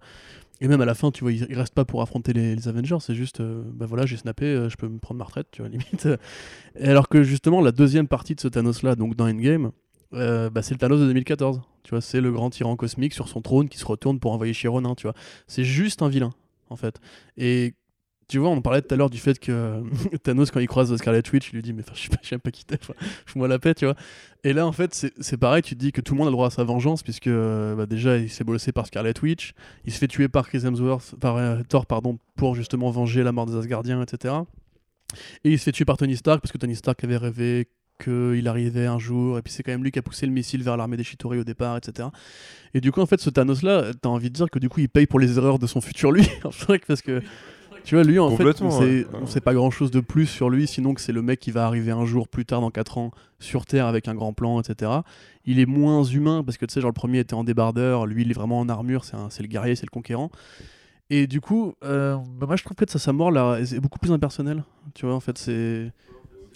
Euh, Pour le coup, ouais. bah, en plus, sa mort il reste dans le thème de la revanche parce qu'il disparaît comme il a fait disparaître euh, les, les Ouais, mecs dans le mais 1, même sur son, visage, euh, sur son visage à ce moment-là, je trouvais que tu avais une sorte d'acceptation, genre, bon, bah j'ai échoué. Ah oui, non, mais voilà. Puis pourtant. Brolin continue à grave bien jouer. Quand, quand il s'assied euh, en mode euh, Onizuka, en attendant que les mecs arrivent, tu vois, t'es là, ouais, bon, ça, ça envoie quand même Oui. du pâté, tu vois. C'est Ouais, le mec, ouais. il, il Ouais. pas se faire chier. Même sa pose, elle Ouais, est ouais. plutôt bien, tu vois. C'est vraiment Grave. badass de ouf. euh. Une Il pose est qui rappelle un petit peu la fin d'ailleurs de Infinity War où il est assis avec Ouais, un petit sourire mélancolique. Mmh, euh, mmh. C'est un peu le même type de pose d'ailleurs. D'ailleurs, j'ai pas vu le, le retour du, dire- du hashtag euh, Thanos is sexy euh, sur euh, internet. Il y, a- beaucoup de fans qui pensent Ça fait pas Thanos c'est un, BG, tu vois. Il y a bien des gens qui pensaient qu'Ant-Man allait se glisser dans le Titanic pour le tuer, donc. euh, Qu'est-ce que tu veux que je te dise? C'est ça le vrai Ouais, c'est House vrai, of ouais, c'est America, vrai. c'est C'est le Thanos. House of the Universe. Mais juste, euh, bon, moi qui du coup me suis tapé quand même les volumes de, de enfin me suis tapé, c'est excellent, hein. lisez de sur Thanos euh, quand ça sortira. Ça sorti C'est sorti, hein, C'est sorti, lisez-le. C'est déjà publié dans les kiosques de Panini, ça reviendra en deluxe. Bah, du coup, je peux spoiler un peu, peut-être Voilà. Euh, pas la fin, mais. Tu prends, En tu prends ouais. tes décisions Super. et tu assumes Bah, en avec gros, le dans les après, comics hein. euh, de euh, Infinity, de Thanos de, de Nickett, en fait, t'as le futur Thanos, donc le vieux Thanos qui a accompli son, son master plan, Qui qui a détruit l'univers pour le, en faire homme cadeau à la mort. Et en fait, du coup, bah, c'est son tour, tu vois, parce qu'il a tout accompli, donc il lui reste plus qu'à crever. Et du coup, il fait venir un Thanos plus jeune, sa version à lui qu'on connaît dans l'univers Marvel actuel, pour le tuer.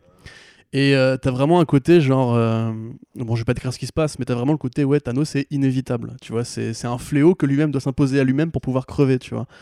Et vraiment cette notion, parce que Thanos il est déjà mort plein de fois dans les comics, mais il revient, euh, à chaque fois il revient, il revient, c'est le vilain que tu peux pas tuer. Et là vraiment je trouve qu'il rentre bien ce côté en fait, il y aura toujours un Thanos, et limite je m'attendrais à ce qu'un jour il, refasse, il le fasse revenir d'une autre façon, tu vois. Parce qu'il y a le côté, ouais, euh, il dit deux fois en fait, le, le passé et le présent disent deux fois I am inevitable. Je Tu vois, c'est c'est le fléau quoi, c'est le mec qui va revenir, c'est l'apocalypse, c'est comme Galactus, tu peux pas t'en débarrasser. Ouais. quoi. Après, après, moi, je voyais ça plus comme un. Tu sais que c'est euh, fusil de Chekhov, quoi. Tu dis une phrase parce que tu sais qu'elle réapparaîtra plus, plus loin et que le, le je suis inévitable du, euh, du, euh, du Thanos qui meurt triomphant, euh, malgré tout, euh, renvoie du coup à celui qui va mourir, mais en, avec, la, avec la défaite parce que Iron Man. se rappelle Mais D'ailleurs c'est pareil, quand, quand il voit lui-même dans la vision de Nebula, il se voit crever plus tard, il dit, euh, ouais, c'est ça, c'est mon aucune destin. émotion, hein, c'est vrai que. Mais en plus, il pense que c'est Nebula alors qu'en fait, non. Ça, ça m'a un petit peu.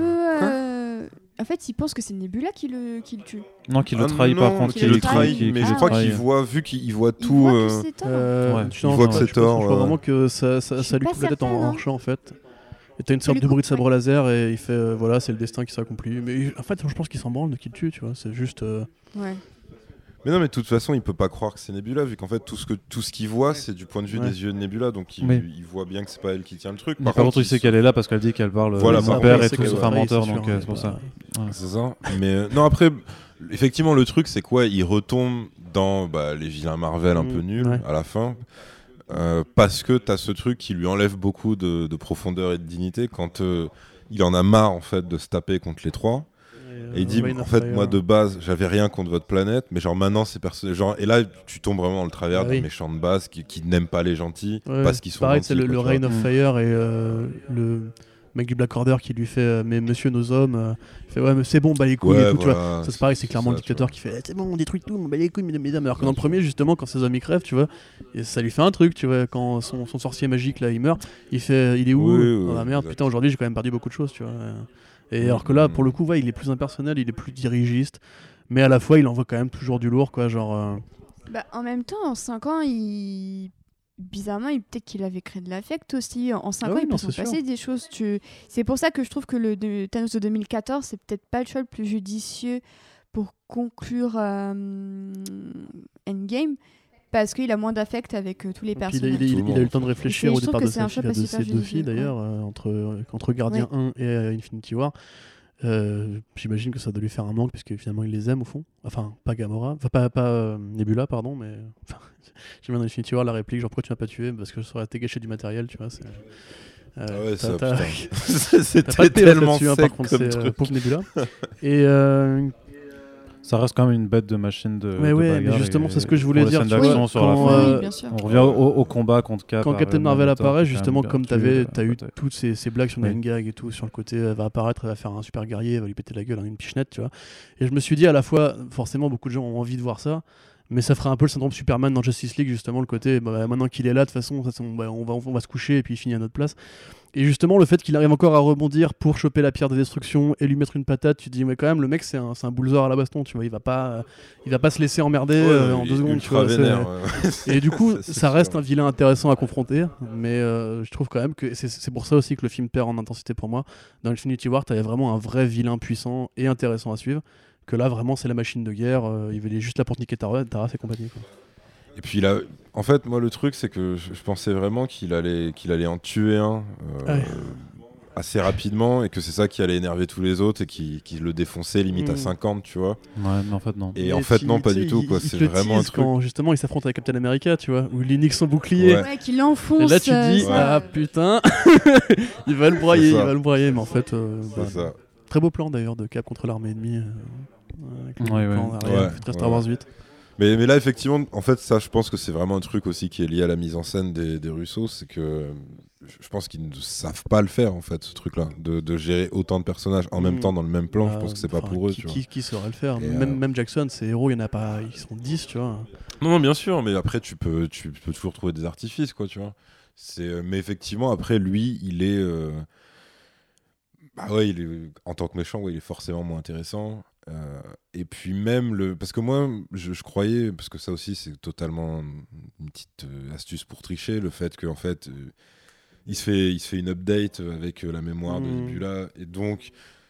euh, moi, je pensais qu'il allait limite devenir le- exactement le même comportement que le Thanos de- du précédent film, et, ou alors du début de ce film-là. En fait, c'est vrai qu'il reste quand même dans Ah bah Thanos oui. de 2014, qui est très archétype de méchant. Dictateur très, euh, cosmique, euh, seigneur de guerre. euh, Enfin voilà, tu vois, qui, euh, bon, après voilà, bon, ils lui ont foutu son, sa super double hache et tout machin. Ouais. Mais euh, ouais, des- ça fait des belles figurines Bah avant. ouais, alors ça, quoi. tu m'étonnes. Même le fait de changer d'armure, un tu vois, accessoire, c'est- quoi, tu vois. On lui remet l'armure dorée Ouais, parce qu'il faut vendre des, des goodies, mon gars. Non, non, mais elle est Ah badass. bah oui, un mec en Ah, violeur d'une armure d'or, euh, c'est Ah bah Golden. Freezer, hein, il est là, euh, il impose. hein, c'est- Ouais, j'avoue, c'est ça, c'est totalement ça. Mais après, ouais, non, il est. euh, Et, et encore une fois, tu vois, sa fin, en tout cas, enfin, sa fin, c'est juste avant sa fin, mais tu vois, l'astuce. euh, Ah, c'est bon, j'ai le... Déjà, j'ai trouvé ça vraiment abusé que malgré tout, il réussit à refoutre le gant. Je me suis fait, non, mais euh, là, c'est un, aveu d'échec de ouf pour tous ces super-héros. Genre là, vous étiez vraiment en position de force et tout. Le mec, il a réussi à se démerder. Non seulement il a récupéré tu vois, il a récupéré vraiment le gant, il arrive à le remettre, personne n'arrive à l'empêcher et tout. Tu fais, putain, mais les gars, qu'est-ce que vous avez foutu? Genre, Captain Marvel, elle est où? Vas-y, lève-toi, tu vois, machin. Et, euh, et en fait, tout ça juste pour côté l'astuce. euh, Eh, t'as pas vu, mais en fait, je t'avais toutes les pierres, je les, je les avais mis sur mon gant à moi et tout. Ça, c'est un peu une fin qui est déplorable, tu vois, pour, euh, pour lui. et Pour le coup, c'est pas épique du tout. Enfin, euh, pas de. Complètement spoilé pour les jouets parce qu'il y avait des, euh, Ouais. des, euh, des, Film euh, des, figue. filles- des, des Ouais, jouets Iron avec Man, le gant avec d'Iron Man avec les cinq. malheureusement. ouais. Bah après, tu, tu peux voir le film en connaissant et en, en pensant que C'est c'est ce que je me disais, par moi, je me disais que ce serait genre une connerie tu et vois. tout, mais je m'attrape. C'est ça, tu vois. Franchement, Après, tu vois, je comprends ce que tu veux dire, c'est anticlimatique, effectivement. Mais, euh, et oui, enfin, c'est c'est vraiment le chapardeur, quoi, tu vois. c'est- Et ça fait justement, ça, ça fait très Loki, ça, justement, le côté euh, j'ai piqué la gemme pendant que personne ne regardait, tu vois. Moi, ça m'a un peu fait penser à du Spider-Man.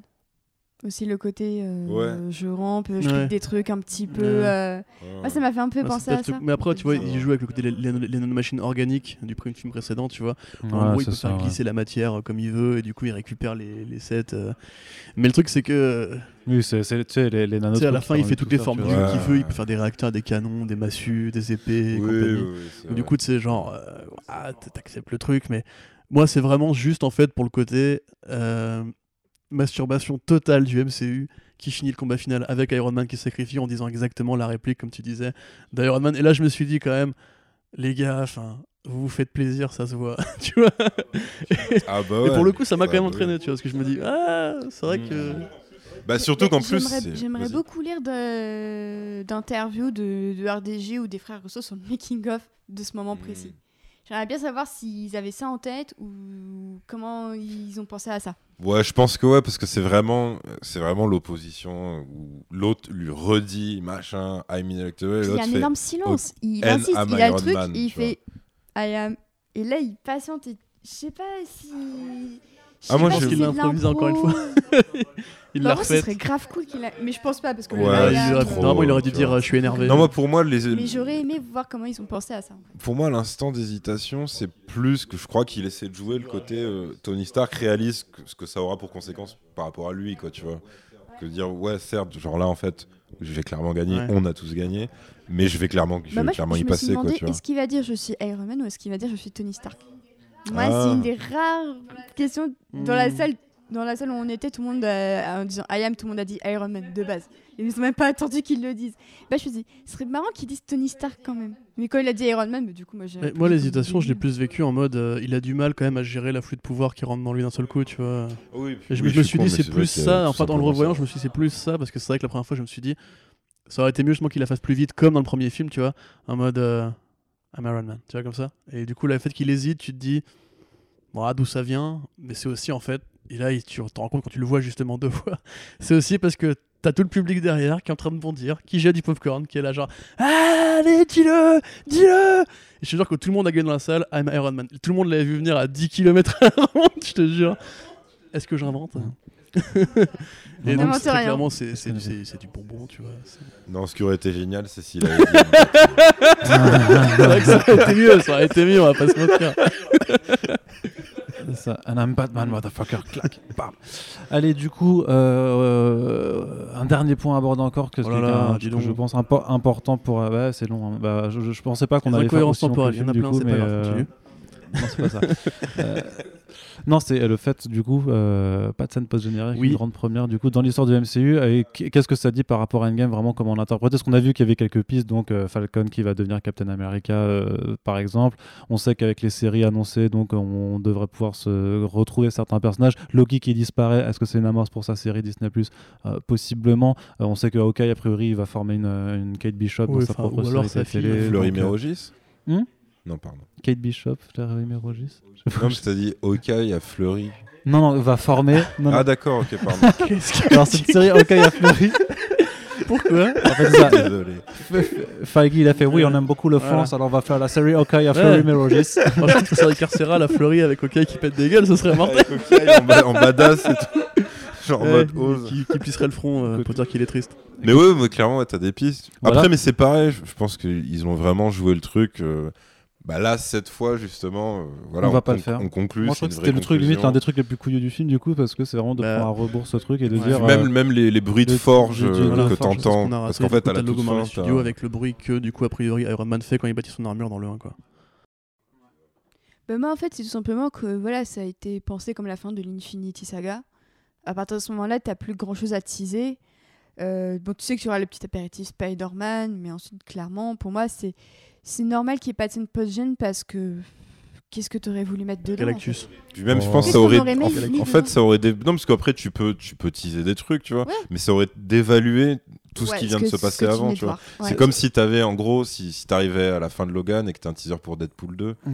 Tu dis, bon, ok, ouais, je suis content de voir euh, des images, mais, je- mais ça a rien à En foutre. fait, là, je c'est- trouve tu que rien rien n'aurait été dans le ton du film. Ouais, et puis C'est vrai qu'un des trucs par rapport à la scène post-générique, c'est que généralement, enfin, nous, tu sais, nous, ce qu'on disait un peu sur, euh, sur, euh, sur, euh, bordel, sur Captain Marvel, c'était que beaucoup voulaient euh, voir Captain Marvel parce qu'en fait, fallait voir euh, parce que, par Le anticipation d'Avengers Endgame et que parfois tu vas voir des pareil pour Ant-Man and the Wasp. En fait, que limite, Ant-Man and the Wasp, ce qui motivait les gens, c'était euh, par anticipation sur la scène post-gen pour faire le lien avec euh, Infinity War, quoi. Et que là, du coup, en fait, t'as pas de, de lien d'anticipation pour un autre film parce qu'en fait, un an, les gars, vous devez voir Endgame pour Endgame parce que c'est là où on va fermer le truc, c'est là où on va, on va clore un chapitre et c'est pas la peine de effectivement de, de regarder euh, de, de- de regarder après parce qu'en fait techniquement il n'y a pas d'après Enfin, se- dans la façon ouais, dont on le vend tu vois. en fait. que, tout ce que vous dites, mais je suis qu'à moitié d'accord au sens où, encore une fois, c'est un hommage général à tout ce qu'a créé Marvel Studios. Et en un sens, Marvel Studios a, non, pas A créé créé la la scène post-générique, a enfin, démocratisé, la- la voilà, a moderne- rendu ouais, truc cool. enfin. Ils en ont, ils ont, ils, ils ont même fait tout un thread sur Twitter. Le compte de Marvel Studios a fait. Tout a les scènes commencé par des scènes post-génériques et ils ont Parce compilé toutes moi, les genre, scènes symboliquement, post-génériques. Et du coup, c'est pour ça que j'ai trouvé ça d'autant plus marrant qu'ils fassent ce trend maintenant. En mode, ah, du coup, euh, ça va être quoi la prochaine? Et en fait, Et bah, il faut savoir qu'en fait, c'est Bendis et Mark Millar qui ont créé les scènes post-génériques parce que c'est eux qui ont dit Marvel Studios, ce serait bien si on mettait Nick Fury à la fin quand même. Euh, donc voilà, merci Brian Bendis, Mhm. merci Mac- Mark Millar, et qui sont tous les deux partis de Marvel depuis. Euh, mais tu vois, en fait, l'in- l'intérêt des scènes post-génériques, au-delà du fait qu'elles complètent le film, c'est que euh, elles te montrent toujours qu'il y a un truc plus grand qui vient après, tu vois. Et c'est l'intérêt, en fait, de. Mais là, il y a, là, il a plus rien de plus grand pour le Mais moment. c'est l'intérêt, justement, de bâtir un univers. Pour moi, justement, je m'attendais à un passage de flambeau et le film joue pas du tout la carte du passage de flambeau. T'as pas du tout, euh, à part avec Sam Wilson, mais t'as pas du tout. Non, mais euh, c'est vrai que par exemple, par, comme un peu la, la dernière scène de, je crois que c'était de Avengers 2, où quand il y a les, les euh, New bah Avengers, voilà. du coup, qui, Tu vois, un truc euh, avec d'avoir de nouveau Captain America avec, avec le bouclier qui dit de- avec les, tout- toutes les jeunes recrues. mais, mais- enfin, mais les limite, trucs. euh, mais limite, tu vois, justement, je un plan sur une nouvelle base. ou même, tu vois, genre, je sais pas, un, un truc vraiment très con ou genre très civil où tu verrais, genre, comme dans euh, Avengers 1, bon, c'est pas un très bon exemple parce que la scène est très pourrie, mais l'équivalent, c'est dans. euh, c'est quand tu vois à la télé que justement les Avengers sont reconnus comme des héros, qu'ils ont sauvé le monde. Tu vois, genre un petit plan, tu vois, final où je sais pas, t'as un mec qui accroche un cadre des Vengeurs dans son bar, euh, où euh, on t'explique ce qui se passait dans ce monde-là, où quand ils ont quand même sauvé euh, tout l'univers entier. Enfin, genre, ils ont, Mhm. ils ont contré un génocide de milliards, de milliards de personnes. Et je trouve que limite, cette- l'implication de ce qu'ils ont fait dans ce film-là, en fait, elle est sacrifiée par l'idée que Tony Stark est mort et que c'est triste. Ok, d'accord, super. Mais derrière, enfin, tu sais pas, il n'y a pas de statu quo, tu vois ce que disait euh, Sullivan quand on avait quitté la séance. Ouais. Oui, y a pas de Euh, statu quo. et, et en même temps, c'est bien parce que techniquement, ça laisse, vu qu'il n'y a pas de statu quo, ça veut dire Ouais. que tu peux faire tout. En fait, c'est que tout est techniquement C'est- possible. C'est ça. Un, un- un livre est fermé complètement. Il ne tient plus qu'à Marvel de, de prendre vos cahiers, de l'ouvrir et d'écrire un. Et c'est là que c'est intéressant justement d'avoir Far From Home que Feige appelle le film de conclusion de la phase 3, qui a priori Ouais. sera... J'ai l'imp- j'ai l'impression que c'est nomen- c'est juste une Mais je me de demande quand même si moi ce quoi, soit pas genre une sorte de- d'immense post-gen pour resituer un peu l'univers où il ça. en est après ça, serait tu vois. Exactement Genre, ça. Ouais. en, en- Ah, je- en- en ouais, sous-texte. je crois pas du tout. en, ça se en- passe en en, toile de fond, on est d'accord, mais genre t'auras une réplique ou deux qui dira euh, maintenant qu'on a un Captain America noir, maintenant que Tony Stark n'est plus là et qu'on a créé un- un- une fondation de recherche pour je sais pas quoi, tu vois. Eh, mais d'ailleurs, je vous pense un truc. Samuel L. Jackson est techniquement dans le même plan que Peter Parker à la fin Oui. d'Endgame. Donc quand il va le voir dans Far From Home, qu'est-ce que ça va être chelou, non?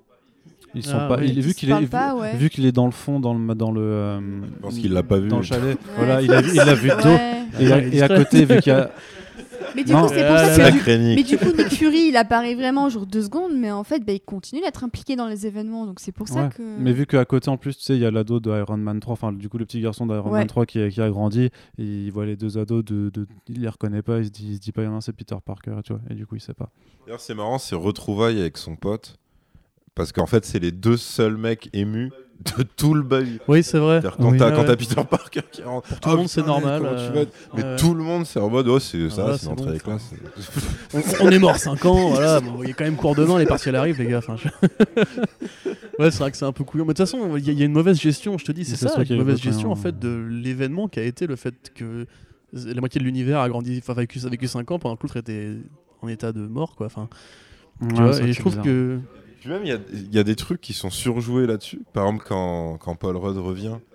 Et que genre, tu sais, t'as t'as de la végétation Ouais, complètement folle et tout. Et tu fais. Mais, enfin, c'est-à-dire, ça, ça fait Ouais. que 5 ans, les gars, tu vois. Puis, enfin. Alors, la végétation et à t'as des point-là, sacs de poubelle Déjà- comme si des gens habitaient quand même là, Ah, mais qui passaient plus Ouais, euh, c'est- la très Mais étrange. C'est ça, parce que, enfin, ok, la moitié de la population a disparu, ça fait toujours quand même 3,5 milliards de personnes sur Terre. Euh, techniquement, les, les banlieues, euh, les petites villes américaines sont plus désertées non Oui. plus comme ça, tu vois, c'est pas The Last of Us d'un coup. Mais ce qui, est marrant aussi, c'est.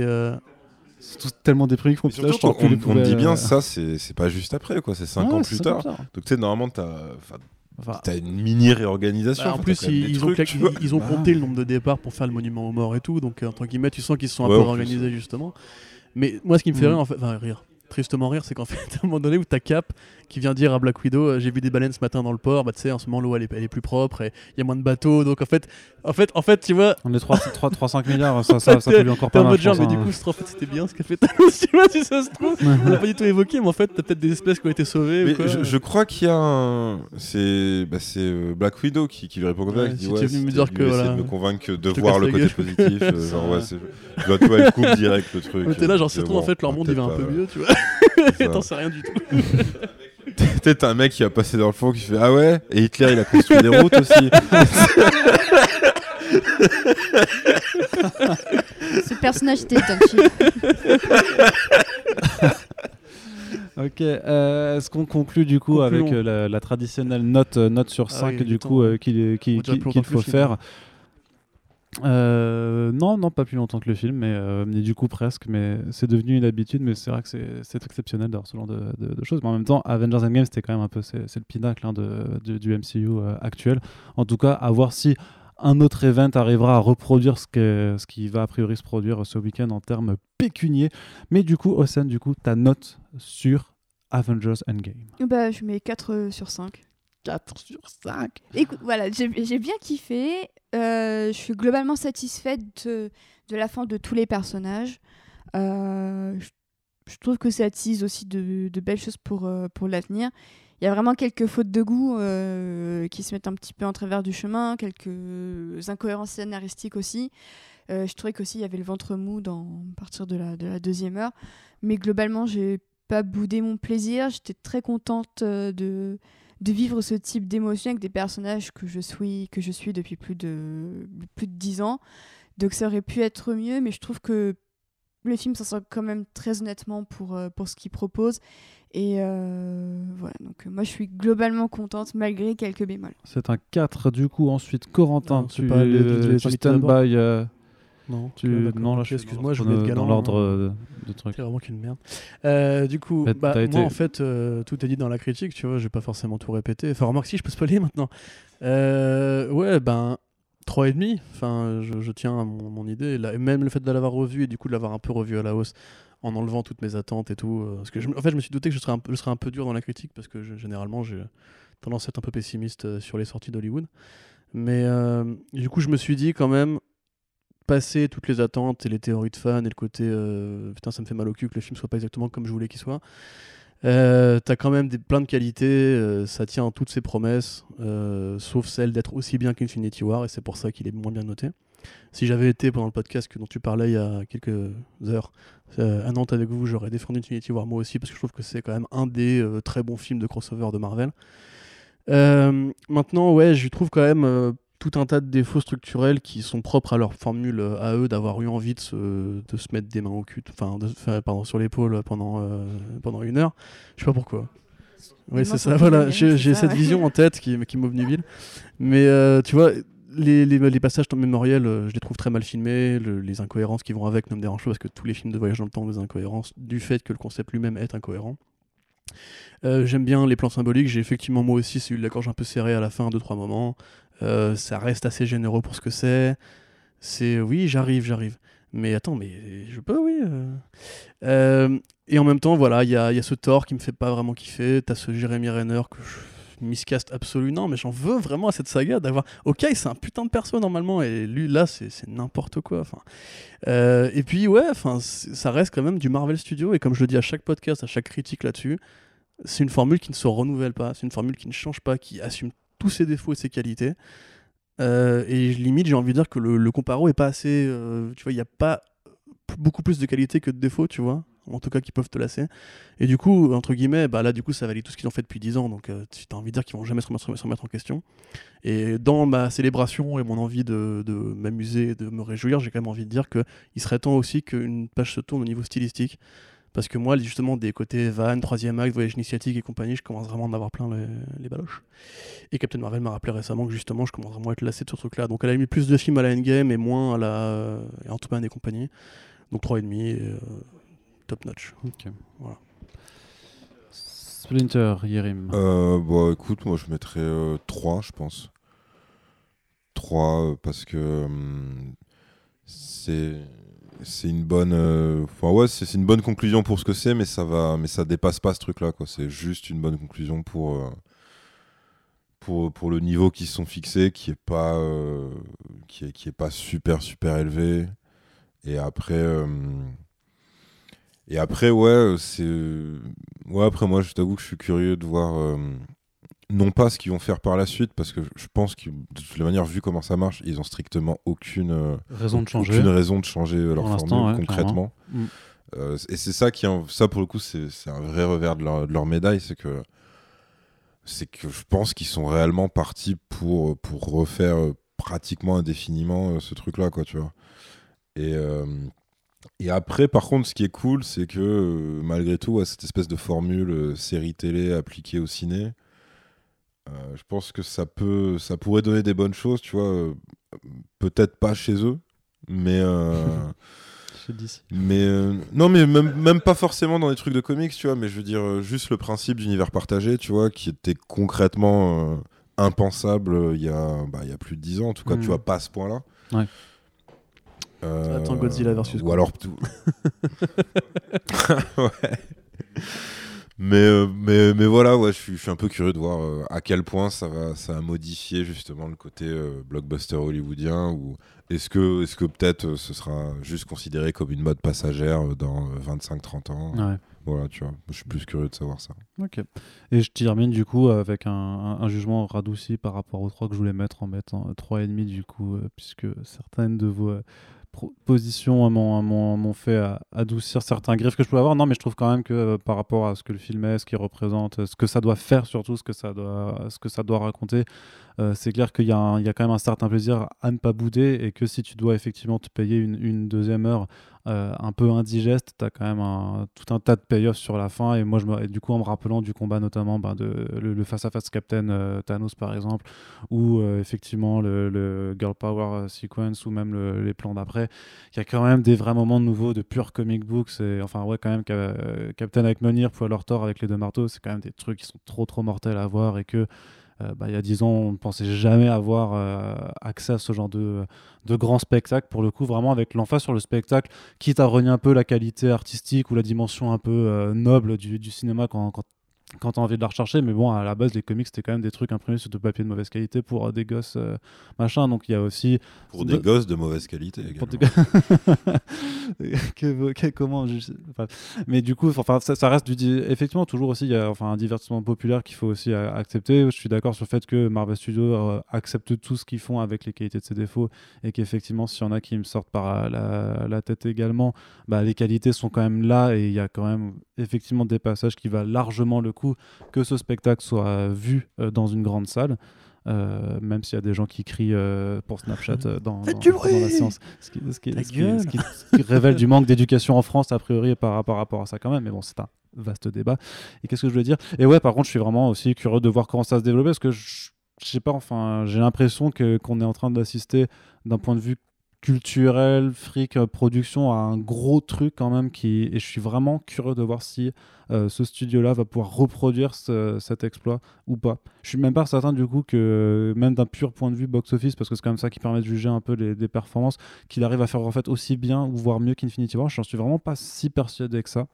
Euh, vu que je trouve que le film est moins bien et moins spectaculaire. J'avoue, ça même, peut beaucoup tu dépendre du, du bouche à oreille. Quoi. Ouais. Si, si effectivement, t'as plein de gens qui voulaient euh, juste, en gros, le dernier acte d'Infinity War, mais Ouais. étendu sur un film. Trois heures, entier, Là, effectivement, ouais, tu, je pense que t'es- tu te sens limite escroqué. Ce, serait ouf de dire que, tout, que, que genre il pourrait décevoir avec, en faisant que 2 milliards par exemple, tu vois, mais, mais bon, c'est. Voilà, après ça, ça te montre aussi à quel Voilà. niveau ils en sont. Quoi, Ouais, c'est si ça, t'arrives à- euh. tu vois, si t'arrives Non, mais à c'est- un résultat décevant, entre guillemets, en tapant, en tapant euh, le milliard, voire 2 Mais je milliards. pense comme, euh, comme Je pense qu'ils Corentin sont qui a. de faire qu'un milliard s'ils font qu'un milliard, hein, par contre.